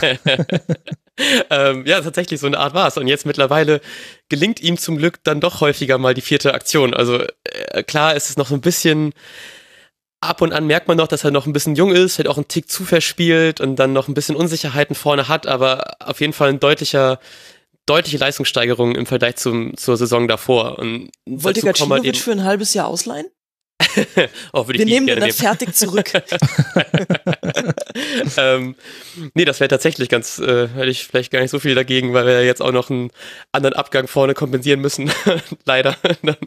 ähm, aber dazu kommen halt eben auch so Leute wie, wie Maxi Eggestein, dem man dann Mhm. zwar schon vorher sagen konnte, er wird wahrscheinlich Stammspieler werden und jetzt ist er mittlerweile absoluter Leader vorne, ist, glaube ich, auch diese Saison der Spieler gewesen, der am meisten gelaufen ist. Ähm, und bei ihm bin ich halt eben besonders froh, dass er bleiben konnte. Und dazu kommen jetzt noch so ein bisschen die noch jüngere Generation mit einem Jojo Eggestein, mit einem ähm, Sargent, die jetzt so die ersten Bundesliga-Minuten sammeln konnten. Ich glaube, Jojo hat sogar relativ viele Spiele gemacht, zwar nicht alle unbedingt lang, aber schon ein paar Tore geschossen, ein paar vorgelegt und gerade bei ihm sieht man schon, was noch kommen könnte, wenn er jetzt ein bisschen mehr Erfahrung reinbekommt. Und das macht dann natürlich jetzt Hinblick auf unsere, unsere ganze Offensive halt eben wirklich ein bisschen Hoffnung, dass man dann jetzt noch diese, diese Talente einfach sieht und weiterentwickeln kann. Und ähm, ja, das macht auf jeden Fall viel Hoffnung, dass man nächste Saison vielleicht doch noch diese zwei, drei Punkte, die dann gefehlt haben, vielleicht doch noch kriegen kann. Mhm. Also Maximilian Eggestein tatsächlich der Spieler, der die meisten Kilometer gelaufen ist in der letzten Saison. 409 waren es, auf äh, Platz zwei dann Josua Kimmich und interessanterweise auf Platz drei dann schon wieder ein Bremer, nämlich Ludwig Augustinsson und auf Platz fünf dann schon der nächste Bremer, nämlich äh, Davy Klaassen. Bei Bremen wird gerne viel gelaufen. Ja, ähm, da ich bin mir da auch nicht ganz sicher, ob es jetzt vielleicht tatsächlich ein bisschen daran liegt, dass man, äh, wo wir wahrscheinlich auch noch drüber zu sprechen kommen müssen, dass wir halt eben diesen Kruse-Abgang irgendwie kompensieren müssen. Und vielleicht tatsächlich dadurch, dass wir ähm, durch diese relativ flexible Rolle von Kruse, ähm, der eigentlich als Stürmer gedacht ist, ähm, aber dann sich doch häufig nach hinten fallen lässt, muss das ganze System vielleicht einfach ein bisschen mehr laufen, weil man nicht so einen klaren Zielstürmer hat, dass man einfach eine Flanke nach vorne schlagen kann, muss man selbst nicht den Ball hinterherrennen, sondern macht einfach den langen Ball aus 30 Metern und dann kopft dann vorne, vorne jemand das, das Ding rein. Ähm, das fehlt uns halt so ein bisschen. Und dann muss man halt eben dann vielleicht doch mal die Beine in die Hand nehmen und dann doch einen Tick mehr laufen. Ähm, Ja. Wobei ich das auch, glaube ich, ein bisschen an Kofeld, äh, Kofelds Philosophie äh, anheften möchte, weil er, glaube ich, direkt als er angekommen ist, hatte er zum Beispiel zu so jungen Spielern gesagt wie Maxi Eggestein, die dann halt eben doch noch ein bisschen verunsicherter sind, meinte er, dass man keine Angst haben soll vor einem Ballverlust, sondern dass man dann wirklich dann ähm, direkt hinterhergehen kann, da den Ball sich zurückerkämpfen kann und dann hat man halt eben diesen Drang, dann direkt dieses Gegenpressing ein bisschen noch mehr auszuführen, dass es dann nicht so wild ist, wenn man den Ball verliert. Man muss nicht Angst haben, dass man nachher eine Schelle bekommt vom, vom Kofeld, ähm, sondern dass man das halt eben, dass er einfach den Spielern vertraut, dass sie dann doch ihre Fehler auch wieder ähm, wettmachen können, auch wenn das heißt, dass man dann gerne mal ein paar Meter mehr rennen sollte. Ja, das ist ja ein ganz interessanter Aspekt, dass ihr nicht nur junge Spieler habt, die eine Entwicklung gemacht haben, sondern ja auch noch einen sehr jungen Trainer. Wie würdest du denn die Entwicklung von Florian Kofeld bilanzieren? Hat er auch einen Sprung nach vorne gemacht? Ja, tatsächlich, auch weil ähm, es gab jetzt kurz nach dem Leipzig-Spiel jetzt, also das letzte Spiel, gab es ein Interview mit ihm, ähm, wo er auch meinte, dass es so schön ist, dass man mittlerweile nicht mehr gefragt wird, warum man denn am Ende immer wieder Stürmer einwechseln möchte, dass man nicht immer wieder wiederholen muss, hey, wir möchten gerne offensiv spielen, wir möchten gerne jedes Spiel gewinnen, auch wenn es jetzt gegen Leipzig ist, gegen Dortmund, gegen Hoffenheim, was ja am Ende auch noch äh, relativ erfolgreich für uns ausgegangen ist, ähm, sondern dass man da einfach klar seine, seine Handschrift sieht, dass man, dass man diesen Offensivdrang wieder zurückhaben möchte, was ja ähm, in den glorreichen Champions League-Zeiten von Werder halt eben das, das ist, womit man Werder verbunden hat, dass man vorne offensiv richtig, richtig was abreißen kann, dafür dann aber vielleicht mal in der, in der Defensive ein, zwei mehr kassiert. Ähm, und so eine ähnliche Spielweise verfolgt Kofeld halt eben auch, dass man dann wirklich das ähm, so angehen möchte, dass man sich nicht verstecken muss vor egal welchem Gegner und dass man auch die Bayern halt eben jetzt ähm, dreimal knapp verloren hat. Ähm, bisschen unglücklich auch. Ich will jetzt nicht zu sehr darüber rumjammern, weil ich meine, wenn da dieser, dieser Elfmeter im Pokal nicht gepfiffen wird, dann gewinnen sie das Ding vielleicht nach einer Ecke in der 90. Minute oder so. Also ich will jetzt nicht sagen, dass wir nur wegen des Elfmeters rausgeflogen sind, aber natürlich ist das schon irgendwie. Aber es war halt schwerer zu verdauen, deswegen. Ja, genau. Für alle Beteiligten, nicht nur Fans, ja. sondern eben auch für die Spieler. Das haben wir ja vorhin schon kurz angesprochen mit der 1 zu 4 Niederlage ja. Ja. dann in Düsseldorf. Wie empfindest du denn die Außendarstellung von Florian Kofeld? Er war immer schon jemand, der gute Interviews äh, gegeben hat. Ich habe das äh, Gefühl gehabt, dass er sich da jetzt auch noch ein bisschen mehr an den Bundesliga-Betrieb äh, gewöhnt hat in dieser Saison. Ähm, Würde ich auch so sehen, weil ich hatte das Gefühl, dass noch, als er jetzt relativ frisch war, ähm, er sich vielleicht auch nicht so ganz reingetraut hat, weil es vielleicht auch eine für ihn eine schwierige Situation ist, dass du wirklich mit deinem Offensivfußball ankommen möchtest, aber dann bist du halt eben immer noch ein Abstiegskandidat. Ähm, als er kam, waren wir, glaube ich, auf Platz 17, 16 irgendwie so, ich bin mir gerade nicht ganz sicher.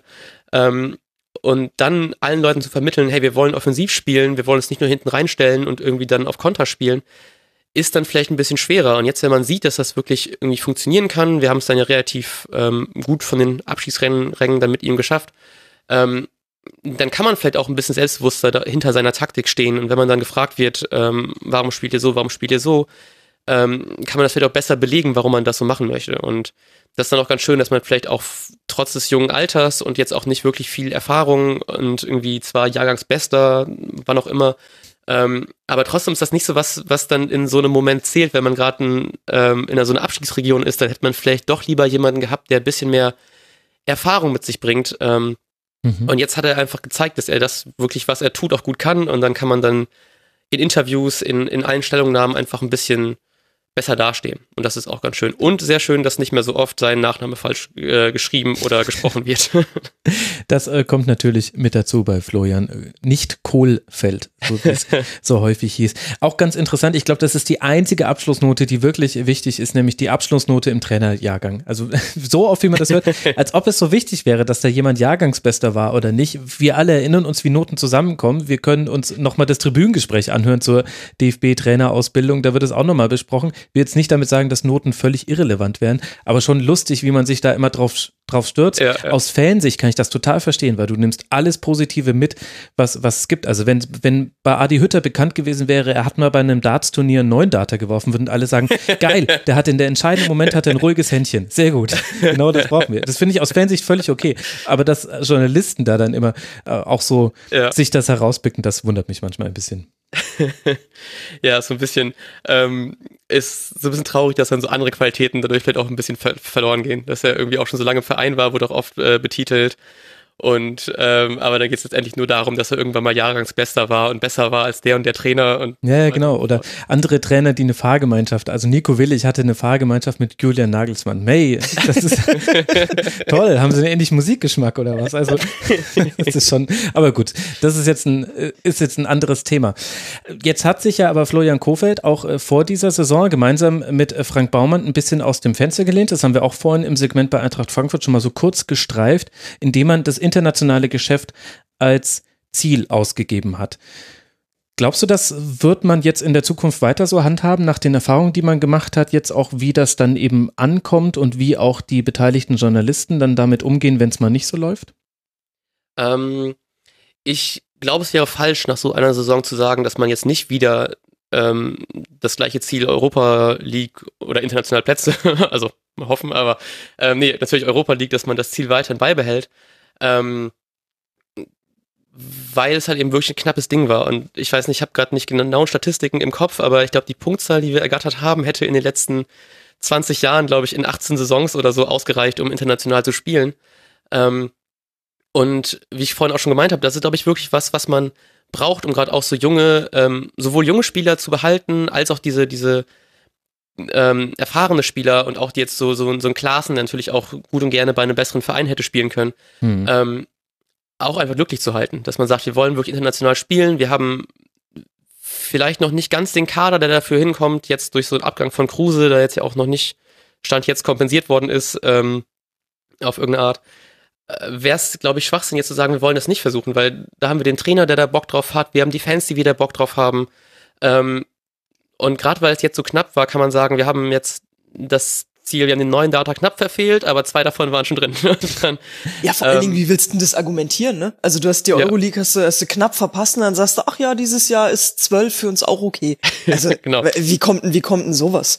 Ja, wobei Vor auf allen der Dingen, du anderen, erreichst, ja, sorry, du erreichst ja auch keine Ziele, wenn du dir keine setzt. Also was, was soll denn das zu sagen, ich will Zwölfter werden? Dann, äh, dann bist du auf einmal auf zwölf und hörst auf und denkst, oh ja, Ziel erreicht. Also äh, greif doch nach den Sternen. Wenn daneben gegriffen wird, so what? Aber wenn du es gar nicht erst versuchst, kommst du nicht hin. genau, nee, sehe ich auch so. Und ich glaube, das macht dann eben auch irgendwie, fällt auch so dieses bisschen mehr aus, was dann so, so jetzt die Saison, wie gesagt, Maxi Eggestein verlängert, Jojo Eggestein verlängert, ähm, dass die auch Bock haben zu wissen, hey, wir sind hier bei was, wir wollen nicht nur irgendwie die graue Maus sein, die dann jetzt über Jahre nicht um den Abstieg spielt, aber dann dafür irgendwie Platz neun nur angehen möchte. So, du willst halt eben auch jemanden haben, der wirklich so, wir wollen wieder was Großes aufbauen, wir wollen langfristig wieder international spielen und dann musst du halt eben auch sowas ausrufen. Zu sagen, jetzt, wir müssen nicht sagen, wir wollen nächste Saison jetzt Champions League spielen, weil wir die Europa League knapp verpasst haben.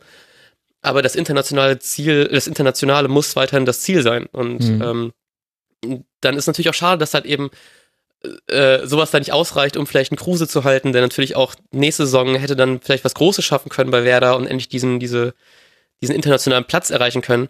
Ähm, aber so ist es letztendlich und dann äh, hat man dafür zumindest ein paar andere Leute halten können oder holen können. Was ja aber auch so ein bisschen ja den Blick darauf lenkt, wie jetzt Werder Bremen die Saison gespielt hat, weil wir haben jetzt das Ergebnis quasi dieser Saison ganz häufig schon thematisiert, aber das, wie man dieses Ergebnis erreicht hat, ist ja schon auch irgendwie wichtig, auch wenn wir jetzt eben darüber sprechen, ob man internationales Geschäft, wie realistisch das ist, weil da könnte jemand auch ganz einfach dagegen argumentieren, naja, mit äh, Schalke 04 und Hoffenheim sind zwei Mannschaften hinter Werder gelandet, die von den wirtschaftlichen Möglichkeiten weit vor Werder sind. Das heißt, es könnte in der nächsten Saison enger werden. Das ist aber jetzt alles Spekulation. Worüber ich mit dir aber gerne reden würde und auch weil du den Punkt auch nochmal mitgebracht hast, ist eben die Art und Weise, wie Werder gespielt hat. Und da hast du als Punkt mitgebracht die Defensive mit Unsicherheiten, wo man, um kurz alle Hörerinnen und Hörer ins Boot zu holen, sagen kann, die die Defensive hat sich eigentlich weiterentwickelt. Also Werder Bremen früher, meine Güte, also so häufig schlechteste, zweitschlechteste oder drittschlechteste Ja, ja. Defensive der Liga, das war fast schon Standard. Jetzt sechs beste Defensive der Liga mit 48, 49, Entschuldigung, äh, Gegentreffern. Ich habe da natürlich die Eintracht jetzt gerade zitiert, die sind nämlich dann fünf beste Defensive der Liga. Allerdings hat man, wenn man da näher hinguckt, auch von Pavlenka und manchmal ein bisschen Glück profitiert. Also laut Expected Goals hätte es acht Gegentreffer mehr geben können. Und bei den Schüssen aufs eigene Tor liegt man nur auf Platz 10 der Liga. Das heißt, man hat relativ viel zugelassen, aber man hatte eben einen sehr, sehr guten Torhüter. Manchmal vielleicht auch das nötige Quäntchen Glück. Und nachdem du jetzt auch die Defensive mit Unsicherheiten betitelst, gehe ich davon aus, dass du auch sagst, das ist so einer der Punkte, da muss sich Werder verbessern. Genau, also weil ähm, natürlich ist es schön zu sehen, dass wir nicht mehr die Schießbude der Liga sind, was ja so unter unter Schafzeiten ging das ja noch klar, weil du vorne halt eben dann immer noch die ein, zwei Tore mehr schießt, aber wenn das halt eben so ein bisschen ins aus dem Gleichgewicht gerät, dann ist es natürlich dann immer wieder schwer. Ja, da kann Ähm, Alex auch was zu erzählen, ja. Ähm, fand ich auch sehr lustig, dass wir beide gegen, äh, gegen Leverkusen sechs Dinger kassiert haben dieser Saison. Es gibt Also- so viele Parallelen. Vorhin beim Rode-Wechsel zur Eintracht musste ich auch die ganze Zeit an Nuri Sahin denken. Aber da kommen ja, wir noch genau, zu. genau. ähm, ich habe auch gerade ganz kurz Transfermarkt offen gehabt, um zu gucken, äh, ob man den vielleicht nicht auch nochmal irgendwann holen kann. Aber ähm, genau, da ist es nämlich das Ding mit, äh, mit Shahin beziehungsweise mit Bargfrede, der, wie ich fand, am Anfang eine, eine unfassbar gute Leistung gebracht hat, ähm, dann wieder verletzt war, jetzt gegen Ende wieder verletzt war. Hm. Ähm, und dass gerade so dieser, dieser vor der Abwehr abräumende Sechser uns so ein bisschen fehlt auf eine Art. Also so, wenn Bargfrede spielt, ist er unfassbar gut drauf. Gerade diese Saison war er war für mich eine der besten Saisons, die er je gespielt hat. Auch wenn es dann im Endeffekt doch nicht so viele Spiele waren. Ähm, und dann holt man irgendwie einen, einen Shahin als, als Backup für ihn, was auch schon irgendwie krass ist, wenn man vor fünf Jahren jemandem gesagt hätte, ein Shahin ist kein Bargfrede, dann hätte er dir äh, auch eine geklatscht dafür. ähm, nee, derjenige hätte gefragt, wer ist Bargfrede? wahrscheinlich das. Ähm, und mittlerweile jetzt, da fehlt uns halt eben jemand, der halt eben noch so, wirklich so, das dann vor der Abwehr abräumen kann. Und dann hat man natürlich so einen unfassbar guten Torwart hinten drin, der uns so viele Spiele das Leben gerettet hat. Ähm, aber davor die Abwehrreihen, die finde ich machen dann trotzdem noch die Probleme. Also wir haben mit, mit einem Moisander haben wir einen, einen Top-In-Verteidiger, alles gut mit dem, aber dann ist der zweite Innenverteidiger immer so ein bisschen kritisch, weil Velkovic, klar, ist auch noch jung, hat die Saison davor eine super Saison gespielt. Aber ich fand gerade jetzt, wo er vielleicht auch so ein bisschen durch den Transfer von Langkamp ähm, ein bisschen mehr Konkurrenz bekommen hat, fand ich, da war es immer so ein, er hat schon so ein paar Schwächen aufgezeigt, ein paar Unsicherheiten. Ähm, und da fehlt uns halt eben auch noch gerade dieser, dieser Innenverteidiger-Backup, der auf dem gleichen Level spielt wie Masander, bevorzugt noch ein bisschen besser, aber das wird dann natürlich auch wieder schwer, jetzt so einen ähm, zu bekommen. Deswegen war ich tatsächlich ein bisschen traurig, dass Hinteregger dann doch nicht, äh, der glaube ich minimal kurz bei Werder im Gespräch war, äh, nicht gekommen ist. Ähm, aber da sind halt eben so ein bisschen die Unsicherheiten, die halt eben dann nach hinten noch fehlen. Und dann ähm, wäre es dann ganz schön, wenn man dann vielleicht doch irgendwie noch einen Bargfrede Ersatz bekommen könnte. Ich meine, Schein in allen Ehren, aber er kann, da, man ist da, glaube ich, als Werder-Fan doch ein bisschen enttäuscht, dass er nicht das zeigen konnte, was man sich so erhofft hat bei so einem großen Namen. Ja, ich dachte vor allem ehrlich gesagt, als Shahin geholt wurde, dass das zwei verschiedene Spielertypen äh, sind. Das wusste ja jeder. Der eine äh, kommt viel übers Läuferische, über die Physis, der andere kommt vor allem über sein gutes Passspiel, über eine Passsicherheit. Da hatte er am Anfang noch so ein bisschen mit zu kämpfen. Das hat sich dann aber relativ schnell eintariert. Ich dachte ehrlich gesagt, das könnte jetzt ein Signal dafür sein, dass man gegen manche Gegner mit beiden spielt. Und äh, der eine dann eben vor allem ähm, die Defensivaufgaben ja übernimmt und im Falle des Ballbesitzes man den anderen weiter nach vorne schiebt. Aber Gut, da weiß man jetzt auch nicht, welche Rolle da die Verletzung von Bargfrede gespielt hat, aber es ist schon interessant, dass diese neuralgische Stelle, nämlich diese Art des Sechsers, die wurde nicht behoben. Und vor der Saison hieß es ja noch, Ole Käuper aus dem eigenen Nachwuchs könnte ein entsprechender Spieler sein. Der wurde dann zur Erzgebirge Aue verliehen, jetzt inzwischen da suspendiert wegen wohl schlechter Einstellung und er soll auch nicht wieder zu Werder zurückkommen. Aber das sieht für mich ehrlich gesagt nach einer Planstelle im Kader aus, bei der sich Werder vielleicht ein bisschen zu sehr darauf verlassen hat, dass der Plan A, nämlich Bargfrede und als Ergänzung Schahin funktioniert. Ja, doch, würde ich auch so sehen. Gerade wenn man, Bargfrede ist ja generell einfach sehr verletzungsanfällig und dann ist es natürlich schade, dass man so, dass Nuri, äh, dass Schahin das nicht so gut auffangen konnte, wie man es sich dann doch erhofft hat. Und jetzt gab es die Gerüchte, dass man von ähm, Slavia Prag, ich glaube, er wird Suchek ausgesprochen, ich bin mir nicht ganz sicher, Thomas Suchek, S-O-U, äh, C-E-K, ähm, holen möchte, da bin ich mir aber auch nicht ganz sicher, weil das so ein Gerücht war, was schon vor ein paar Wochen aufgekommen ist und ich habe das Gefühl, Baumann macht seine Transfers so, sobald es irgendwie bei der Bild steht, wird es eh nicht passieren. dass er das alles so ein bisschen unter der Hand macht äh, und dass jemand mitbekommt, dann plötzlich ist er, ist er dann da. Ähm, aber ich glaube, das wird auf jeden Fall noch eine, noch eine Baustelle sein für, den, ähm, für die Sommerpause. Mhm. Und der Defensive mit Unsicherheiten steht gegenüber ein Offensiv-Overkill. Das ist ein Begriff, der kam unter mitmachen.rasen.de auf ja, genau. beim Input äh, der Hörerinnen und Hörer und den hast du jetzt auch übernommen. Was meinst du denn mit diesem Overkill? Kann es denn überhaupt ein Overkill an Offensive geben? Ähm, wir haben das im, im Podcast immer, dass wir einen fünf Minuten Vorbericht machen. Ähm, und wir versuchen immer die, die Aufstellung richtig zu tippen und erzählen kurz was zum Spiel. Ähm, und ich finde es da halt eben immer besonders schwer zu sagen, wer vorne spielt, weil wir jetzt natürlich ein Kruse-Abgang ist natürlich irgendwie tragisch, aber jetzt mit einem Hanek, Osako, Pizarro, Rashica vorne, ähm, Jojo Eggestein, Bartes, der hoffentlich bald wieder zurückkommt, jetzt nochmal Füllkrug geholt, hat man einfach sehr viele ähm, verschiedene Offensivtypen, die man hoffentlich dann auch richtig einsetzen kann. Ähm, und dass man da einfach hoffentlich wieder so ein bisschen zu diesem alten Werder zurückfindet, dass man doch noch ein bisschen torgefährlicher wird. Wir hatten viele Spiele, die einfach nur 1-1 ausgegangen ähm, sind. Gerade, was auch noch ein Punkt war, den ich vielleicht kurz nochmal einwerfen kann, den ich mitbringen wollte, ist, dass man so gegen die tiefstehenden Mannschaften einfach irgendwie Probleme hatte. Also man hatte mhm. Probleme, man hat, glaube ich, gegen Hannover, Augs äh, gegen Hannover, Stuttgart und gegen äh, äh, Nürnberg kein einziges Spiel gewonnen. Man hat immer nur unentschieden gespielt oder die sogar noch verloren. Ähm, dass man da vielleicht einfach doch so ein bisschen diesen Zielstürmer vorne braucht, den man einfach eine, eine Ecke draufschlagen kann, dass man da vielleicht ähm, einfach jemand findet, der einfach im Strafraum so torgefährlich ist, dass der aus einer halben Chance zwei Tore macht. Und ähm, aber ist, ist das wirklich eine Frage des Knipsers oder ist es nicht eher eine Frage der Torchance-Entstehung? Weil ich hätte jetzt gesagt, diejenigen, die vorne drin die Tore machen, die hat Werder schon, halt mal mit steigender und mit fallender Form, aber auch ein Yuya Osako hat hat ja nachgewiesen in der Saison, dass er durchaus auch torgefährlich sein kann. Das hätte ich persönlich jetzt, also Florian Kuffert hat da zum Beispiel was in einem Spieler gesehen, das habe ich bei Mainz 05 noch nicht erkannt. Und dann bei Werder hat er anders gespielt. Aber ist nicht das Problem gegen diese tiefstehenden Gegner eher gewesen, dass man halt sehr flügellastig sowieso spielt. Also Augustinsson und Gebre Selassie, die schieben immer weit nach vorne, die schlagen ganz viele Flanken. Auch in meisten ganz gut besetzten Strafraum, also auch Flanken, die, die halbwegs erfolgversprechende sind. Aber aus dem Zentrum kommt da zu wenig Gefahr nach. Also es gibt zu wenig zweite Bälle, die man da gewinnt. Es gibt zu wenig Gefahr aus dem Rückraum. Und das ist ja dann eigentlich keine Frage der Stürmer.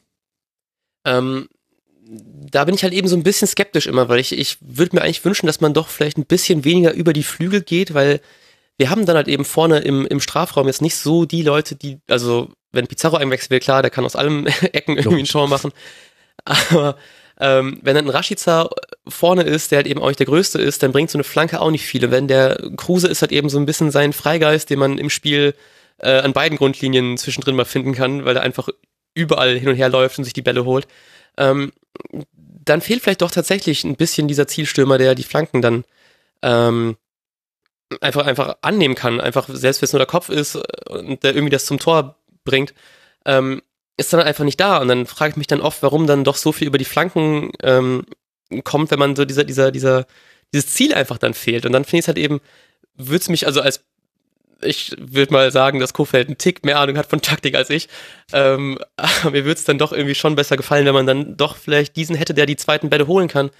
Ähm, ich habe in der Vorbereitung jetzt auch gedacht, was vielleicht auch ganz smart wäre. Ich habe auch das Gefühl, dass unsere Ecken alle nicht so gut waren diese Saison und generell Freistöße. Da wird jetzt irgendwie ein bisschen was gegengearbeitet. Man hat einen neuen Co-Trainer ähm, äh, begrüßen können, äh, Elia Gruev, der halt eben sich nur um die Standards kümmern soll. Was ähm, wir hatten mal so einen Trainer, Florian Bruns, der unter Nuri, unter Alex Nuri, dem, dem Trainer vor Kofeld, dann gehen musste. Ähm, und ich finde, das hat man schon gemerkt, dass da halt eben auch so ein bisschen die, die, die Standardgefährlichkeit gefehlt hat, die vielleicht dann da auch helfen kann. Und dann habe ich nämlich auch äh, so ein bisschen dran gedacht, wie wenig ähm, gute Freischusspositionen wir, wir vorm Tor einfach hatten. So, ich erinnere mich halt eben an dieses, äh, sorry, um das zu erwähnen, aber dieses äh, 2-1 von Rashica am Anfang der Saison gegen Frankfurt, was so mhm.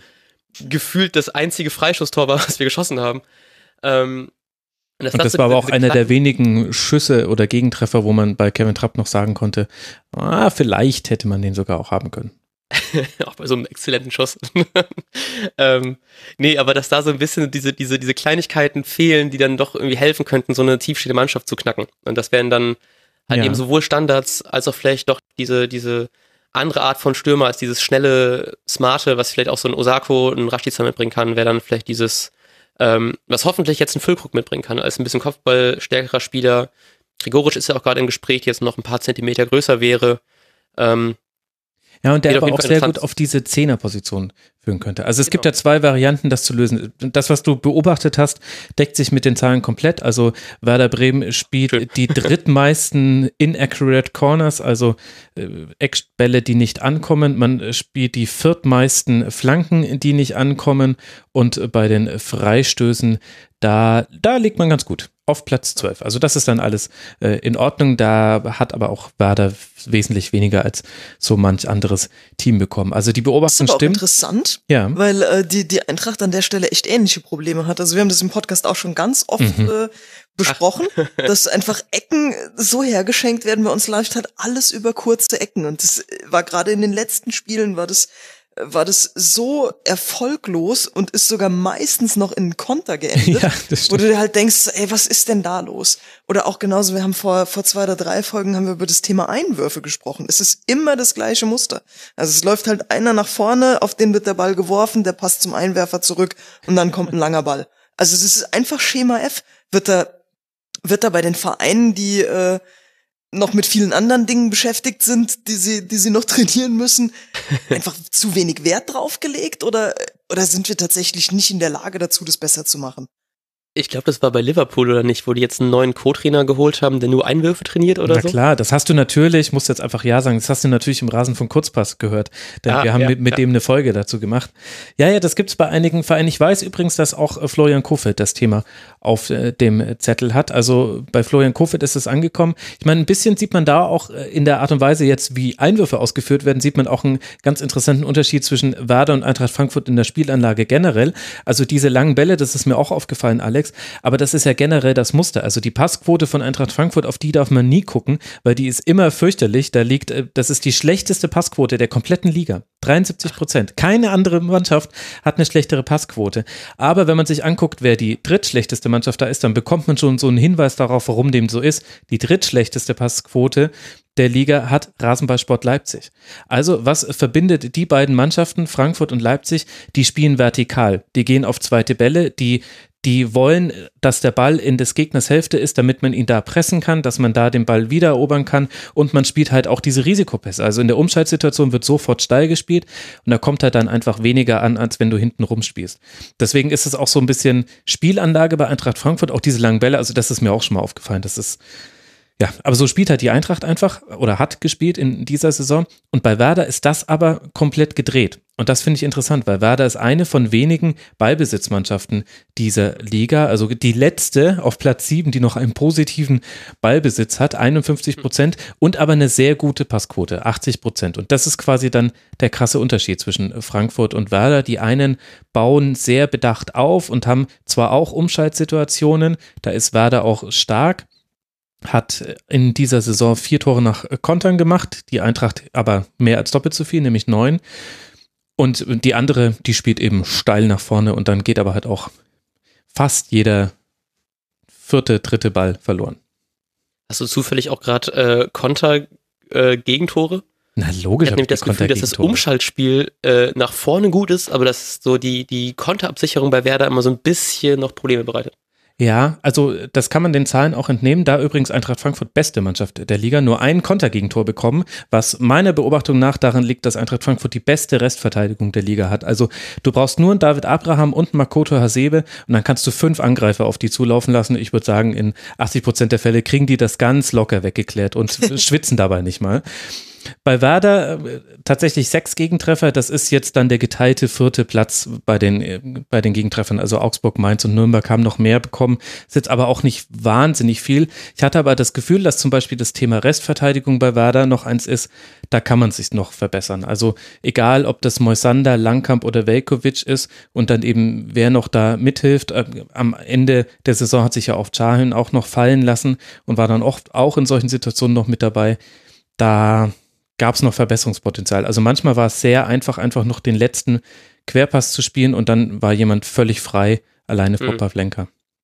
Ja, deswegen freue ich mich auch sehr, wenn Bargfrede hoffentlich bald wieder zurückkommt. Dann wird der das, der macht das mit seiner, mit seinem Körper und mit seiner, äh, mit seinem Willen einfach wieder weg. Mit seinem Willen, genau. Eine Frage des Also wenn ihr Willens. noch einen Körpertransfer äh, braucht, ich, ich hätte Fallett im Angebot. Jetzt wird hier auf einmal so, wer- wer- was haben wir heute schon thematisiert hier zwischen Frankfurt? Äh, Kruse, Gacinovic, Fallett, das ist ja hier wie am Grabbeltisch. Also ja, wobei Kruse, also Kruse möchte ich gar nicht so, möchte ich gar nicht so gerne haben. Ja, Ich warte will mal. ihn ab. auch ungern bei Frankfurt sehen. Also Ich sehe schon, wir müssen uns irgendwann mal treffen. es, es, es, es wird ja vielleicht, es wird ja vielleicht schon entschieden sein bis zur Veröffentlichung dieser Ausgabe. Aber Max Kruse und, und Eintracht Frankfurt, das passt wie Arsch auf einmal, Alex.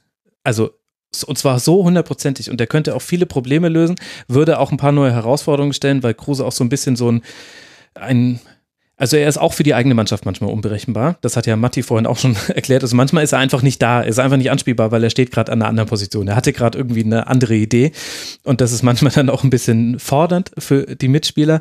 Aber das könnte sehr, sehr gut passen. Alex, da wäre ich nicht ganz so, so Also abgeneigt. der wird einen ganz, ganz schweren äh, Start bei mir haben. Ähm, nach der, nach der Veröffentlichung von Videos ist, ist da tatsächlich so ein bisschen bei mir der Ofen vorbelastet und aus.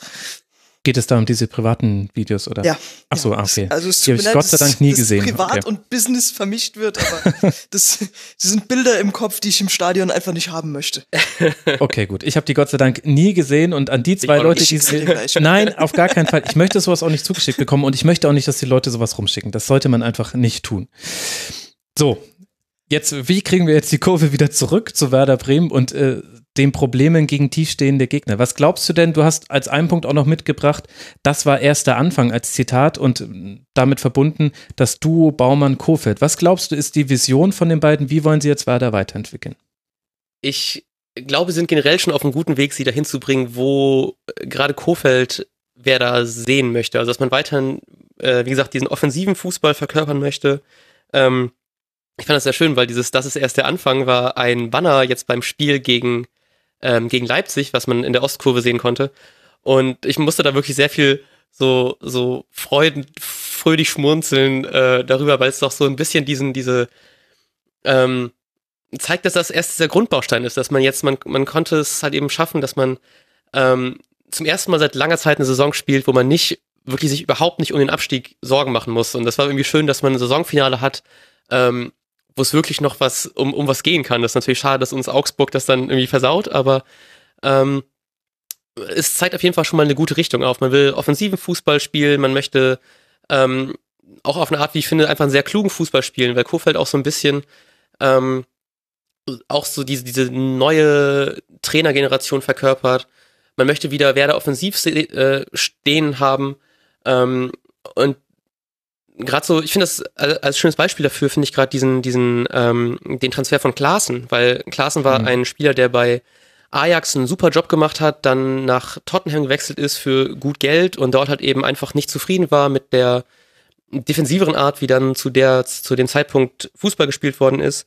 Und als er nachher, nach seinem Transfer gefragt worden ist, was ihn denn dazu gebracht hat, jetzt zu Werder zu wechseln, was, wenn man nur die Namen hört, ja irgendwie schon ein Rückschritt ist, ähm, dass man dann, ähm, dass für ihn ein ganz klarer Punkt war, dass Kofeld zu ihm gekommen ist, mit ihm geredet hat und meinte, ich habe wieder Bock auf offensiven Fußball. Ähm, und das war so ein bisschen was, das, was ähm, er bei Ajax auch gespielt hat. Hm. Und Also Everton Das war die Station, nicht Tottenham, weil die spielen ja ah, eigentlich einen stimmt, halbwegs klar. schön Sorry, Beide haben Fußball. blaues Logo.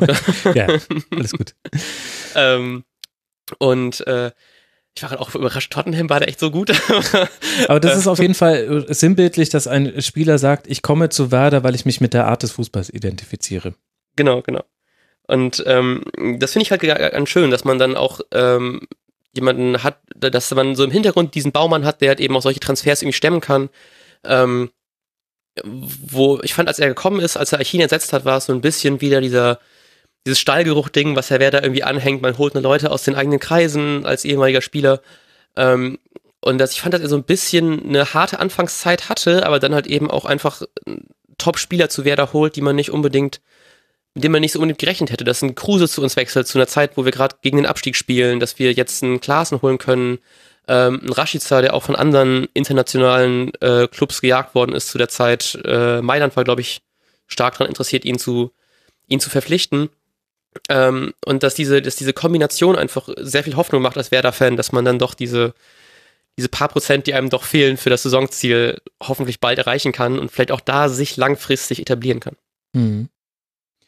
Und welche Rolle hat der Saisonverlauf deiner Meinung nach gespielt? Weil das war ja schon auffällig, dass man auch aufgrund des Spielplans, also hinten raus kam mit Gegnern wie Dortmund, äh, Hoffenheim, Leipzig drei richtige Bretter und zwei Spieltage davor noch Bayern. Also man hatte so eins äh, der obersten Regalfächer dieser Liga, hatte man hinten raus im Spielplan und in sowohl der Hinserie als auch in der Rückrunde konnte man das sehen. Also in der, in der Hinserie aus den ersten acht Spielen nur eine Niederlage, zwei Unentschieden, sechs Siege waren es dann, dann fünf, ich habe acht gesagt, genau, äh, fünf äh, Siege waren es dann und in der Rückrunde war es fast noch auffälliger.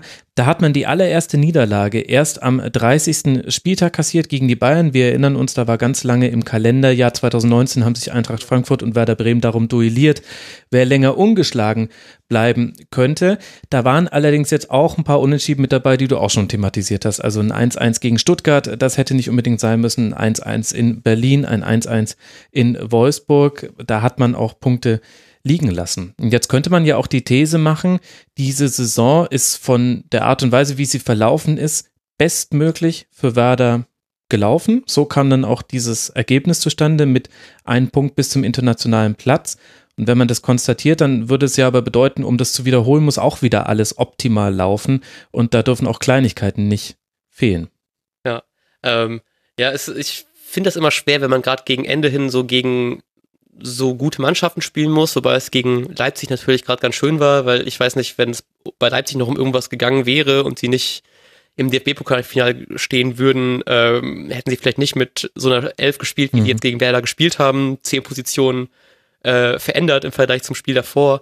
Ähm, das ist natürlich nicht schlecht und gerade so, wenn man gegen eventuell potenzielle Abschiedskandidaten spielt, dass die dann nochmal denken, wir wollen uns jetzt nochmal gut verabschieden oder gerade gegen Ende brauchen wir noch ein, zwei Pünktchen, dann kann man da vielleicht auch noch irgendwas holen. Also mir wäre eigentlich so ein durchmixterer Spielplan lieber gewesen.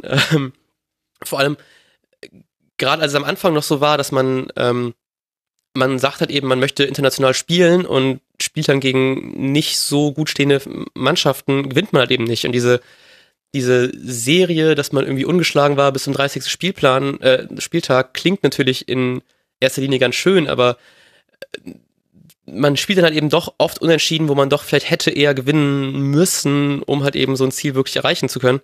Ähm, wie man jetzt im Nachhinein ja sieht, dass ja diese paar Punkte dann einen Sieg mehr, dann hätten wir schon geschafft. Ähm, ich finde, das trübt halt eben dann doch ein bisschen über so eine, über so eine schlechte Saisonphasen hinweg, dass man dann doch viele Spiele auch nicht gewinnen konnte. Aber ungeschlagen ist dann so ein bisschen, ich hätte dann lieber zwei Siege und eine Niederlage als drei Unentschieden und dafür dann nicht hinterher gesagt bekommen, wir gewinnen, äh, wir verlieren nicht. Und so, woran glaubst du, liegt es, dass man da immer mal wieder so ein bisschen die Ergebnisse nicht zu dem gepasst hat, was man eigentlich erreichen wollte. Weil ja, gegen tiefstehende Gegner Probleme gehabt, aber wenn ich mir zum Beispiel Hertha angucke oder auch Wolfsburg, wo man unentschieden gespielt hat, oder na gut, Klappbach würde ich jetzt fast eigentlich, wobei in der Phase war es eigentlich auch fast enttäuschend, da nur eins zu eins zu spielen, wenn, ja. man, wenn man ehrlich ist. Das sind ja jetzt nicht nur Gegner, die sich tief reinstellen. Hat es vielleicht auch ein bisschen mit einer Leistungskultur zu tun, dass man schon auch immer sehr zufrieden mit dem war, was die Saison bis dahin gebracht hatte, völlig legitimerweise, nichts mit dem Abstieg zu tun gehabt und so weiter. Aber ich persönlich hatte in manchen Spielen den Eindruck, da hat einfach, es ist so ein doofes Argument, aber Galligkeit, so, also so, so ein ja, unbedingter Zug nach vorne hat mir da manchmal gefehlt. Ja, ich glaube, da ist ähm, Kofa doch einfach zu hungrig, um solche Spiele einfach so vor sich her plätschern zu lassen. Aber ich glaube tatsächlich auch so, gerade dieses Gladbach-Spiel war ja eine Phase, wo Gladbach praktisch äh, nur nach unten durchgereicht worden ist. Genau. Ähm, und dass man da vielleicht schon mit dem Kopf ein bisschen, was vielleicht auch das Ding ist, was dann tatsächlich auch gegen diese ähm, tabellenunteren Regionen Mannschaften äh, ein Problem sein könnte, dass man da vielleicht mit dem Kopf auch nicht so ganz dabei ist, dass man gerade so denkt, hey, wir spielen Top-Spiele gegen, gegen Leipzig, gegen, gegen Dortmund haben wir ähm, auch ein gutes Spiel gesehen. Gegen die höheren Mannschaften kann man halt eben irgendwie gut was reißen, aber wenn man ein einen Gegner hat, der vielleicht, wo man schon denkt, ja klar, gewinnen wir das. Ähm, jetzt nicht irgendwie, um schlechte, um andere Vereine schlecht zu machen, aber man hat dann doch vielleicht ein anderes Mindset gegen solche Vereine. Ähm, und dass das vielleicht so dieses Quäntchen ähm, ist, was einfach dann fehlt. Ich, ich denke da, ich denke bestimmt einmal die Woche dran, als äh, Ralf Günesch bei dir im Podcast war, hat er mal gesagt, dass alle Profis ja in, irgendwie einen guten Pass spielen können, alle haben einen guten Schuss drauf. Aber das Ding ist, was, was die, die, die Spiele ausmacht, ist, ist der Kopf. Mhm. Und ich glaube, das ist wirklich auch ein Ding, dass das äh, da wirklich einfach zieht. Dass man da sagt, ja, okay, wir sollten eigentlich ja äh, Hannover, wir sollten eigentlich Nürnberg einfach schlagen und dann geht man vielleicht doch diesen einen Meter nicht mit, weil man denkt, ja klar, natürlich schaffen wir das. Und da fand ich nämlich auch, ohne dass ich jetzt sagen will, es lag jetzt an Davy Klaassen, aber ich finde, da hat man einen Unterschied gesehen zwischen Thomas Delaney und Davy Klaassen. Ich, find, ich finde, die Kombination Delaney-Krusi war in der letzten Saison eine, die auch eine Wucht entwickeln konnte in dem Spiel, aus sich selbst heraus, dass die zwei einfach gesagt haben, kommt Leute, jetzt ernsthaft, hier gegen Augsburg, nee, komm, nach vorne jetzt, wir machen das jetzt irgendwie. Und mir hat diese Wucht manchmal gefehlt. Und manchmal gab es Spiele, wo Kofeld hat von außen immer viel versucht und man hat auch immer gesehen, Werder hatte einen Plan. Das finde ich, und das hebt erstaunlicherweise eine Mannschaft wie Werder immer noch von anderen Vereinen in der Bundesliga ab, dass du gesehen hast, der Plan, den, den Werder hat, der wurde immer auf den Gegner feinjustiert. Da musste man dann auch manchmal sehr genau hingucken und manchmal habe ich es auch erst im Nachhinein gecheckt, als ich dann die Taktikkolumnen von Stefan Rommel und Tobi Escher gelesen habe. Aber das konnte man immer sehen. Aber was eben manchmal gefehlt hat, waren einfach die zwei, drei Spieler, die sagen, komm jetzt, also ja, es ist jetzt irgendwie Samstag und äh, 12 Grad auswärts, aber jetzt schießen wir das 1-0 und kassieren bitte jetzt endlich mal hinten keins. ja, das macht mir auch so ein bisschen tatsächlich, ich mache mir nicht so viele Sorgen um das Spielerische, dass wir jetzt Kruse kompensieren müssen noch irgendwie. Ähm, aber da ist er, glaube ich, jemand, der, der dann nochmal jemanden anpackt und sagt, komm, jetzt lauf nochmal den Meter. Und der auch einfach dann das Talent hat, um einfach noch dann mal das Tor zu machen, einfach dann. Oder halt eben den einen Pass zu spielen.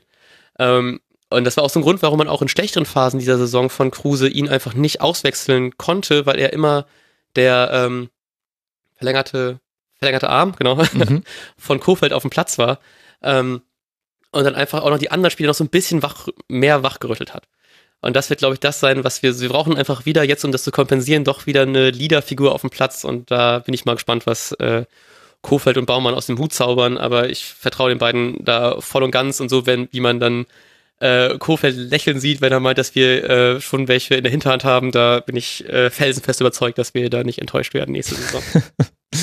Das Lächeln des Florian Kofeld, es kann einfach bezaubern, vor allem wenn man Werder-Fan ist. Welche Rolle hat denn dann Claudio Pizarro gespielt? Denn das ist ja so jemand, der auch mit seinen Einwechslungen, hat ja Florian Kofeld vor der Saison schon angekündigt, wenn der eingewechselt wird, dann verändert sich auch beim Gegner was und es wurde eingelöst. Das hat man in vielen Spielen beobachten können. Am, am auffälligsten damals bei der Partie in Berlin, wo er ja auch dann sein Rekordtor erzielt hat. Zum Ausgleich war das und natürlich dieses unglaubliche DFB-Pokal-Achtelfinale gegen Borussia Dortmund. Ja, das war richtig schön. Ich meine, äh, mein Vater ist Dortmund-Fan und ich lade ihn immer regelmäßig hier nach Bremen ein zum Spielen. Und das war das erste Mal, dass ich in der Südtribüne war und ich musste mich sehr zusammenreißen, da nicht äh, alles zusammen zu schreien und habe zum Glück so, so, eine Jacke gehabt mit so, mit so einem guten Kragen, wo ich die ganze Zeit mich einfach reinbeißen konnte. ähm, aber es ist natürlich schon was, also sowohl für die Fans unfassbar schön, dann äh, jetzt noch ein Jahr mehr Pizarro zu haben, weil es natürlich einfach eine richtig schöne Story ist in so einer in, äh, in der ganzen, im ganzen Fußballbusiness, wo es nachher doch auch irgendwie nur noch um Geld geht, dann jemanden zu haben, der dann irgendwie zu seinem Verein zurückkommen möchte und dann noch irgendwie da ein paar Spiele macht. Und ich bin da besonders froh, weil irgendwie ich bin mir nicht ganz sicher. Ich glaube, er kriegt in seinem Vertrag steht drin, er hat irgendwie so ein, so ein Grundgehalt und wird dann pro Spiel bezahlt oder so, dass er eingewechselt wird. Und erstmal dachte ich mir so, oh, wie soll da denn dann der alte Mann dann noch was äh, reißen gegen so einen jungen äh, äh, Jojo Eggestein, der richtig Bock hat, jetzt zu spielen. Und ähm, dann zeigt er aber trotzdem, warum er einfach so gut ist, weil er halt eben vorne noch die Ruhe am Ball hat. Mhm. Ähm, einfach ein Spiel auch, finde ich, sehr gut lesen kann, dass gerade wenn er dann gebraucht wird vorne, kann, weiß er, entweder soll er jetzt, kommt er jetzt rein, soll den Ball eher halten, er soll eher die Pässe spielen, soll sich einfach vorne reinstellen und dann das Ding da machen.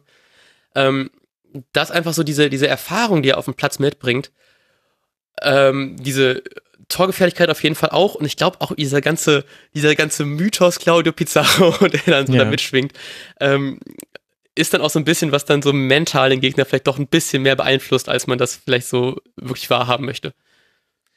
Und die Frage tut mir ein bisschen in der Seele weh.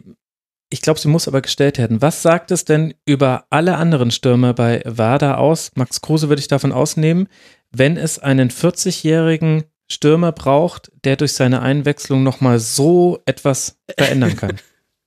ähm, das sagt darüber aus, dass er doch ganz gerne danach noch Spielertrainer werden darf und den jungen Bilden mal zeigen kann, was er drauf hat. Da, da fehlt schon einfach noch eine Grundqualität im ja. Kader. Ähm, ja, deswegen hoffe ich, also ich habe halt die Hoffnung, dass jetzt durch so eine Verpflichtung von einem ähm, Nikas Füllkrug das vielleicht so ein bisschen verbessert werden kann. Aber ich glaube, das ist halt eben auch so ein bisschen diese, diese Spielweise von Werder, dass Pizarro halt eben schon mehr der Stürmer ist, der dann doch mehr vorne drin ist und dann das Ding macht. Das hat Werder aktuell halt eben nicht auf dieser Position. Ähm, und dass man da natürlich so ein bisschen diese Torgefährlichkeit dann einem doch irgendwie vorne fehlt, wo man auch dann vielleicht sagen kann, ist das auch so der mit die Mitschuld, warum man halt eben gegen Hannover und Nürnberg dann nur 1-1 spielt und nicht dann noch ein Tor macht. Ähm, und das fehlt es dann doch eindeutig. Jetzt mit Max Kruse, ganz klarer Topscorer, der dann weggeht, Mhm. wäre es schon ganz schön, noch jemanden zu haben, wo man so sicher sein kann, dass der die Tore macht. So ein zehn Jahre jüngerer Pizarro kriegt man eben nicht so leicht äh, auf dem Transfermarkt gerade, vor allem mit den finanziellen Möglichkeiten von Werder.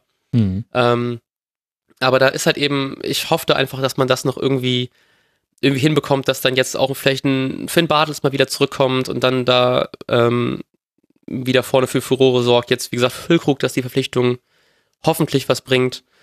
Und wenn das nicht hilft, dann kommt halt Pizarro in der 80. und macht das Ding. bin ich mal optimistisch genug und hoffe mal, dass er mit 41 genauso gut spielt wie mit 40. Also wenn ich mir was wünschen dürfte aus neutraler Sicht, dann möchte ich mehr 4-3-3 oder 4-1-4-1 mit Raute bei Werder sehen. Ich möchte mehr Halbraum sehen. Das gab es immer mal wieder. Möwald hat da mal ganz gute Spiele gemacht. Auch Eggestein war, hatte da eine Partie, wo er so vor allem aus dem Halbraum kam. Es war sensationell.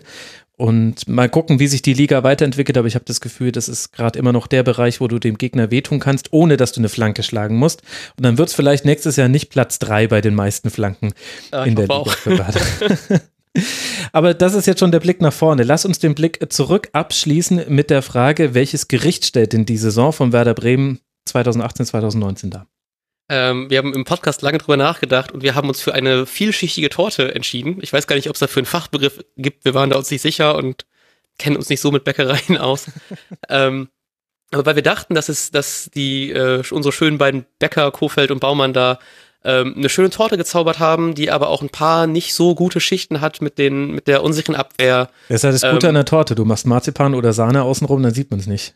Äh, Genau, und das ist, glaube ich, das, was man nämlich nicht sieht, sind halt eben auch, ähm, dass man sowas nicht sieht, dass man nur 1-1 gespielt hat gegen die ganzen schlechteren Mannschaften, ist, dass man halt eben einfach so, so öffentlichkeitswirksame Spiele hatte, dass man jetzt irgendwie die Bayern zweimal äh, gegen, äh, gegen die gespielt hat, dass man Dortmund im Pokal mit so einem unfassbar guten Spiel geschlagen hat. Ähm, diese Serien ungeschlagen und ich glaube auch jetzt in jedem Spiel außer gegen, den Bayern, äh, gegen die Bayern getroffen hat. Ähm, dass diese Euphorie um solche Sachen dann vielleicht dann doch überdeckt, dass man doch noch ein paar Schwächen in den eigenen Reihen hat. Aber da überdeckt halt eben diese Marzipan-Glasur die schlechteren Schichten und dann hat halt eben leider diese Kirsche auf der Torte oben gefehlt, um das zu einer guten Torte zu machen, aber also zu einer sehr, sehr guten Torte, Europa League-Torte zu machen, aber eine schlechte Torte oder eine Platz 8-Torte ist immer noch eine sehr gute Torte. Sehr schön. Bei einer vielschichtigen Torte oder bei einem vielschichtigen Kuchengebäck, da fiel, fiele mir der Frankfurter Kranz ein, aber das sind, glaube ich, immer nur zwei Schichten, die sich abwechseln und das ist irgendwie ein heller Load of Work, den zu machen, glaube ich. Noch nie selber gemacht, weil soll super, super aufwendig sein. Eins der wenigen Frankfurter Dinge, die ich nicht so mag. Ich bin nicht so der Buttercreme-Fan und äh, Stimmt, also das ist Buttercreme ist, halt schon, es ja, stimmt. Ja, äh, das ist- ist schon so die die die Endstufe von äh, Kalorienbombe. Ah, richtig, genau, genau. Und dann, und dann ist halt die besondere Kunst, dass man besonders viele Schichten davon macht. Das ist ja, glaube ich, immer Buttercreme, Biskuit, Buttercreme, Biskuit und dann ganz am Schluss natürlich noch Schokolade drüber. Logisch. Also das Einzige, was und die dann noch oben die Kirsche drauf. und dann noch die, ja, ist klar, die Eintracht hat die Kirsche oben drauf. Logisch, logisch. Ja. Mit Okay, dem Stein drin der Qualifikation. ja, stimmt, da kann ich sehr gut. Alter. wow. Nicht schlecht, meine Güte, meine Güte. Also besser, besser. Das war der Schlusspunkt. Das war die Kirsche auf diesem Segment ohne Stein, denn da, besser wird es nicht werden. Ich danke euch beiden sehr herzlich für all diejenigen, die jetzt sagen, völlig zu Recht, Mensch, man hätte doch noch viel länger über Eintracht Frankfurt und Werder Bremen sprechen können. Ja, das stimmt und das wird auch getan an anderer Stelle, nämlich zum einen ja in den Formaten der beiden Gäste, also einmal im Eintracht Frankfurt Podcast und einmal im Hör mal Werder hämmert Podcast. Immer noch sensationeller Name. Ich freue mich jedes Mal, ihn zu sagen, Matti. Es gibt außerdem bei Frankfurt auch noch einen englischsprachigen Podcast. Hey, Eintracht Frankfurt heißt er oder dann wahrscheinlich Eintracht Frankfurt. Und bei Werder gibt es eine Fülle an Podcasts. Die Deichstube, die Werder-Raute, grünweiß.org, Radio Bremen Werder Update, das Radio Free Weser, das ist auf Englisch, den Werder Schnack aus Ostfriesland und den Weserfunk. Ich habe es nicht mehr nachgezählt, Matti, aber ich glaube, Werder Bremen ist Podcastmeister in der auch. Bundesliga. unglaublich, unglaublich. Was für ein Konkurrenzfeld, in dem du dich dann da durchsetzen musst mit Hör mal Werder. Ja, ist auch schön mit den ganzen anderen Le- Leuten dann. Also ist äh, mehr Freude und man hört dann auch ganz gerne mal in die anderen rein. Sehr gut. So soll das auch sein. Die Podcast-Landschaft ist eine, eine fröhliche Landschaft und soll sie ganz lange so bleiben. Ich danke euch beiden sehr. Das war jetzt zum einen Matti Althoff, at Hängematti auf Twitter. Danke dir, lieber Matti. Ja, ich danke auch. Und äh, danke an Alex Odenthal vom Eintracht Frankfurt Podcast, at Odoratio auf Twitter. Danke dir, Alex. Danke dir, Max. Macht's gut, ihr zwei. Ciao. Ciao. Damit endet dieser zweite Teil des Rasenfunk Royals zur Saison 2018-2019. Ihr könnt jetzt natürlich gleich weiterhören im dritten Teil. Klar, ihr könnt uns aber auch gerne Feedback hinterlassen. Ihr könnt sehr gerne weitererzählen, dass es den Rasenfunk gibt. Und wenn euch das, was ihr hier gehört habt, vielleicht sogar einen kleinen Obolus wert ist, dann freuen wir uns darüber sehr. Hinterlasst uns gerne Feedback, bewertet uns bei iTunes und den gängigen Podcast-Portalen und vor allem macht Werbung für den Rasenfunk. Das freut uns sehr, das freut die Gäste auch sehr. Sie alle haben sehr viel Zeit in diese Aufnahmen gesteckt und da wäre es doch schön, wenn das eine oder andere Ohr sie auch zu hören bekommt. Aber das soll es gewesen sein. Ich wünsche euch eine gute Zeit und jetzt vielleicht viel Spaß mit Rasenfunk Royal Teil Nummer 3.